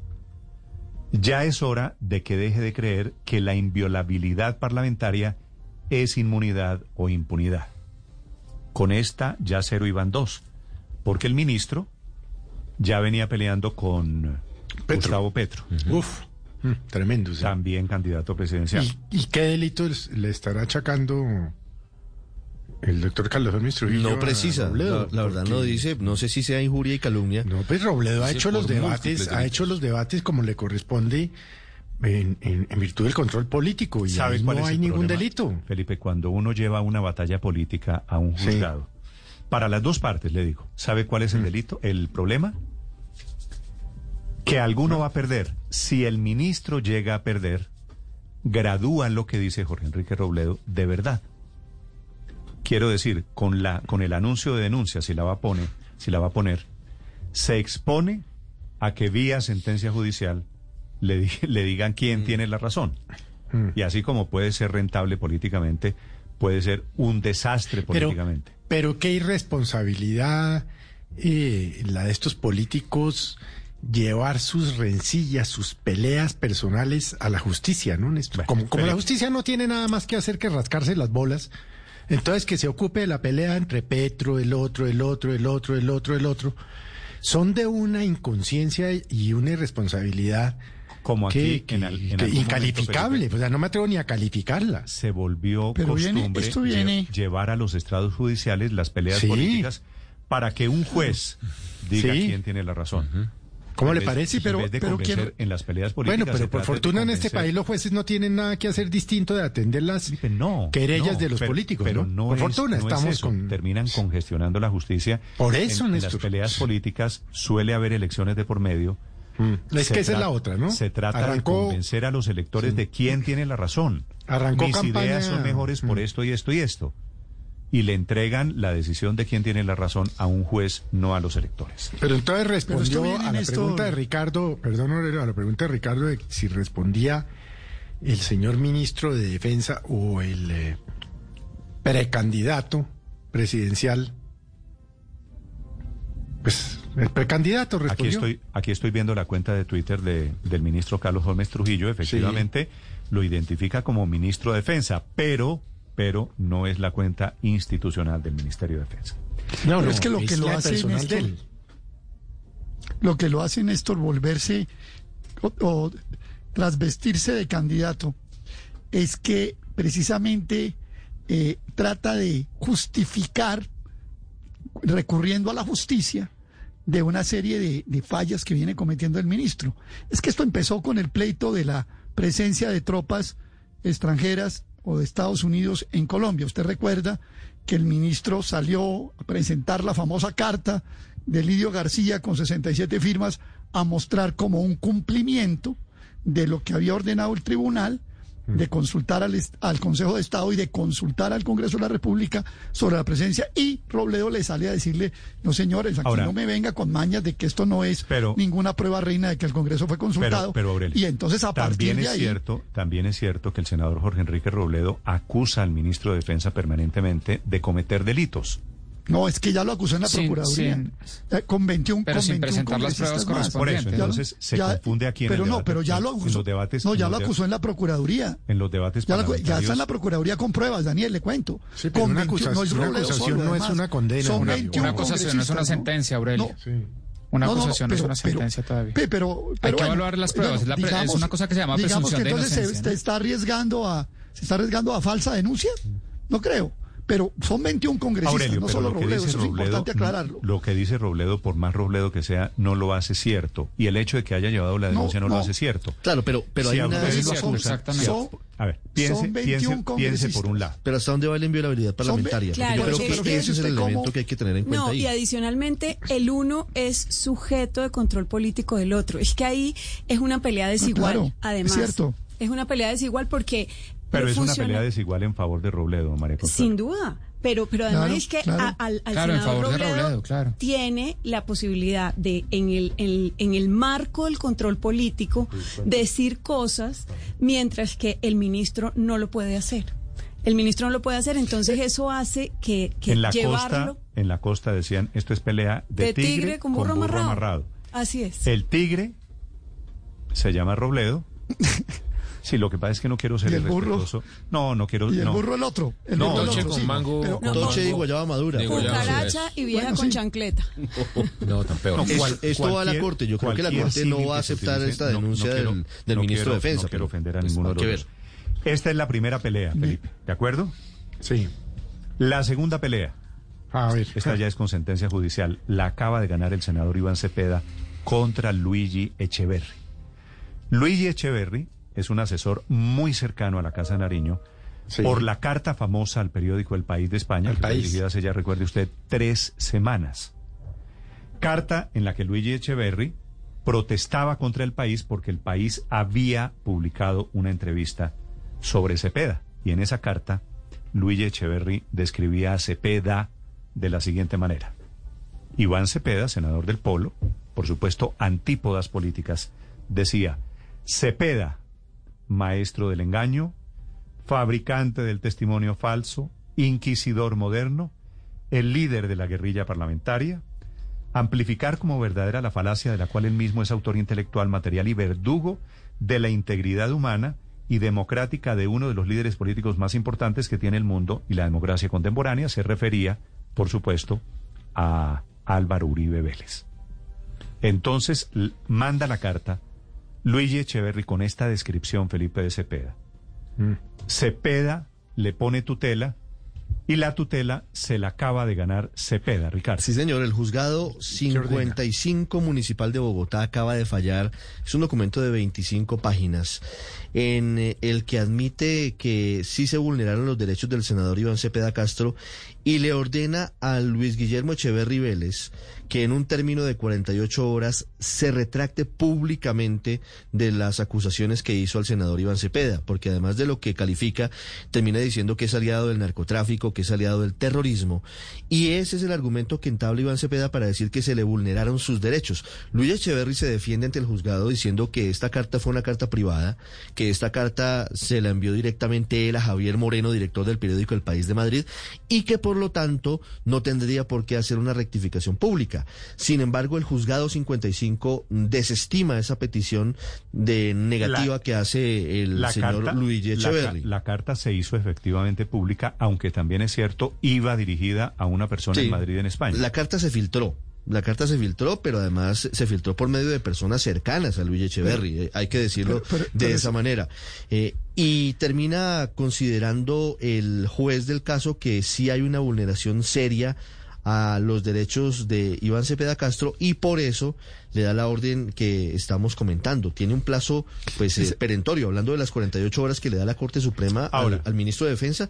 Aquí aplica carta- la misma la misma decisión. Dice, en consecuencia de lo dispuesto, se ordena al accionado Luis Guillermo Echeverri Vélez que en el término de 48 horas, si aún no lo ha hecho, proceda a retractarse de las afirmaciones hechas en contra del ciudadano Iván Cepeda Castro en la misiva del 5 de septiembre de 2020 en las mismas condiciones en las que se produjo. ¿Quién es el abogado del doctor Luis Guillermo Echeverry aquí? en Pues este aquí actúa realmente en nombre propio, Néstor. Él, él aquí actúa Felipe, porque dice que él conociendo, su a. Luis Echeverry.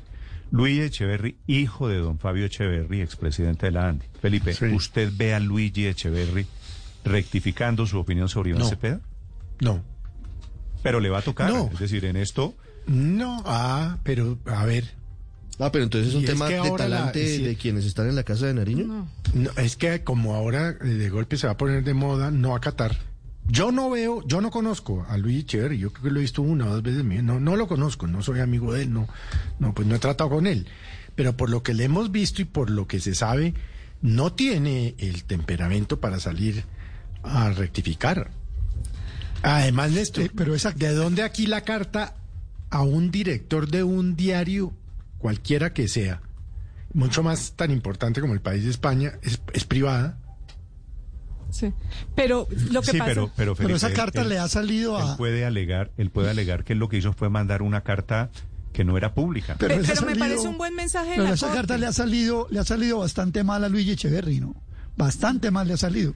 Quiero, no solamente por estos efectos jurídicos, y vamos a ver si también desacata, y si desacata salía algo que Daniel Samper Pi- Pisano dijo en una nota alrededor de la carta, no sé si ustedes la leyeron, en que Luigi Echeverry era el susurrador nacional. O sea que si Echeverry desacata la tutela, pues ya sabemos quién le está susurrando a Duque no acatar tutelas. Pero, el susurrador nacional, que entre otras cosas, Daniel Samper... En, honor a la verdad, el cargo de susurrador nacional, eso está bien para una caricatura, para una descripción, pero no existe el cargo, como usted se imaginará, no, no, de susurrador. claro. Entonces, pero, el pero además me fascinó, yo no sé qué uno yo de los... no dudo, Aurelio, no tengo ninguna duda de la influencia. Técnicamente no tiene ningún cargo en la Casa de Nariño. Es pero que en la hoja de vida de Echeverry, tiene influencia. Yo creo que en la hoja de vida de Echeverry, ahí el verdadero en la hoja de vida de Echeverry dice que es abogado, ¿no? Claro, en, la, corte le van a tener que poner una sala y le valió, nueva. Perdón, Luz María, una pequeña cosita, una pequeña cosa. En la hoja de vida eh, dice que es abogado y toda esa actitud le valió eh, que Daniel Samper Pizano le dijera el de intelectual asintomático, ¿no? Que me pareció realmente una genialidad. Ok. Sí. Pero, pero quería decir que van a tener que poner en la corte una sala para, para los mandatarios, porque Sí. recuerde usted que, por ejemplo, a Claudia. López, a Álvaro Uribe, a Gustavo Petro, a todos les ha tocado rectificar, porque andan en un tono muy subido en el debate, es decir, acusando Sí, de crímenes sí. a los pero esto, otros. Pero esto es, decir, una Luigi cosa es el debate político. Esto es Luigi. Pero digamos que, que en parte está aquí eh, demandado o se ha pedido esta pero- rectificación por ser parte de algún de alguna manera del gobierno No, no, no, nacional. de, de acuerdo. Entonces es como que es le simbólico. bajen. El señor no es un ciudadano de a pie. En eso Sí. estamos de acuerdo. No, el señor tiene representa al señor presidente en varias juntas, por lo gerente- demás. que le bajen el tono, es decir, es que todos nuestros la líderes campaña. están gerente- subiéndose de tono, fue el gerente saliéndose en la de tono. campaña. ¿Usted cree que a estas alturas, con Mm. lo que escribió Luigi Echeverry, que lo meditó, que no es la primera vez que lo dice, que Sí. cada vez que puede publica artículos, libelos de esta categoría? Mm. ¿Usted cree que es posible que se desprenda la imagen del señor Luigi Echeverry de la imagen de la Casa de Nariño a estas alturas? No. No. No, Obviamente porque- no, por, por haber sido No, y, pues y por ejercer. Gerente de la es, campaña. es de esas Pero personas. técnicamente no tiene ningún cargo. No, no importa. No, no, no, yo sé, yo sé, No, María no, Consuelo. Es que Rasputín eso es lo tampoco. grave, precisamente. Sí, técnicamente esa es una manera de eludir la responsabilidad. ¿A usted le parece, Claro. Felipe, Eh, que, que la comparación con Rasputín No. tiene sentido aquí? Guardadas las proporciones, Luigi Echeverry es el Rasputín del régimen. ¿Usted cree? Ah, no me cabe Pero muy duda. guardadas las proporciones, es Por decir, eso en le el digo, efecto, en el impacto. Guardadas las Rasputín. Luigi, ¿Cómo era que decía no Felipe? Dividido por el precio del Rasputín dólar. dividido por el cambio del dólar daría. Luigi Echeverry. Pues con respeto, pero es el Rasputín del régimen, no le quepa a usted la menor duda.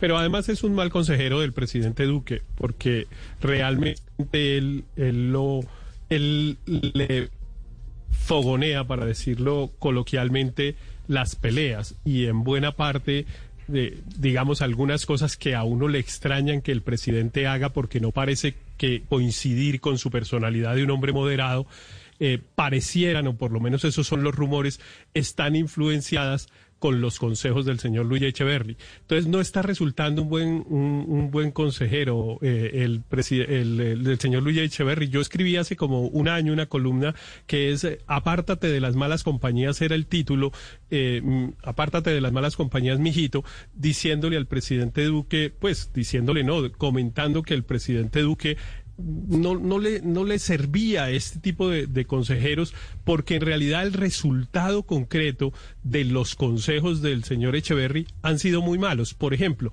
él fue el que, eh, el que inicialmente en el gobierno mantuvo una tesis de mantener muy aislado al Congreso de la República. Finalmente se impuso la otra teoría y y hoy el gobierno tiene una mayoría más o menos silenciosa, pero una mayoría eficaz en el Congreso de la República. Mientras le recibieron el consejo a Echeverry, mantenía una disputa con el Congreso que hacía prácticamente eh, ingobernable, ingobernable el país. Y después él mantiene una disputa con los gremios económicos, con los medios, con los opositores del Bueno, presidente, medios, y nada de eso le conviene. Héctor, a propósito a los medios, él es el gran instigador de la teoría de los medios enmermelados, de que los medios aquí se entregaron a la izquierda, de que es una teoría, la verdad, que ha comprado un gran sector del uribismo. Ese sector eh, de que está que representa el doctor fuerte, ¿no? Mm. que está más a la derecha, que Sí, cree señor. seguramente cree y sigue creyendo eso, que, que a pesar del triunfo del Centro Democrático, que el país está entregado a la mermelada. Nueve de la mañana, seis minutos. Felipe, me quedo pensando en lo de Rasputín. No, no, yo lo digo con mucho respeto, pero póngale la firma, Néstor. A mí, a mí lo que me preocupa es, como siempre, el doble rasero. Yo creo que sí es conveniente, como decía Luz María, bajar el tono en las disputas y en las redes sociales. Sí. Pero ojalá que funcione para los dos lados, porque es que a veces las ofensas y las imputaciones de delitos vienen de un lado que no es sancionado ni se, ni, a- ni se les pide retractación. Una frase, Felipe, de la carta para que usted entienda el nivel poético del doctor Luigi Echeverri. A ver, señor. Una frase de la carta de Luigi Echeverri al país. El magnicidio mediático de la figura del expresidente Uribe Vélez no difiere para nada de lo que pase con el COVID-19 en los pulmones de un cuerpo bajo en defensas. Ah, pero... Ha dicho. Florido. Sí, pero... No, pero ahí termina metiendo una teoría Pero- de la conspiración en esa carta, hasta diciendo No, pero- que el COVID provino de los laboratorios chinos. Es decir, Pero- estamos es- en eh, un nivel de... no, no. Pero No, si no, mete en la pero- pelea al periódico El País de España, usted imagina. Pero en un momento, el, el director del país de España, en algún momento, unos días después de haber recibido tan florida y bien escrita misiva, dijo que en su vida había recibido una carta más insólita. Que nunca. Que llevaba 50 años en el periodismo y nunca había recibido una carta más insólita. Pues porque publicar una entrevista con Iván Cepeda, eh, en la lógica, en la otra lógica, vuelve al país, digo al país, el periódico español, que ha sido pues un faro de buena literatura, de buen periodismo durante tantos años, lo mete en la pelea como si fuera un cómplice de, de un sector amigo de las FARC. En eso termina la teoría. Nueve de la mañana, ocho minutos, son las dos peleas políticas del día. En segundos, la primera dama de Cartagena.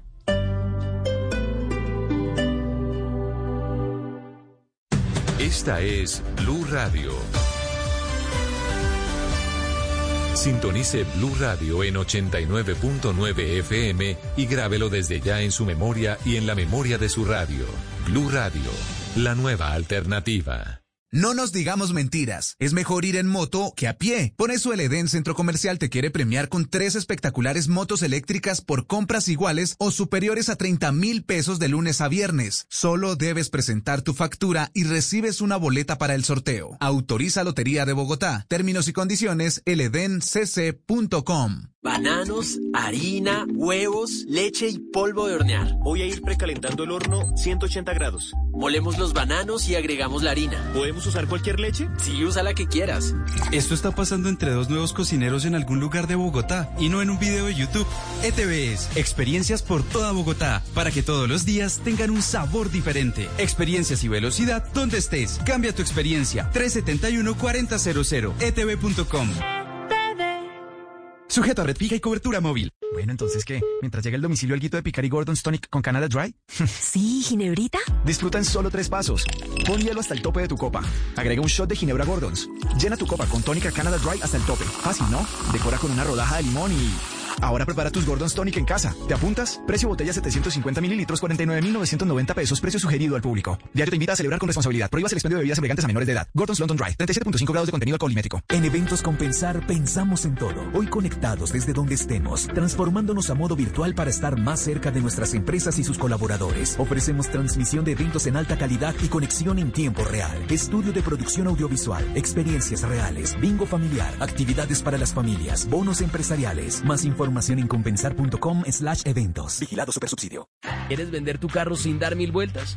Tranquilo, llegó OLX Autos. Tú vendes, nosotros compramos. Sí, nosotros compramos tu carro. Ingresa a olxautos.co, obtén precio y vende tu carro en un día.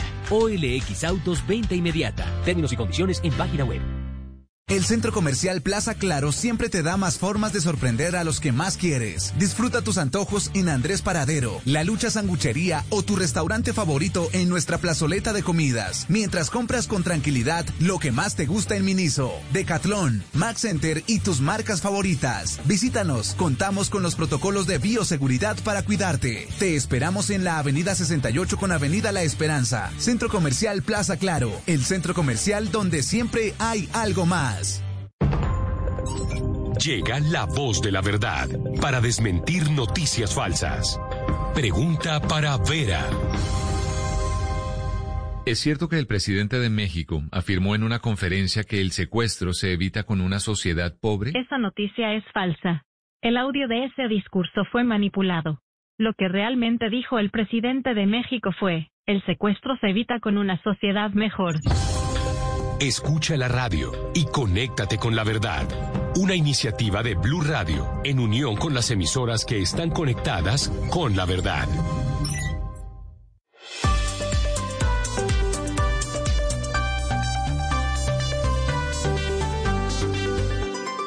Estás escuchando Blue Radio y bluradio.com. 9 de la mañana, 12 minutos. Un muy importante periódico en Estados Unidos, el Wall Street Journal, que es eh, un periódico a prueba de balas. El Wall Street Journal publica esta mañana un artículo que relaciona la caída en las ventas de brasieres con el teletrabajo. ¿Cómo es la relación. Paola? Oiga, me parece impresionante estar viendo de verdad este artículo que, como bien dice usted, pues lo produce y lo publica uno de los medios económicos más importantes del mundo y se titula así. ¿Será que el trabajo, el teletrabajo va a matar definitivamente la industria del brasier? Y lo que comienza diciendo básicamente Néstor es que las ventas de brasieres en el mundo están en caída libre, han en algunos sitios caído hasta 40 y 50%, imagínese usted. Y lo que dice es que obviamente tiene que ver con esto de Zoom, en donde ya finalmente lo que se le ve a usted es la cara, y tiene que ver con el, tra- el trabajo en donde son millones de mujeres en el mundo en donde sencillamente están parte, Paola, evitando usar brasieres. En la, que, en la que me pierdo. El consumo para una mujer ponerse brasiel, brasier es para que no le vean o para que la vean. Pues eh, por eso yo también estoy medio confundida, porque según esto, en parte entonces es para, para cuando a uno lo están viendo, ¿no? Eh, y por eso en esta época de teletrabajo, en donde la gente ya se queda en la casa para trabajar, no se está usando. Pero le quiero contar que eso tiene un impacto duro sobre muchas industrias en Colombia. Piense usted que somos uno de los grandes jugadores en ese mercado de las exportaciones de, de prendas íntimas, ¿no? De ropa interior y sobre todo de brasieres. El año pasado exportamos 600 millones de prendas íntimas, la mitad brasieres. Las exportaciones por ese concepto suman 60 millones de dólares al año, más de 60 millones de dólares al año.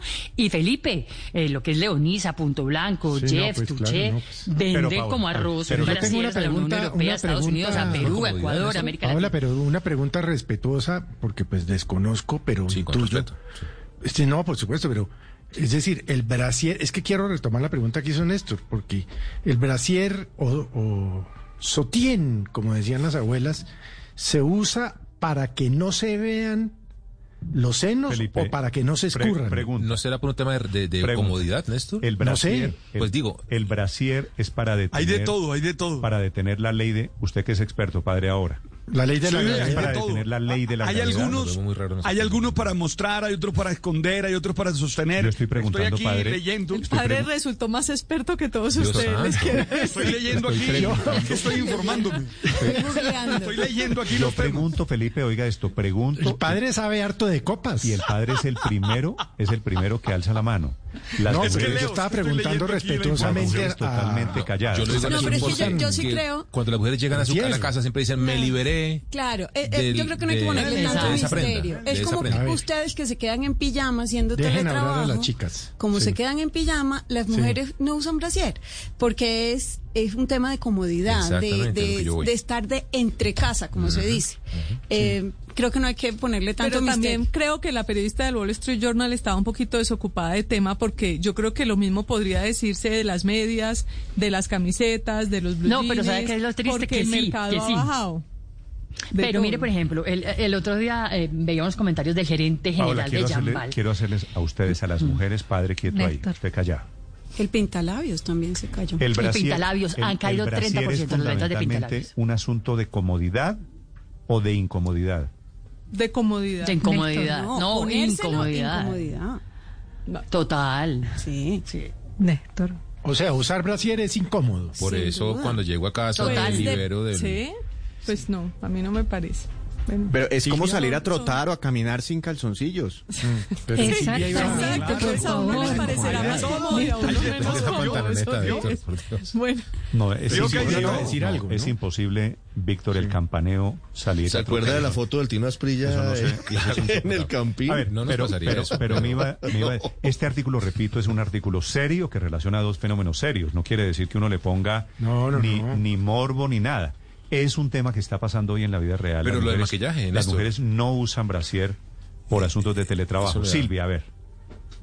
Néstor, hay una, hay una visión muy masculinocéntrica en el análisis de los brasier. O sea, cuando nos maquillamos es porque queremos gustarles a ustedes. Cuando nos ponemos brasier es porque les queremos gustar a ustedes. La verdad es que el sostén, como se llama en, en Chile, por ejemplo, lo usamos muchas, sobre todo por comodidad, para que los senos no se agiten cuando vamos caminando. Por Dios, es tremendamente cómodo. Y te voy a contar una anécdota de Emma Thompson. Ustedes se acuerdan de la, la actriz famosísima, ¿no? Aquí el otro día contaba en la televisión que ella tiene una casa en un lago y, y está tan deshabitado que ella puede salir caminando desnuda hasta la playa ah, y, y ponerse a nadar desnuda. Entonces vino un, un día el policía, un policía a, a verla y le dijo, nos han advertido que hay un hombre desnudo circulando en su casa. Y ella le dice, no, no, no, es que a mi yo. los senos parecen testículos. Pero ¿cómo se llama? Silvia, aquí la, la diferencia, la diferencia que tengo de interpretaciones que me dicen unas que es por comodidad y otras que es incomodidad. Sí. No se Puede pusieron de acuerdo, vio, de- ¿no? de- sí, claro. Dependiendo, Silvia, del tamaño del contenido del brasier. También, O de la actividad. De o de la claro. actividad. Si uno va a hacer deporte, sí necesita el brasier, sin duda. Y hay Pa- como, deportivos. como, sí, además es mucho No, pero, más cómodo. pero, pero no. mejor Pero para dicho, dormir. Es que no me han entendido la pregunta. Voy a... A ver. Si están haciendo teletrabajo, Ujú. Sí. puede estar, no importa que caiga lo que naturalmente cae. No, yo para- pero yo ¿para por qué? costumbre, a mí me, Pero ya me Néstor, hace falta, ¿sí? digo, por Pero costumbre. yo le voy a... eh, voy a claro, Depende me va si tienes 18 años o si tienes 50, Claro. Néstor.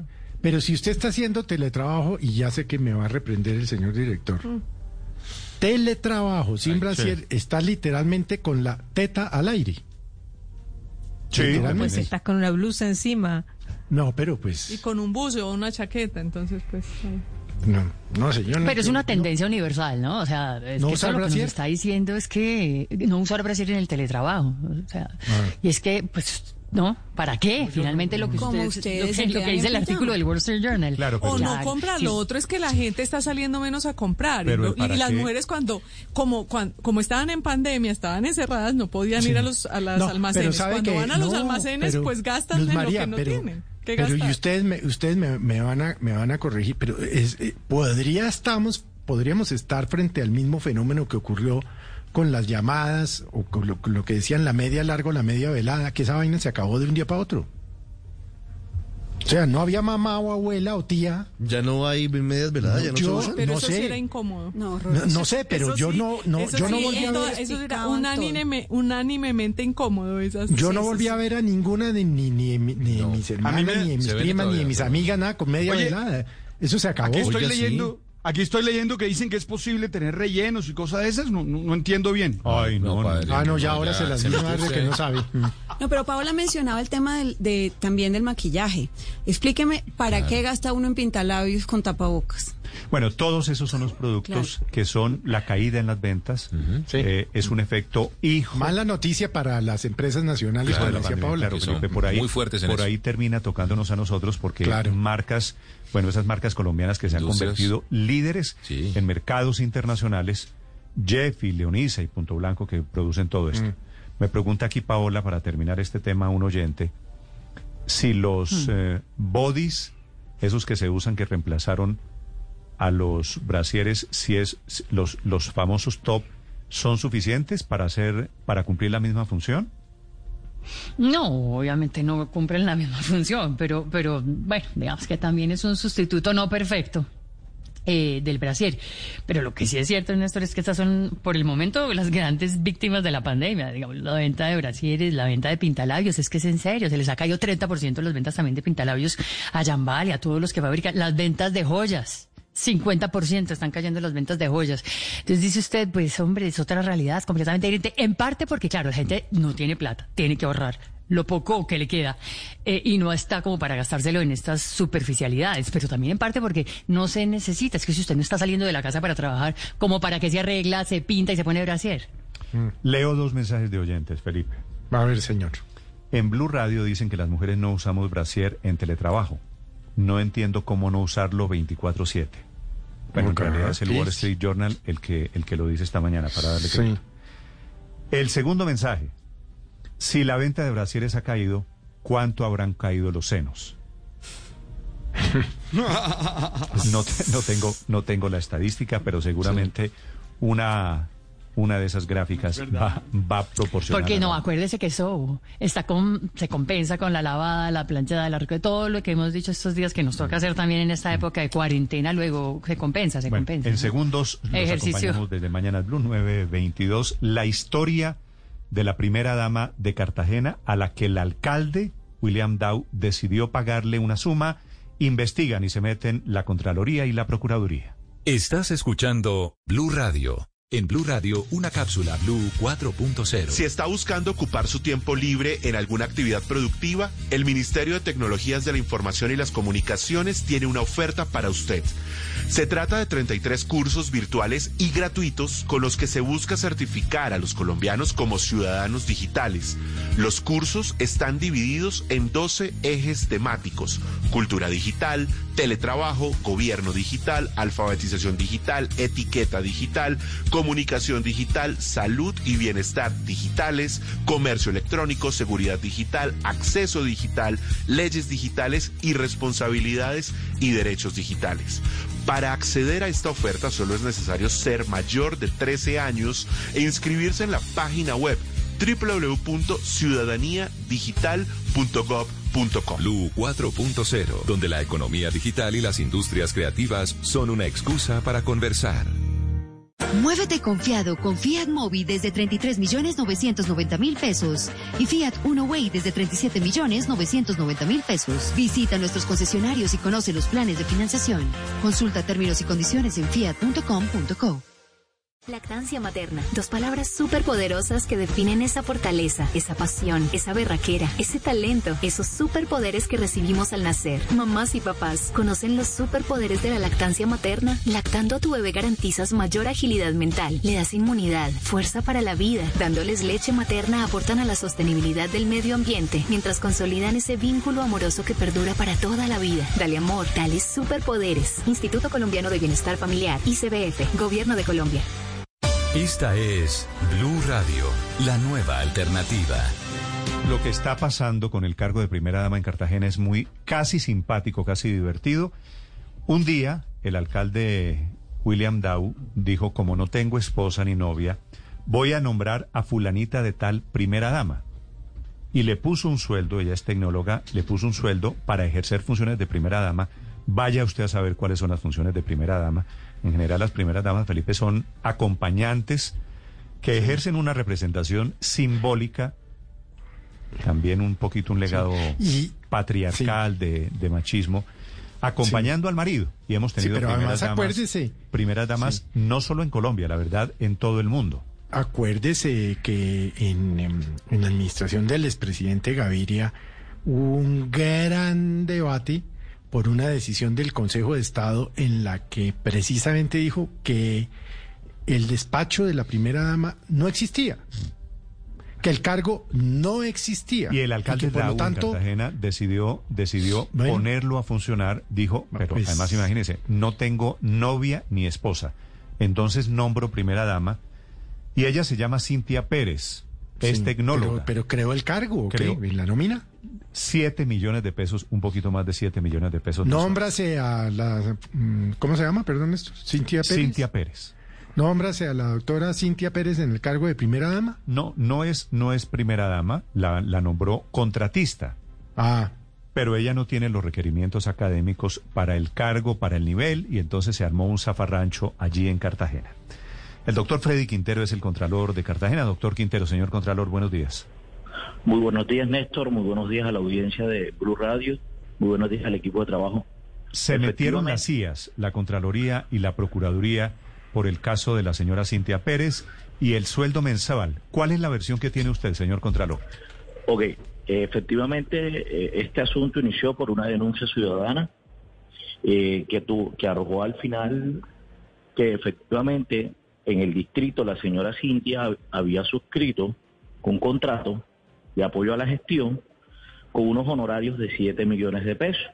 La misma administración tiene fijada una resolución mediante cual dice cuáles son los topes de los honorarios que se pueden devengar los contratistas que, que obviamente prestan servicios al distrito de Cartagena.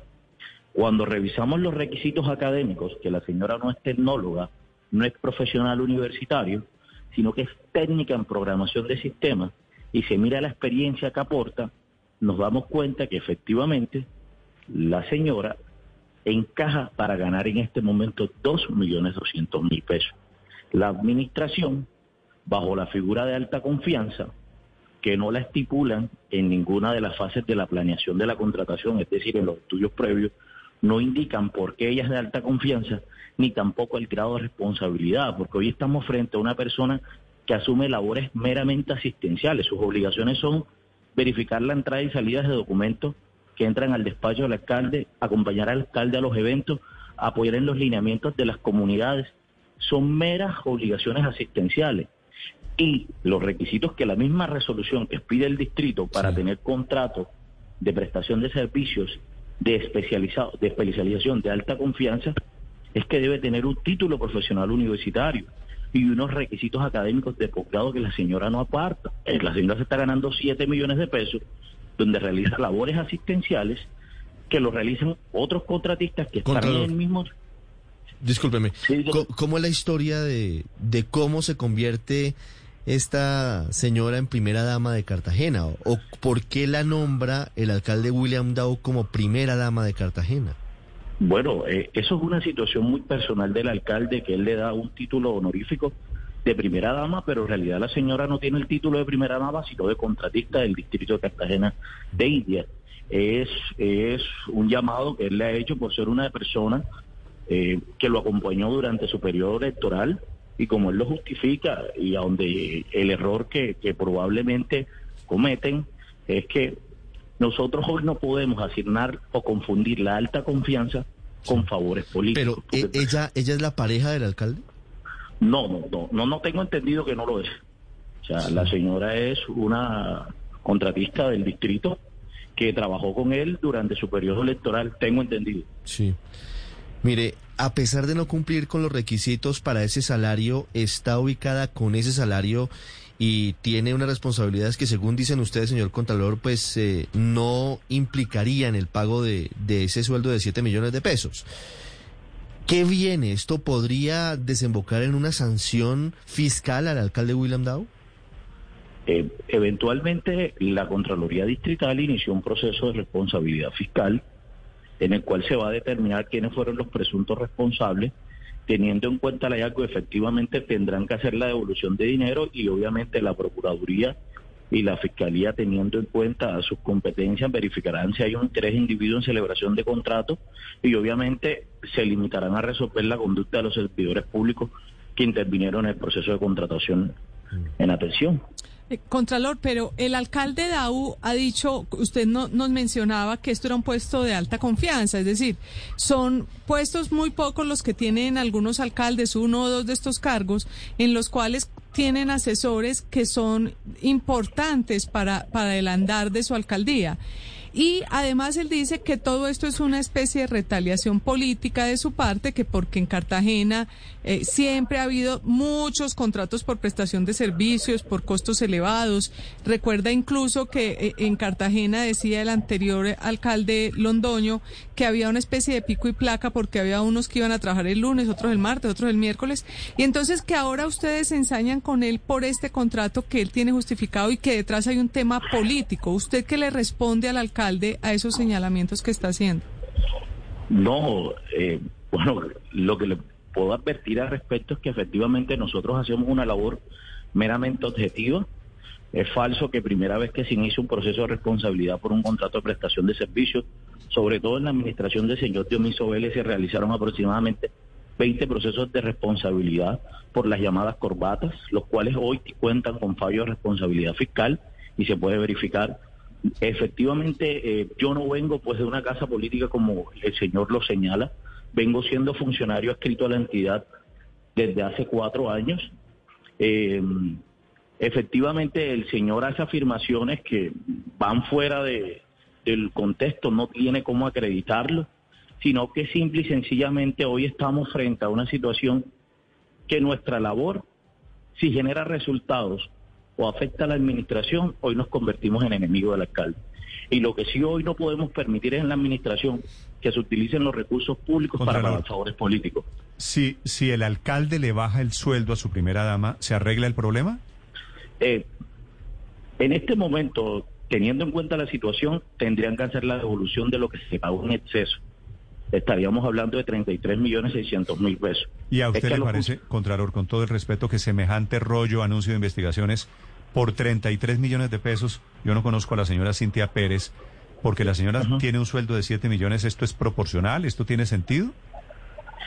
Es que nosotros no tratamos de investigar el monto, no es el monto.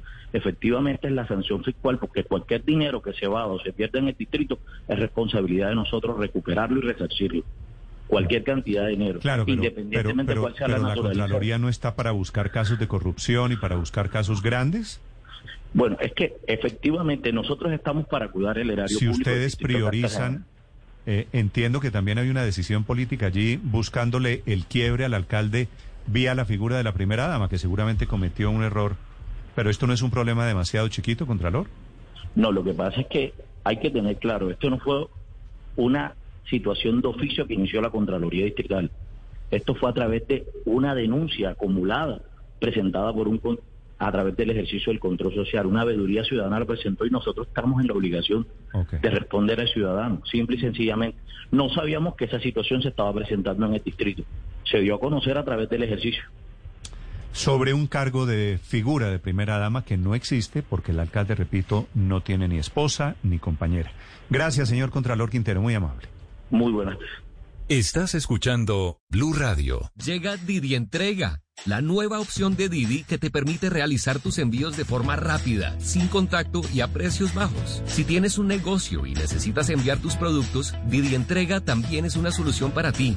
Compara y elige. Ahora cuidamos también de tus envíos de mensajería con Didi Entrega.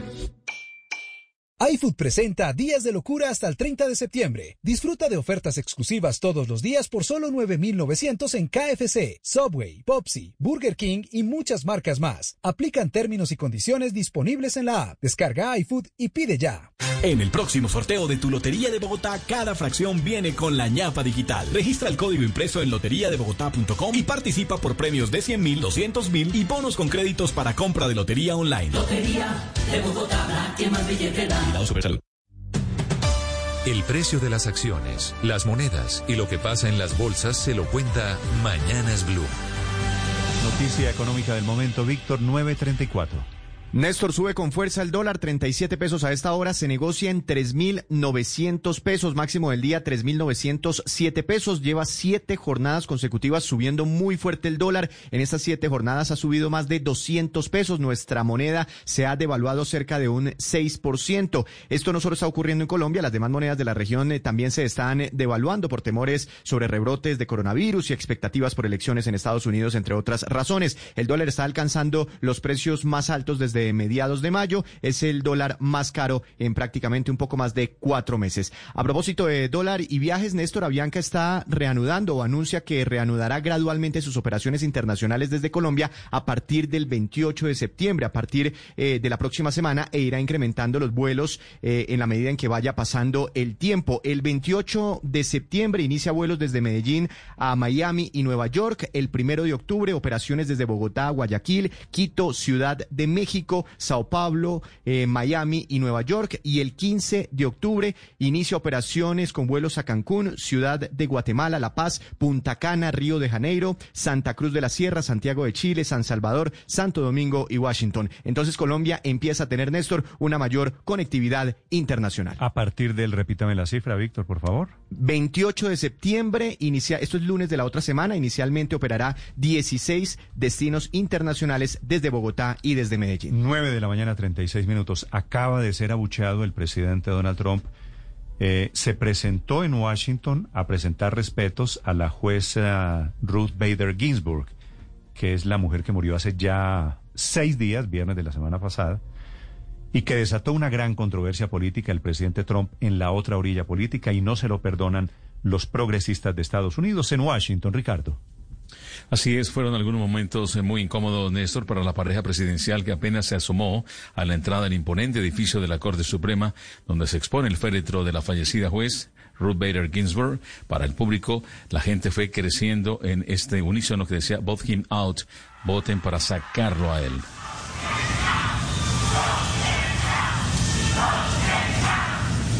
Y al muy poco tiempo, Néstor, cuando los asistentes notaron ya la presencia del mandatario en la parte superior, fueron calmando a medida que se retirara.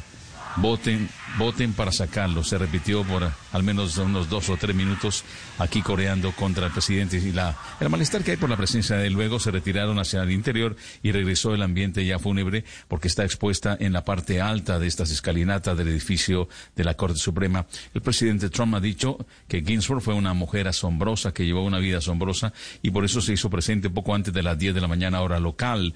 Aunque la Corte Suprema está cerrada al público debido a la pandemia del coronavirus, los ex colegas, familiares, amigos cercanos también, Néstor, eh, rindieron su homenaje, su tributo con palabras de aliento, que era una mujer pequeña de cuerpo, pero lo que decía era realmente enorme, grande. El féretro llegó al Palacio de Justicia el día de ayer fue escoltado por los asistentes, que alguna vez fueron sus uh, miembros del equipo de abogados, llevaban mascarillas. A propósito, el presidente también se presentó con mascarilla, algo inusual en él. La esposa Melania, Trump, también llevaba su mascarilla negra. El féretro de la juez va a descansar aquí durante dos días en el tribunal. Mañana será el homenaje central y la próxima semana será ya el funeral privado para que la familia descanse y esta leyenda siga pues escribiendo una página increíble. El féretro, reiteramos, estará expuesto hasta las 10 de esta noche. Desde su muerte el viernes anterior, la gente ha estado dejando flores, notas, pero por ahora, mientras está esta ceremonia, Néstor, no están permitiendo dejar estos recordatorios, sino sencillamente pasar para rendir el, el respeto. Y algo curioso, el ataúd de Ginsburg estará en el Capitolio también y será la primera mujer en hacerlo, solamente el segundo magistrado de la Corte Suprema después de William Howard Taft y Rosa Parks ha sido la única mujer civil cuyos restos los han llevado al Capitolio. Un honor que le dan de nuevo a esta mujer importante por su pensamiento liberal y actuar que merece este sitial, Néstor. Claro, abucheado Trump porque entre otras cosas no parece compatible lo que está haciendo con el gesto de ir a rendirle un homenaje allí. 9 de la mañana, 39 minutos, estamos en la sección de economía. El negocio del día, que esta mañana tiene que ver con Rappi, la jugada empresarial del momento, con Juan Fernández. Pues Néstor, sí, usted lo ha dicho, han sido también días movidos en cuanto a noticias relacionadas con Rappi, unas buenas, otras eh, no tan buenas, pero hacen parte al final de su modelo de negocio. Por un lado, un informe de Reuters en el que eh, se aborda ese negocio paralelo de externos en lo que se ha eh, llamado un mercado en la sombra para los perfiles de quienes prestan los servicios de domicilio de la aplicación, donde esos perfiles falsos se venden por más de 160 dólares cada uno. Es un mercado ilegal de cuentas para aquellos repartidores que no pueden acceder a las dadas por la compañía y que por supuesto Rappi rechaza y que persigue también al tiempo que monitorea las actividades eh, ilícitas y construye una herramienta junto con la policía para verificar las cuentas de los trabajadores en tiempo real. Es una problemática también que afecta a competidores como Uber Eats y también a iFood. Por otro lado, eh, Rappi, y esto quizás es lo más importante, está enfocándose en su estrategia central, que es la de los servicios financieros en América Latina. Está cerrando en Perú una alianza muy grande con Interbank, uno de los bancos más grandes de ese país, con más de de 2 millones de clientes para darle fuerza a su negocio de banca digital y ofrecer conjuntamente servicios financieros a través de una aplicación eh, de Rappi bajo la marca Rappi Bank. Y fíjese que es ese el, el trasfondo real de la compañía, el de los servicios financieros, en el que irá haciendo alianzas con bancos locales fuertes en los mercados en los que está presente, en algunos países ofreciendo servicios financieros y en otros servicios de pago, como es el caso pues en Colombia de vivienda y emitiendo tarjetas de crédito con beneficios en la plataforma, como en bancos también en Colombia como el Scotiabank. Eso se alinea también con el caso de México. En ese país, junto con el grupo financiero Banorte, empezará a ofrecer servicios financieros digitales hacia finales de este año. En eh, solo ese negocio, Banorte se comprometió a poner a disposición de esa nueva sociedad el equivalente a unos 177 millones de dólares en un plazo de 18 meses. 130 millones de dólares de ese total estarán sujetos al desempeño del negocio. ¿En qué consisten todos estos eh, negocios o mejor el valor de la plataforma? Pues la base de datos, sobre todo de usuarios jóvenes más eh, cercanos a la digitalización. La de Rappi es fácilmente una base de unos 25 millones de personas en nueve países. Así es que, como vemos en esta movida de hoy, Néstor, lejos de ser una aplicación de restaurantes y supermercados, su negocio estará al final en los servicios financieros en una región como la nuestra, en la que hay barreras enormes para el acceso a esos servicios y Rappi pues brinda a sus aliados bancarios transacciones eh, trazables y reducir el uso efectivo y si tiene además un extenso historial de compras, transacciones y conoce muy bien a sus usuarios, pues el camino es el de la financiación de sus compras, eh, Néstor. Estás escuchando Blue Radio. En Servientrega sembramos esperanza. Sembramos esperanza. Sembramos esperanza. Aprovecha subsidio del gobierno, más beneficio Marval hasta del 15% en nuestra feria Vive tu casa online. Visítanos este fin de semana en feriamarval.com y en todas nuestras salas de venta. Constructora Marval.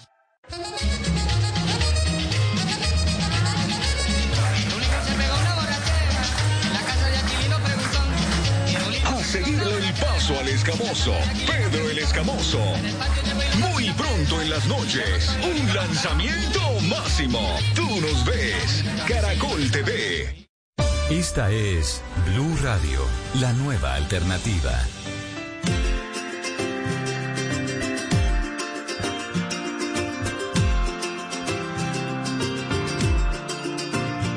Ay, dile que ya sanó mi corazón que no me duele más su amor. Esta es la voz de su amigo Silvestre Dangón. Sí, y es la canción padre que origina una supuesta pelea entre Silvestre Dangón, Dangón y Carlos Vives, sus amigos. No, Néstor, pero no. Sí, ambos son mis amigos, ambos les tengo mucha admiración, pero no es una supuesta pelea. Ya hubo una entrevista de Carlos en la que se quejaba de que Silvestre había hecho música con sus mm, Pero no lo- músicos. padre, no lo, no lo tome a mal. Digo supuesto porque es normal que en vísperas de lanzamiento de canciones de música se haga un poquito de mercadeo con estas cosas.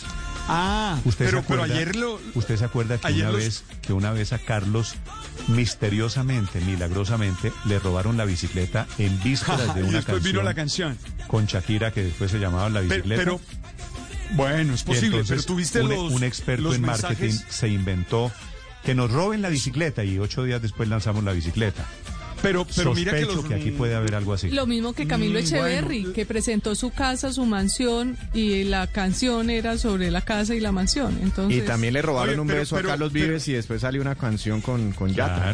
Claro, pero los ¿Se mensajes ayer de, de Silvestre son duros, ¿no? ¿Viste los mensajes que Silvestre le contestó eh, diciendo qué equipo, ni, eh, te, te regalo tu equipo, te lo doy con moño y todo? Con ñapa y todo, ¿no? Con ñapa y todo. Puede ser, es decir, no, no había pensado en eso del marketing, puede ser, pero la pelea es harta, ¿no? Y, y Padre, siempre usted, esas cosas... Usted que conoce a los implicados, la pelea es porque Carlos se queja en una entrevista en un medio de comunicación en España, se queja de que Silvestre le quitó a unos músicos de la provincia, más o menos, ¿cierto? grabó con ellos, grabó con ellos. Carlos exactamente lo que dice es, hombre, si quiere grabar con mi gente, lo normal es que me hayan, me pregunte a mí. Me- se me acerque a mí, que yo feliz grabaría, soy un productor, yo feliz hallaría. Eso es lo que dice Carlos. Silvestre responde que no, que él en sus créditos no ha grabado con nadie músico de, de Carlos y que tal vez la dificultad sería con esta canción que la arregló el maestro eh, Andrés Castro. Eh, esa es la pelea. y después, pero después Silvestre Dangón le dice que le mandó una canción a través de Claudia Elena y que no tuvo respuesta. Yo, yo tengo No, padre. es que Carlos Vives que no pelea con nadie, es decir, la puesta en escena, además, el calibre, como dice el padre de la respuesta de Silvestre Dangón, tiene que Es ser más, que le es una le puesta en decir, escena. padre, ¿no? le voy a decir cómo se va a llamar la canción. Dime. ¿Cómo se va a llamar la Se va, canción? se va a llamar To y ñapa. Puede ser, sería un buen nombre. Me puedo, me, Oye, puedo, pe- me puedo pelar en el nombre de la canción. Pero que Pero viene, canción, dices tú. Viene canción de Silvestre Dangón con Carlos Vives. No tenga ninguna duda, padre, no sea ingenuo. Pero ¿sabe qué me, sabe qué me, me- pareció así como barro? No tengo el número del maestro Vives, tengo el de su esposa y la última canción que le mandé a ver si hacíamos juntos la tiene Claudia. Se llama La Vallenata, un merengue de Camilo Namén, inédito. No sé, es que ahí tiran munición gruesa, porque no te, no te olvides que ese es uno de los temas que le critican a Carlos, que todo tiene que ser a través de Claudia, ¿no? Padre, eh, si, si, si Silvestre hace vallenato, ¿cierto? Si Carlos lo que más defiende, lo que más quiere en la vida es su vallenato. Es el vallenato. ¿Usted, Claro, cree, eso es usted cree que hay posibilidades de que Carlos se agarre con alguien? Es decir, usted puede aquí en Blue Radio insultar a Carlos Vives y Carlos, Y se, Carlos muere, me llama y me dice, oye, se, se muere de la risa. Y Carlos me llama y me dice, "Pa- padre, usted es un bacán. No, no, yo, yo también lo entendí así, pero es que las palabras son gruesas, entonces yo quedé como ahí suspendido, Mejor aunque dicho, sé padre, que ambos son Cayó, el padre cayó. No, sí, pero yo creo que cayeron, caen muchos padres. Ahora, esto es interpretación mía. No he hablado con Carlos, no he hablado con Silvestre. Lo que pasa es que me divierte ver la puesta en escena que se repite una y otra vez y la gente ingenua como usted, Padre Linero, sigue cayendo. yo ya le escribí a los dos, ya yo le escribí a Pero los dos y ¿y le qué le dijeron? vamos a ver. ¿Y qué le dijeron? No, no, to- Se ofreció de mediador, padre, se ofreció de mediador Padre, esa pelea. Oye, yo yo usted sería un buen mediador porque soy amigo de ambos. Que usted va y les bendice el lanzamiento de la canción. Ah, bueno, listo. Que la pelea Oye, no lo les, había quedó, pensado así. les quedó maravillosa, les quedó bien montada. Carreta. Hasta ahí nomás, no les vaya a decir que usted participa en los coros, solo bendiciendo la canción. Gracias, Víctor, tan querido Víctor. Sí, padre, no se vaya, no, que no le va a ocurrir tirarse, tirarse la canción. Yo estoy de acuerdo No, con no, no, los Dios. veo, no lo, padre, yo totalmente de acuerdo con él. Yo no los veo a este par de personas tan queridas peleando. Por un músico es Eso que es no verdad. los veo. No los veo. Mm, Ojalá, ojalá no sea una, ojalá ustedes tengan razón. Yo espero que ustedes tengan razón y sería lo que más me gusta porque a, a ambos los aprecio mucho y ambos son muy importantes para el folclore vallenato. Pero bueno, yo me tragué la mague. Usted salió por la derecha y era por la izquierda la bolita, padre. me tragué la mague, sí señor. Ahora, Me- el, el la- la cuento, finta, la Ojalá, ojalá la canción sea buena, pues que amerite esta. el cuento, el cuento es maravilloso eh, y ojalá, padre, sea, sea carreta. Si llega a ser verdad, poquitas posibilidades, pero si llega a ser verdad, sería Es una bobada. Porque la entrevista fue hace rato. ¿Sabe hace cuánto fue la entrevista? Hace muchos meses. ¿Cuánto? No, no sé, Sí, meses. sí. Y entonces la retoma, la retoma alguien y contesta calientísimo. Fíjese que en las respuestas de Silvestre Dangón Padre siempre hay un tonito de no, hermano, no es cierto, más bien trabajemos juntos, más bien no sé qué. Sospecho que esta pelea se arregla. Ok, vamos a hacer un- una canción. La canción ya está hecha, padre. Claro, de hecho Silvestre dice, maestro Vives, si usted dice que quiere grabar y trabajar conmigo, yo soy el más feliz de hacerlo. Ajá. En todas mis entrevistas siempre le he mandado razón. ¿Cuál le gusta? empezó Padre. a caer el padre, empezó Ya me sospecharon, ya me hacen, ya me hacen dudar. Padre, ¿cuál le- Ojalá, además cuál que le a mí me encantaría que no fuera pelea. ¿A usted cuál le gusta más, Vives o, o Dangón? Ah, no, no, eh, so- son dos cosas distintas. Lo que pasa es que a mí me gusta. Pero ambos son vallenatos, el es decir, son... Carlos el, es el, el de los dangón de antes. A mí me gusta el dangón de antes, a mí me gusta mucho Silvestre cuando canta vallenato vallenato. A mí est- esta fusión de ahora no, no, no me hace feliz. A mí me gusta mucho Este, eh, Silvestre cuando canta vallenato A vallenato. usted le gusta el Silvestre gordo. Eh, bueno, sí, como yo soy un gordo en pausa, entiendo eso. Padre, eh, deme el nombre de una canción que le guste de Silvestre. La colegiala, por ejemplo, es la más famosa. Tenemos, tenemos la colegiala, ya, ya se la busco. Y dime lo que quiere. Esa, uy, ¿cómo? Yo sí soy. Yo sí soy silvestrista de frente, Néstor. ¿Usted es de Silvestre flaco o gordo? Eh, ambos, ambos. Me gustan mucho la- las Tiene clásicas de Silvestre, como la, Silvestre sí, Dangond en la puesta en es escena, en escena es muy, muy, muy bueno, bueno, es fenomenal. muy bueno. Vocerrón, ¿Ese es el vocerrón, Silvestre mejores. Vallenato, padre? Ese, viejo, claro.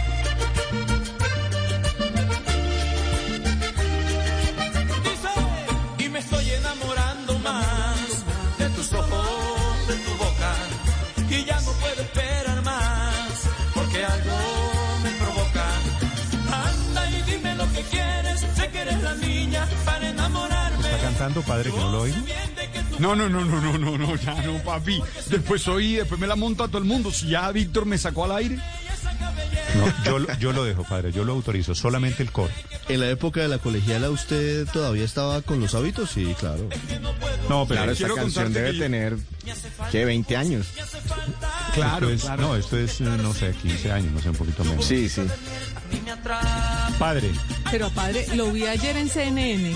Muy importante, el entrevistado central de CNN. sobre... Oye, y, y chévere, no, sobre la vida mía. Y chévere porque dijo algo que me encantó. Habló maravillas de Blue, Camilo, Camilo Egaña, el entrevistado. eh, habló maravillas del trabajo que hacemos. Me pareció chévere porque es- nos escucha, sabe de nosotros, de Blue Radio y de las mañanas. Eso me pareció emocionante. Qué bueno, padre. No me embolate la cantada. ¡Apa! ¡Sí!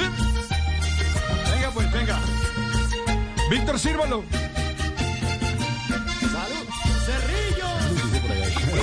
Padre, es que EPA es cantar, EPA. No desaprovecha. ¿Qué tal esa, eh, qué par de joyitas, no? Que tenemos, ¿no? Es que llevamos seis meses sin vernos. Sí, perlitas.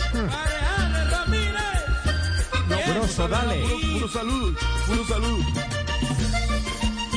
Pero cante la padre. Ahora, en privado sí la canta y ahora se intimidó. No, yo no me intimido, tú Va, sabes. padre, ahí va.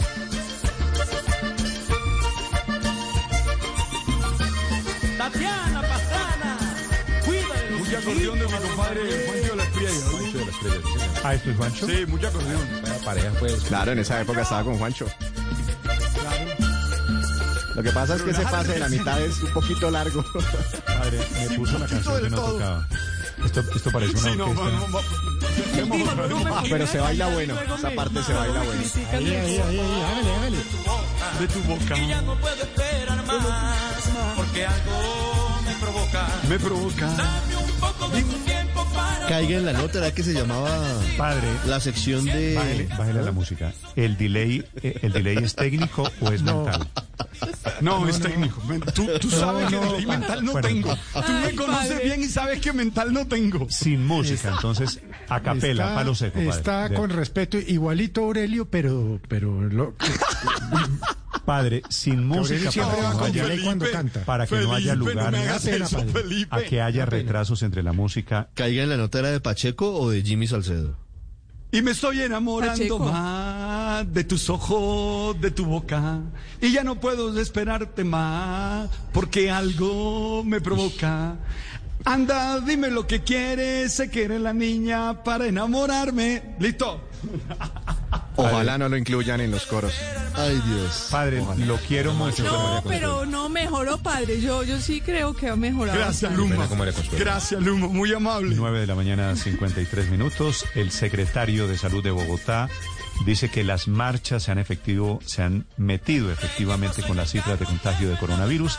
En segundo les vamos a actualizar las noticias y el tuit de la controversia, no de un actor de la política colombiana, sino del embajador de Alemania. 954 en Blue. A mí me atrapa. Ay, no tienes escapatoria conmigo. Serás mía contra viento y marea. Un guajiro como yo empedernido. Por mujeres como tú hacen lo que sea. Tú hacen lo que sea. Yo giro como tú en perdido. Por mujeres hacen tú lo que sea. Y me estoy enamorando más de tus ojos. Estás escuchando Blue Radio. En Blue Radio, una cápsula Blue 4.0. Se estima que la mitad de los colombianos limitan el uso de Internet a aspectos básicos como el entretenimiento y la comunicación. Con las capacitaciones que ahora ofrece el Ministerio de las TIC, se pretende entregar las herramientas necesarias para avanzar en el emprendimiento y el comercio electrónico, crear contenidos para todos los medios digitales y agilizar la vida a través de la digitalización de los procesos. De agosto de 2018 a diciembre de 2019, el Ministerio de las TIC entregó 173.065 certificaciones en competencias digitales a un total de 62.834 colombianos radicados en todo el país.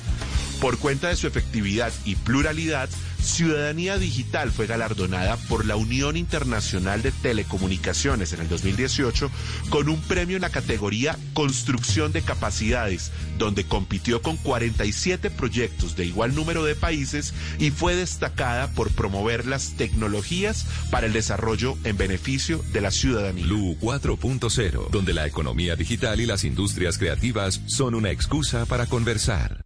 Aprovecha subsidio del gobierno, más beneficio Marval hasta del 15% en nuestra feria Vive tu casa online. Visítanos este fin de semana en feriamarval.com y en todas nuestras salas de venta. Constructora Marval. Barranquilla se reactiva con responsabilidad. Este viernes 25 de septiembre en Meridiano Blue hablaremos con el alcalde Jaime Pumarejo y su gabinete sobre la fórmula que utilizaron para superar el primer pico de la pandemia con apoyo de los barranquilleros. Escuche el conversatorio este viernes a partir de la una de la tarde en Blue Radio y bluradio.com. La nueva alternativa. En TCC seguimos cumpliéndoles a todos los emprendedores y empresarios del país. Nuestro país está hecho de ideas que se adaptan a las nuevas normalidades, que transforman los problemas en oportunidades y los finales en nuevos comienzos. Esta es nuestra Colombia, la que nos llena de orgullo, la que vemos crecer día a día y a la que en TCC queremos seguir cumpliendo. El secretario de Salud de Bogotá es el doctor Alejandro Gómez. Dice que efectivamente un rebrote en la ciudad es inminente producto de las aglomeraciones que se están viendo, inclusive en las marchas de los últimos días. Santiago Rincón, en la alcaldía de Bogotá. Néstor, muy buenos días. Junto a la epidemióloga Zulma Cucunúa, el secretario de Salud Alejandro Gómez explicó la intensificación de la aplicación del programa DAR, que es detecto, aíslo y reporto. Esto en los microterritorios, como lo llama la alcaldía, que por su afectación lo requieran. Eh, como le decía, de esta forma se busca promover y explicar que hoy lo más importante no es esperar la prueba positiva, sino el aislamiento inmediato apenas eh, tenga algún síntoma o se entere de alguna persona cercana positiva. Pero en medio de la rueda de prensa, Néstor, el secretario Gómez reconoció que las marchas sí van a incidir de, de alguna forma en el aumento de los casos. Cuando los números diarios empiecen a subir, le dimos digamos, llegamos a este punto y se cambia la pendiente de la curva, decimos nosotros. En este momento todas las localidades están por debajo de uno. ¿Van a volver a subir? Probablemente sí. Han pasado cosas en Bogotá en materia de reactivación económica, por supuesto que sí. El caso de las protestas es también uno de los riesgos, por supuesto que sí. Recuerde usted que este es un tema de mucha polémica, Néstor, porque la alcaldesa Claudia López pidió al gobierno no hacer politiquería con el ministro de Salud por decir hace algunos días que había crecido el número de UCIs ocupadas. Y algo más que dijo el secretario Néstor, y es que por más que se tomen medidas de precaución, no importa lo que se haga, parece inevitable el rebrote en Bogotá. La posibilidad de un segundo pico en la ciudad de Bogotá es muy alta hagamos lo que hagamos, estamos esperando un segundo pico. Si lo tienen en otras partes del mundo, lo lógico es que nosotros también en tengamos... La estrategia que se presentó hoy desde la Secretaría de Salud, Néstor, se va a verificar los factores de riesgo de los trabajadores, eh, dicen así, favoreciendo el trabajo en casa y favoreciendo también, facilitando mejor que se puedan aislar, como le decía, o cuando presentan algún síntoma o cuando alguna persona cercana resulte positivo para el COVID-19, Néstor. Muy bien, Santiago, gracias. 8 de la mañana, 59 minutos. Mucha atención. La gobernación de Cundinamarca está revelando en, estas, en este momento una cifra dramática. Hay 12 mil perritos, mascotas, dice la gobernación, abandonados durante la época de pandemia. La gobernación está haciendo una campaña para adoptar a esa cantidad de animales abandonados tal vez por el miedo al coronavirus. Héctor Rojas. Néstor, efectivamente son 12.430 animales que han sido abandonados durante la pandemia por dos razones. La primera, porque la gente creía que el virus lo tenían los animales y lo podían pasar a las personas. El segundo factor es el económico. Por eso están iniciando una campaña y están señalizando las vías del departamento con una campaña que se llama No lo abandones, para que las personas no abandonen los animales. 1.200 casos se registran en Suacha, 600 en Sesquilé, 200 tiene Simijaca, al igual que Tena, y 115 Tocancipá. Son los municipios que más albergan perros que han sido abandonados durante estos meses de pandemia. Estás escuchando Blue Radio. Las que crecen, las que se reinventan, las que vuelven a empezar de cero y las que apenas comienzan, las que se crean en familia y las que compartes en redes. Todas nos enorgullecen, porque no hay empresa pequeña cuando los sueños son grandes. TCC, seguimos cumpliendo.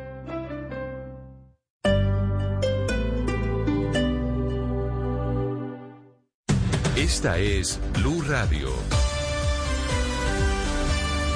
Sintonice Blue Radio en 89.9 FM y grábelo desde ya en su memoria y en la memoria de su radio.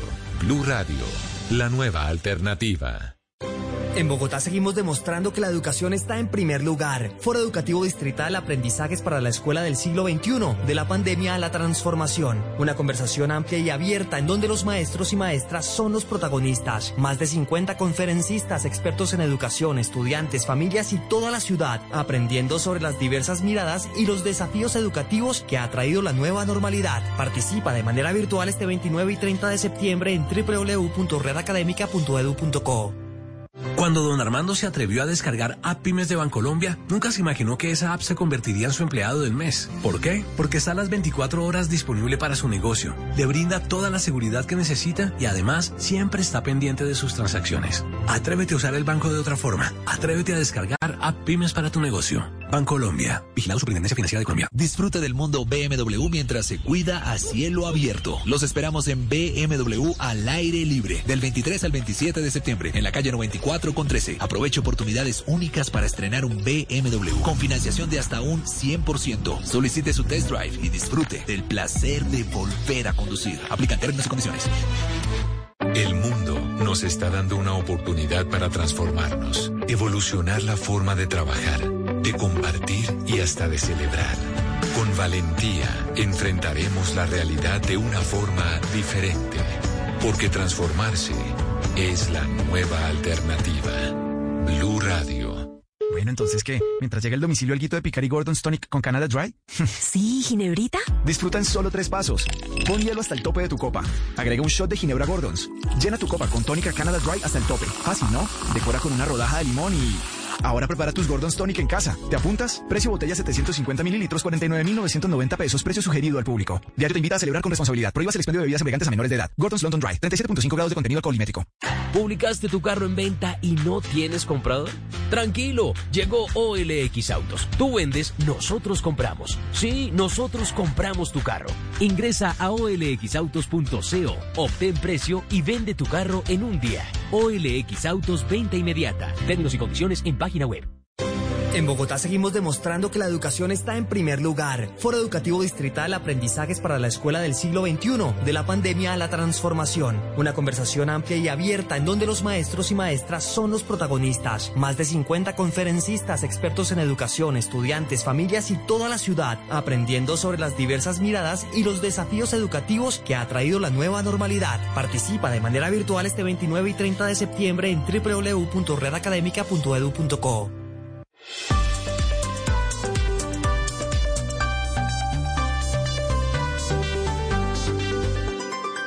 Estás escuchando Blue Radio y bluradio.com. Hay cambios esta mañana en la Junta Directiva de la Cámara de Comercio. Entra la exministra, la ex canciller Noemí Sanín, delegada directamente por el presidente Duque, suplente de Ricardo. De Luis Echeverry, del señor- Hablando- hablando del rey de Roma. Sí, señor. Pues hay decisión que se toma en las últimas horas. Deja ese cargo en la Junta Directiva de la Cámara de Comercio de Bogotá en calidad de suplente de Luis Echeverry, el doctor Carlos Alberto Londoño, eh, ese presidente de Helados Popsi, y llega, como usted lo decía, Néstor, la ex canciller y ex candidata presidencial Noemí Sanín. Llega Noemí Hmm. detrás, Sanín. detrás de este cambio, Felipe, es relativamente menor. Hay una historia interesante porque el doctor Londoño, como delegado del presidente, se puso a criticar la gestión del gobierno en asuntos económicos del presidente Duque. Ah, no me. Ah, no, pues entonces. Pues ahí está. He, he ahí el detalle. Por eso es que su paso por la Cámara de Comercio fue relativamente fugaz. Paola, a propósito de cargos y de nombramientos, ¿qué pasó en la Corte Constitucional con el caso del gerente del Banco de la República? Pues que yo sepa, por ahora eso no se ha definido, ¿no? Se suponía que lo tenían ayer en el orden del día, pero no sé finalmente si decidió o no la Corte. Tengo entendido que no tomó una decisión final sobre si los, ese, digamos, esa limitante de los 70 años aplica o no para los funcionarios del Banco de la República. Eh, por lo cual estábamos pendientes, obviamente, porque eso significa que se le abre la puerta al actual gerente del banco, Juan José Echavarría, para correr por la reelección como gerente. Luego estábamos ayer súper pendientes, pero de momento la Corte no se ha pronunciado. Paola, luego no sé si quedó. a- aunque estaba Sí, en el orden del día, finalmente la Corte Constitucional no abordó el tema de la demanda sobre la edad de retiro forzoso para funcionarios públicos, lo que hablamos ayer, que lleguen a los 70 años. Quedó aplazado Eh, para la semana entrante. Para la próxima, el próximo sí. miércoles. Sí, la Corte se ocupó en otros temas y estamos pendientes y seguramente lo hará la próxima semana. 10 de la mañana, 6 minutos. La doctora Rosa Juliana Herrera es la directora de protección de animales para el departamento de Cundinamarca. Doctora Herrera, buenos días. Buenos días, saludo cordial para todos ustedes. Me alegra un montón saludarlos. No, no hay directora porque el instituto no ha nacido, pero como parte del equipo. Doc- doctora Herrera, perdóneme que no le estoy escuchando. ¿Me quisiera usted aclarar esta cifra de 12.000 mascotas abandonadas en los últimos meses en Cundinamarca? Sí, nosotros a inicio de pandemia hicimos un estimativo basados en la información que nos suministraron las matas y la Secretaría de Agricultura de los 116 municipios. E hicimos un recuento del número de animales en condición de calle, es decir, algunos animales que tuvieron en otro tiempo hogar u otros que nacieron en la calle. Y esta cifra nos da cerca de 12.400 animales que forman parte de la fauna doméstica callejera que se encuentra en Cundinamarca. Eso fue a inicio de pandemia. Nosotros tenemos estimado que ha crecido claramente el número en esta época del desarrollo de estos meses de la pandemia. Y es que la gente por confusión, por no acceder a información idónea, pues muchos dieron, eh, optaron por esta decisión de abandonar a los animales y dejarlos en condición de calle. Doctora Herrera, ¿y ustedes qué, hacen con todos estos animales? ¿Hay alguna acción del departamento para recogerlos o para alimentarlos? ¿O, cuál es la iniciativa que ustedes tienen frente a esto? Nosotros hicimos una ruta de atención animal en temas de alimentación a inicio de la pandemia para ayudar un poco a las administraciones, pero hay que aclarar que la normatividad estipula que la responsabilidad de la asistencia, el manejo integral de estos animales corresponde a cada uno de los municipios, es decir, a cada una de las alcaldías. Por eso deben tener programas de recepción de animales, jornadas de adopción, ¿verdad?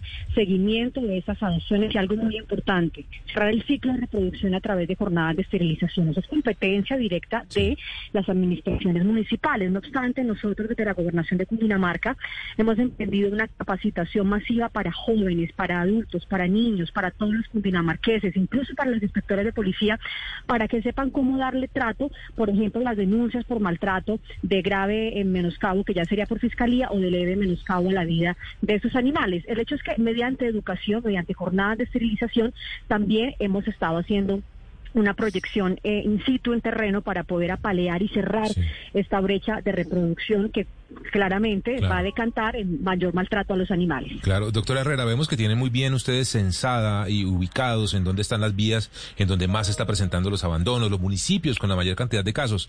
Eh, en ese en ese punto están abandonando o se están abandonando más perritos, gatos. ¿Cómo está ese ese, ese tema ahí? Mire, hay un tema clarísimo y es que hemos identificado que en los municipios frontera, es decir, donde hay municipios cercanos, siempre se hace un traslape de animales. Ellos, esos animales que son llamados vagantes o animales en condición de calle, transitan de un municipio a otro en búsqueda de comida, en diversas formas para poder subsistir. Entonces, hay municipios frontera en los cuales se da esta, este intercambio de animales y hay carreteras departamentales, vías departamentales de gran importancia y afluencia vehicular, en la cual las personas de manera irresponsable e inescrupulosa están botando literalmente, están dejando al garete a estos animales de compañía, que además, dicho de paso, es una condena a muerte porque un animal que ha crecido en un entorno familiar que depende netamente del humano, pues cuando usted lo deja al garete, él no sabe subsistir y por ende termina, termina muriendo. Pues una cifra realmente impactante, animales abandonados, dice usted en condición de calle, ¿no? ¿Se dice técnicamente? Sí, sí, animales en condición de calle son aquellos que no tienen pues dónde pernoctar, eh, buscan la basura, alimentación y subsisten diariamente. Hay otro grupo que son los ferales y los semiferales que se insertan en los ecosistemas, que pierden por completo la relación con el humano, le temen de hecho, pero que empiezan a hacer unos daños en los ecosistemas. Entonces, algunas, algunos animales como aves y toda la bifauna se ven gravemente afectados, incluso hacen ataques también a personas y también a otros animales. Gracias, doctor Herrera. Muy lamentable la noticia. Abrazo fraterno, esperamos revertir esta cifra, por favor no abandone. Uno no abandona a la familia, uno protege claramente y hace honor al compromiso de la tenencia responsable de animales de compañía. Estás escuchando Blue Radio. Lactancia materna. Dos palabras súper poderosas que definen esa fortaleza, esa pasión, esa berraquera, ese talento, esos superpoderes que recibimos al nacer. Mamás y papás, ¿conocen los superpoderes de la lactancia materna? Lactando a tu bebé garantizas mayor agilidad mental, le das inmunidad, fuerza para la vida. Dándoles leche materna aportan a la sostenibilidad del medio ambiente, mientras consolidan ese vínculo amoroso que perdura para toda la vida. Dale amor, dale superpoderes. Instituto Colombiano de Bienestar Familiar, ICBF, Gobierno de Colombia. En momentos como los que vivimos actualmente, necesitamos estar informados con la verdad. Por eso hemos creado a Vera. Hola, soy Vera, un desarrollo tecnológico que unió las voces de los periodistas y conductores de la radio en una sola voz. Desde ahora podrás escucharme en las emisoras y en sus canales digitales, en los que voy a desmentir noticias falsas de todo tipo, con la investigación y experiencia que solo tiene la radio. Escucha la radio y conéctate con la verdad. En Claro Empresas creamos increíbles planes móviles para que reactives tu pyme. Conócelos y mantente en contacto con tus clientes y colaboradores. Planes con minutos ilimitados. Claro Drive con 25 gigas de almacenamiento. Webex y Teams incluidos y mucho más. Llama al numeral 400 o en Bogotá al 748-8888. Aplica condiciones y restricciones en claro.com.co slash negocios. Hola, soy Toya Montoya. Quiero invitarte a que recorras conmigo los 10 destinos de Colombia que junto a Caracol Televisión visitamos en Viajeros por Naturaleza, una serie web que explora los tesoros naturales más sorprendentes del país. Acompáñame y encuentra tu destino en viajerospornaturaleza.com. Esta es Blue Radio, la nueva alternativa. 10 de la mañana, 12 minutos. Vamos a actualizarles las noticias de Colombia y el mundo en segundos. Otra vez, Felipe, el embajador de Alemania en Bogotá, sí. vuelve a poner un trino, ya lo había hecho cuando las masacres, vuelve a poner un trino referente a la situación de política interna en Colombia. Y es un trino sutil, dice el embajador, adjunta un gráfico del nivel de confianza de los alemanes en sus instituciones. Entonces usted puede leer eh, policía, por ejemplo. 83%, escribe el embajador Peter Tasek, 83% de la población alemana tiene alta confianza en la policía, más que en periodistas, más que en economía y más que en política. No siempre ha sido así, mejoró tras un largo proceso de acercamiento entre ciudadanía y fuerza pública. Cuando el embajador había escrito, refiriéndose y condenando las masacres en Colombia, le produjo en ese momento un llamado de atención de la Cancillería. Así que, aunque esta cifra, planteada así, parece simplemente pues una demostración o una invitación a recuperar la confianza, no estoy muy seguro que el gobierno colombiano esté feliz con gráficos como este, Felipe. No, seguramente van a volver a mandarle una, una tica, una notica diplomática. Pues no, ah, pues para el gran lío. Pero sutil, ¿no? Porque sin decir dijo.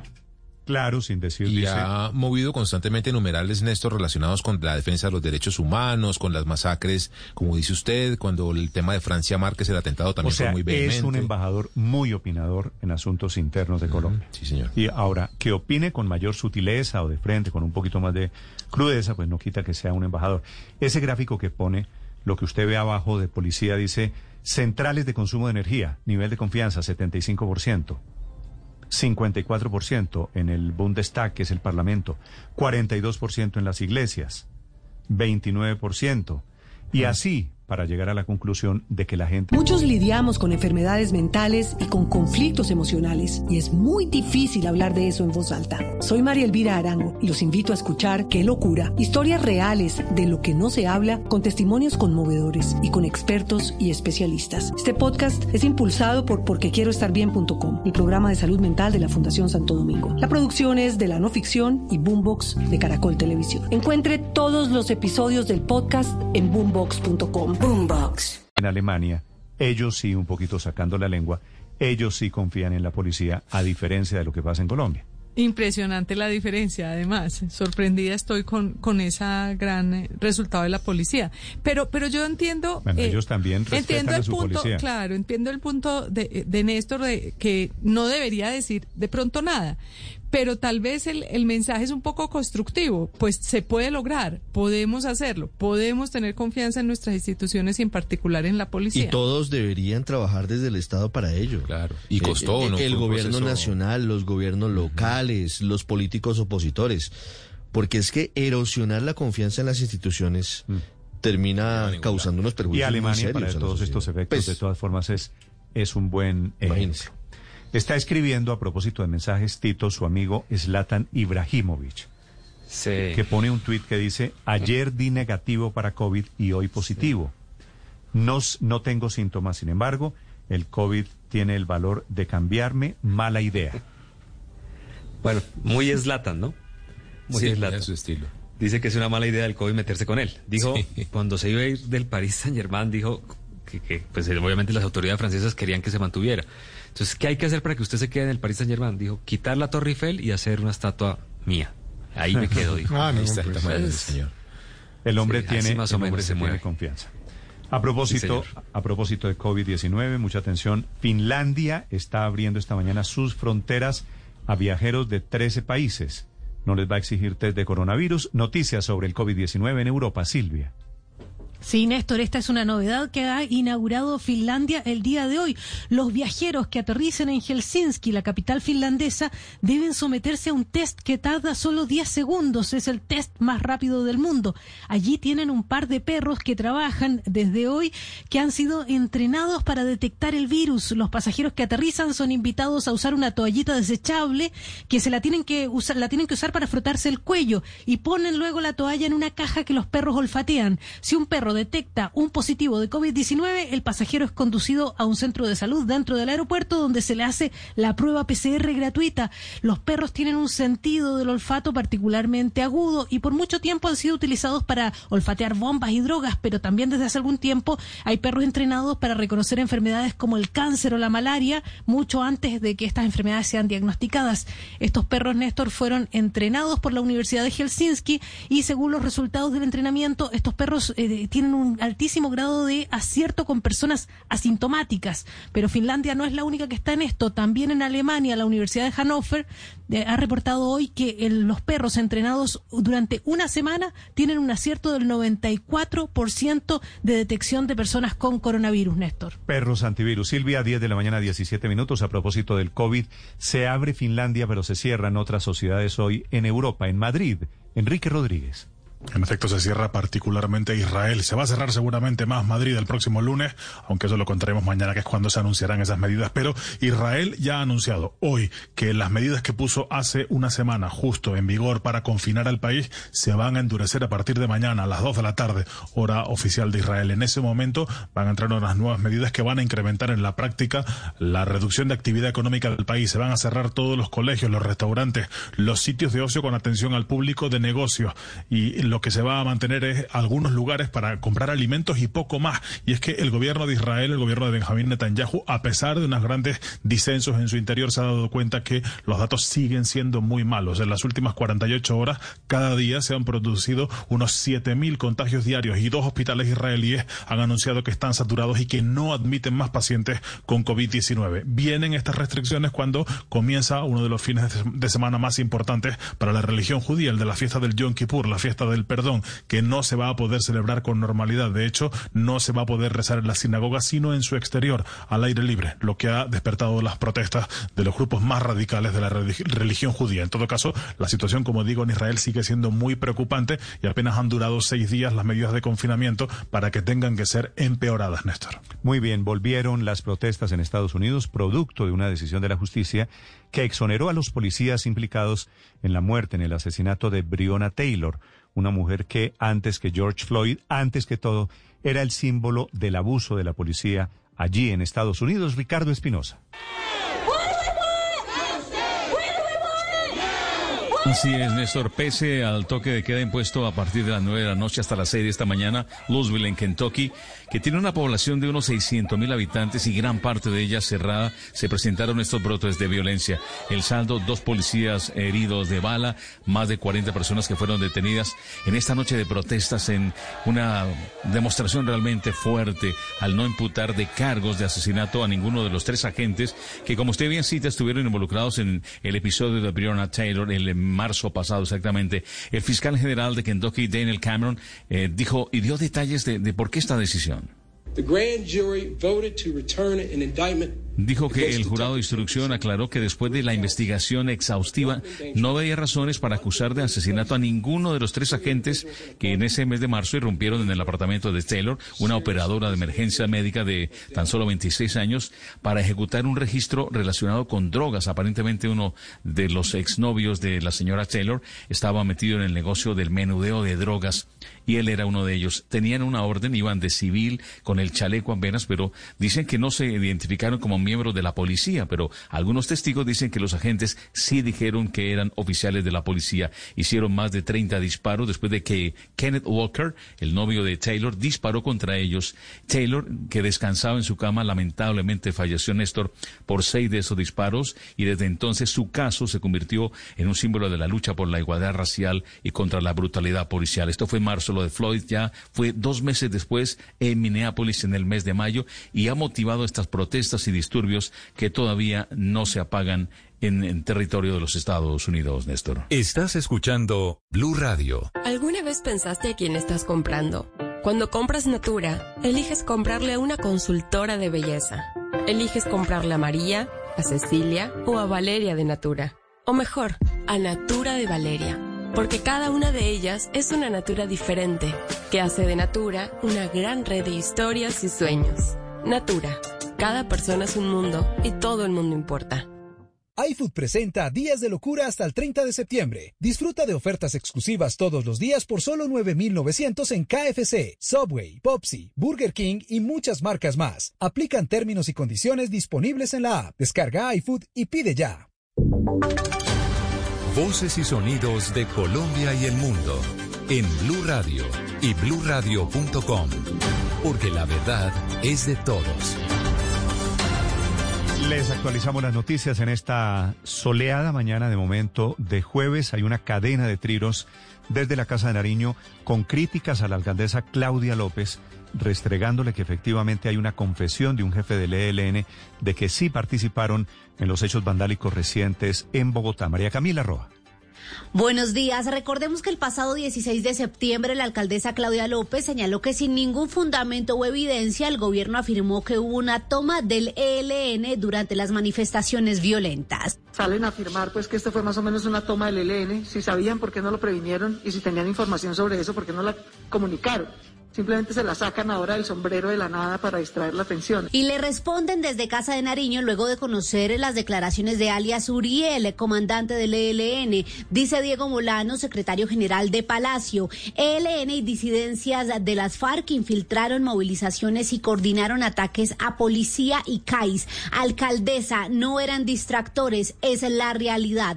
Redirija sus energías a trabajar con la policía, garantizar tranquilidad de los ciudadanos y castigar a vándalos. Y también dice la jefa de gabinete de Casa de Nariño, María Paula Correa, las atribuciones al ELN de incidir en la violencia que vivió Bogotá en las noches pasadas no se sacan de ningún sombrero.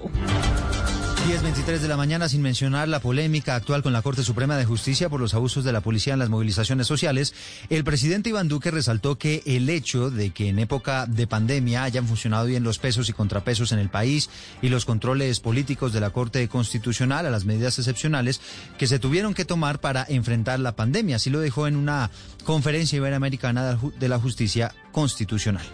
La Corte Constitucional, en su independencia, y con espíritu de colaboración armónica ha entendido esta excepcionalidad y ha cumplido su labor democrática de control constitucional. Así lo ha hecho con los decretos que hemos expedido en medio de las emergencias. Como gobierno, hemos buscado garantizar el normal funcionamiento de las demás ramas del poder público. Aún en medio de la pandemia, el control político, los pesos y contrapesos son fundamentales para el país.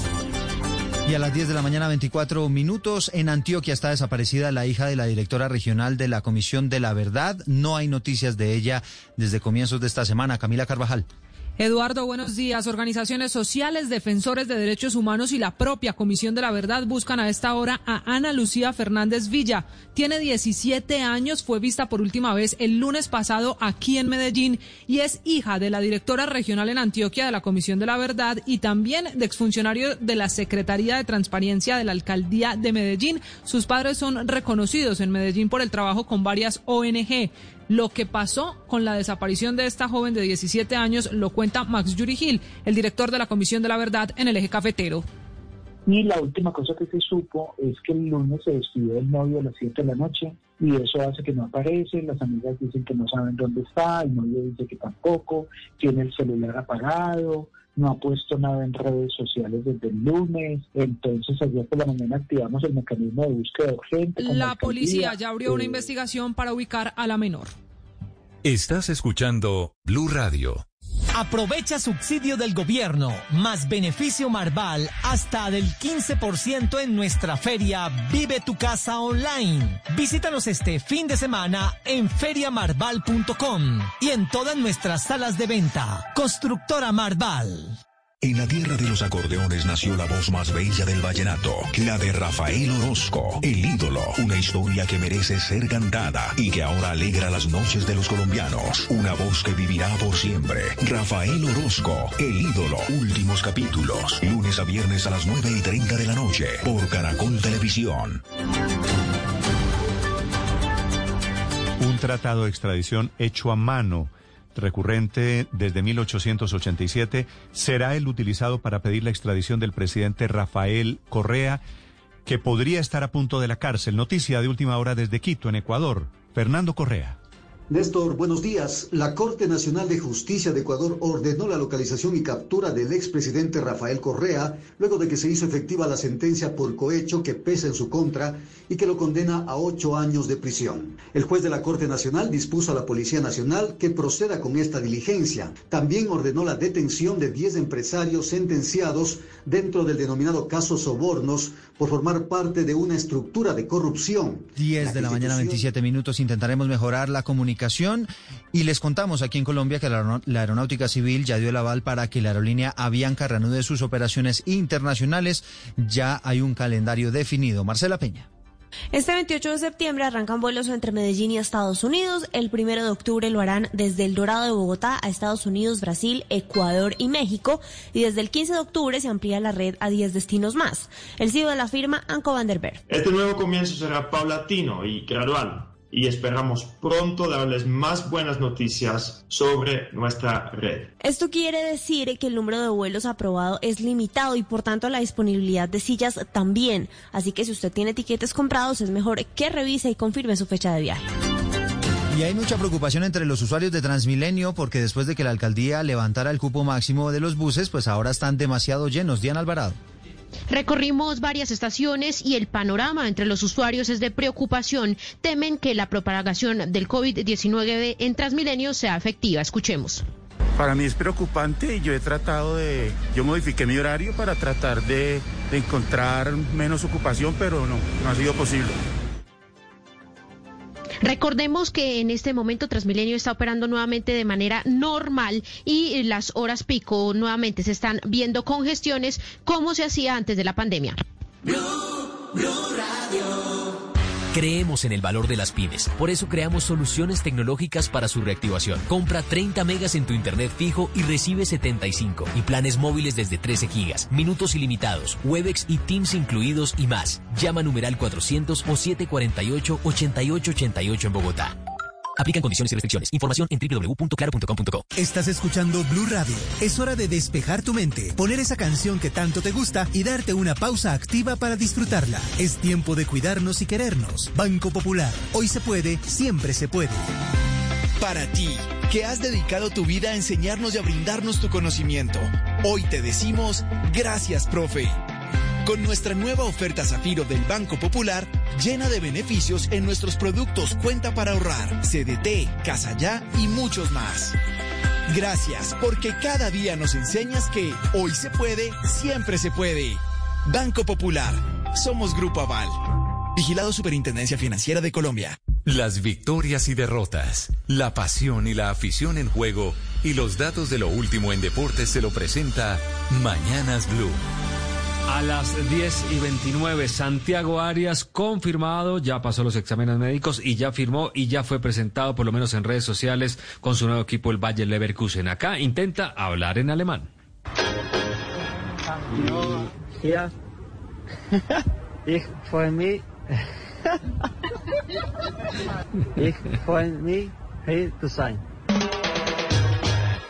Bueno, ahí estaba Santiago Arias con su nuevo equipo. De otro, mm, de otra manera o de otro lugar, sacamos la información de que Nairo Quintana, centro de columnas en el periódico ah, español ABC, el periodista José Carlos Carabias escribe que ahora se le investiga eh, la justicia francesa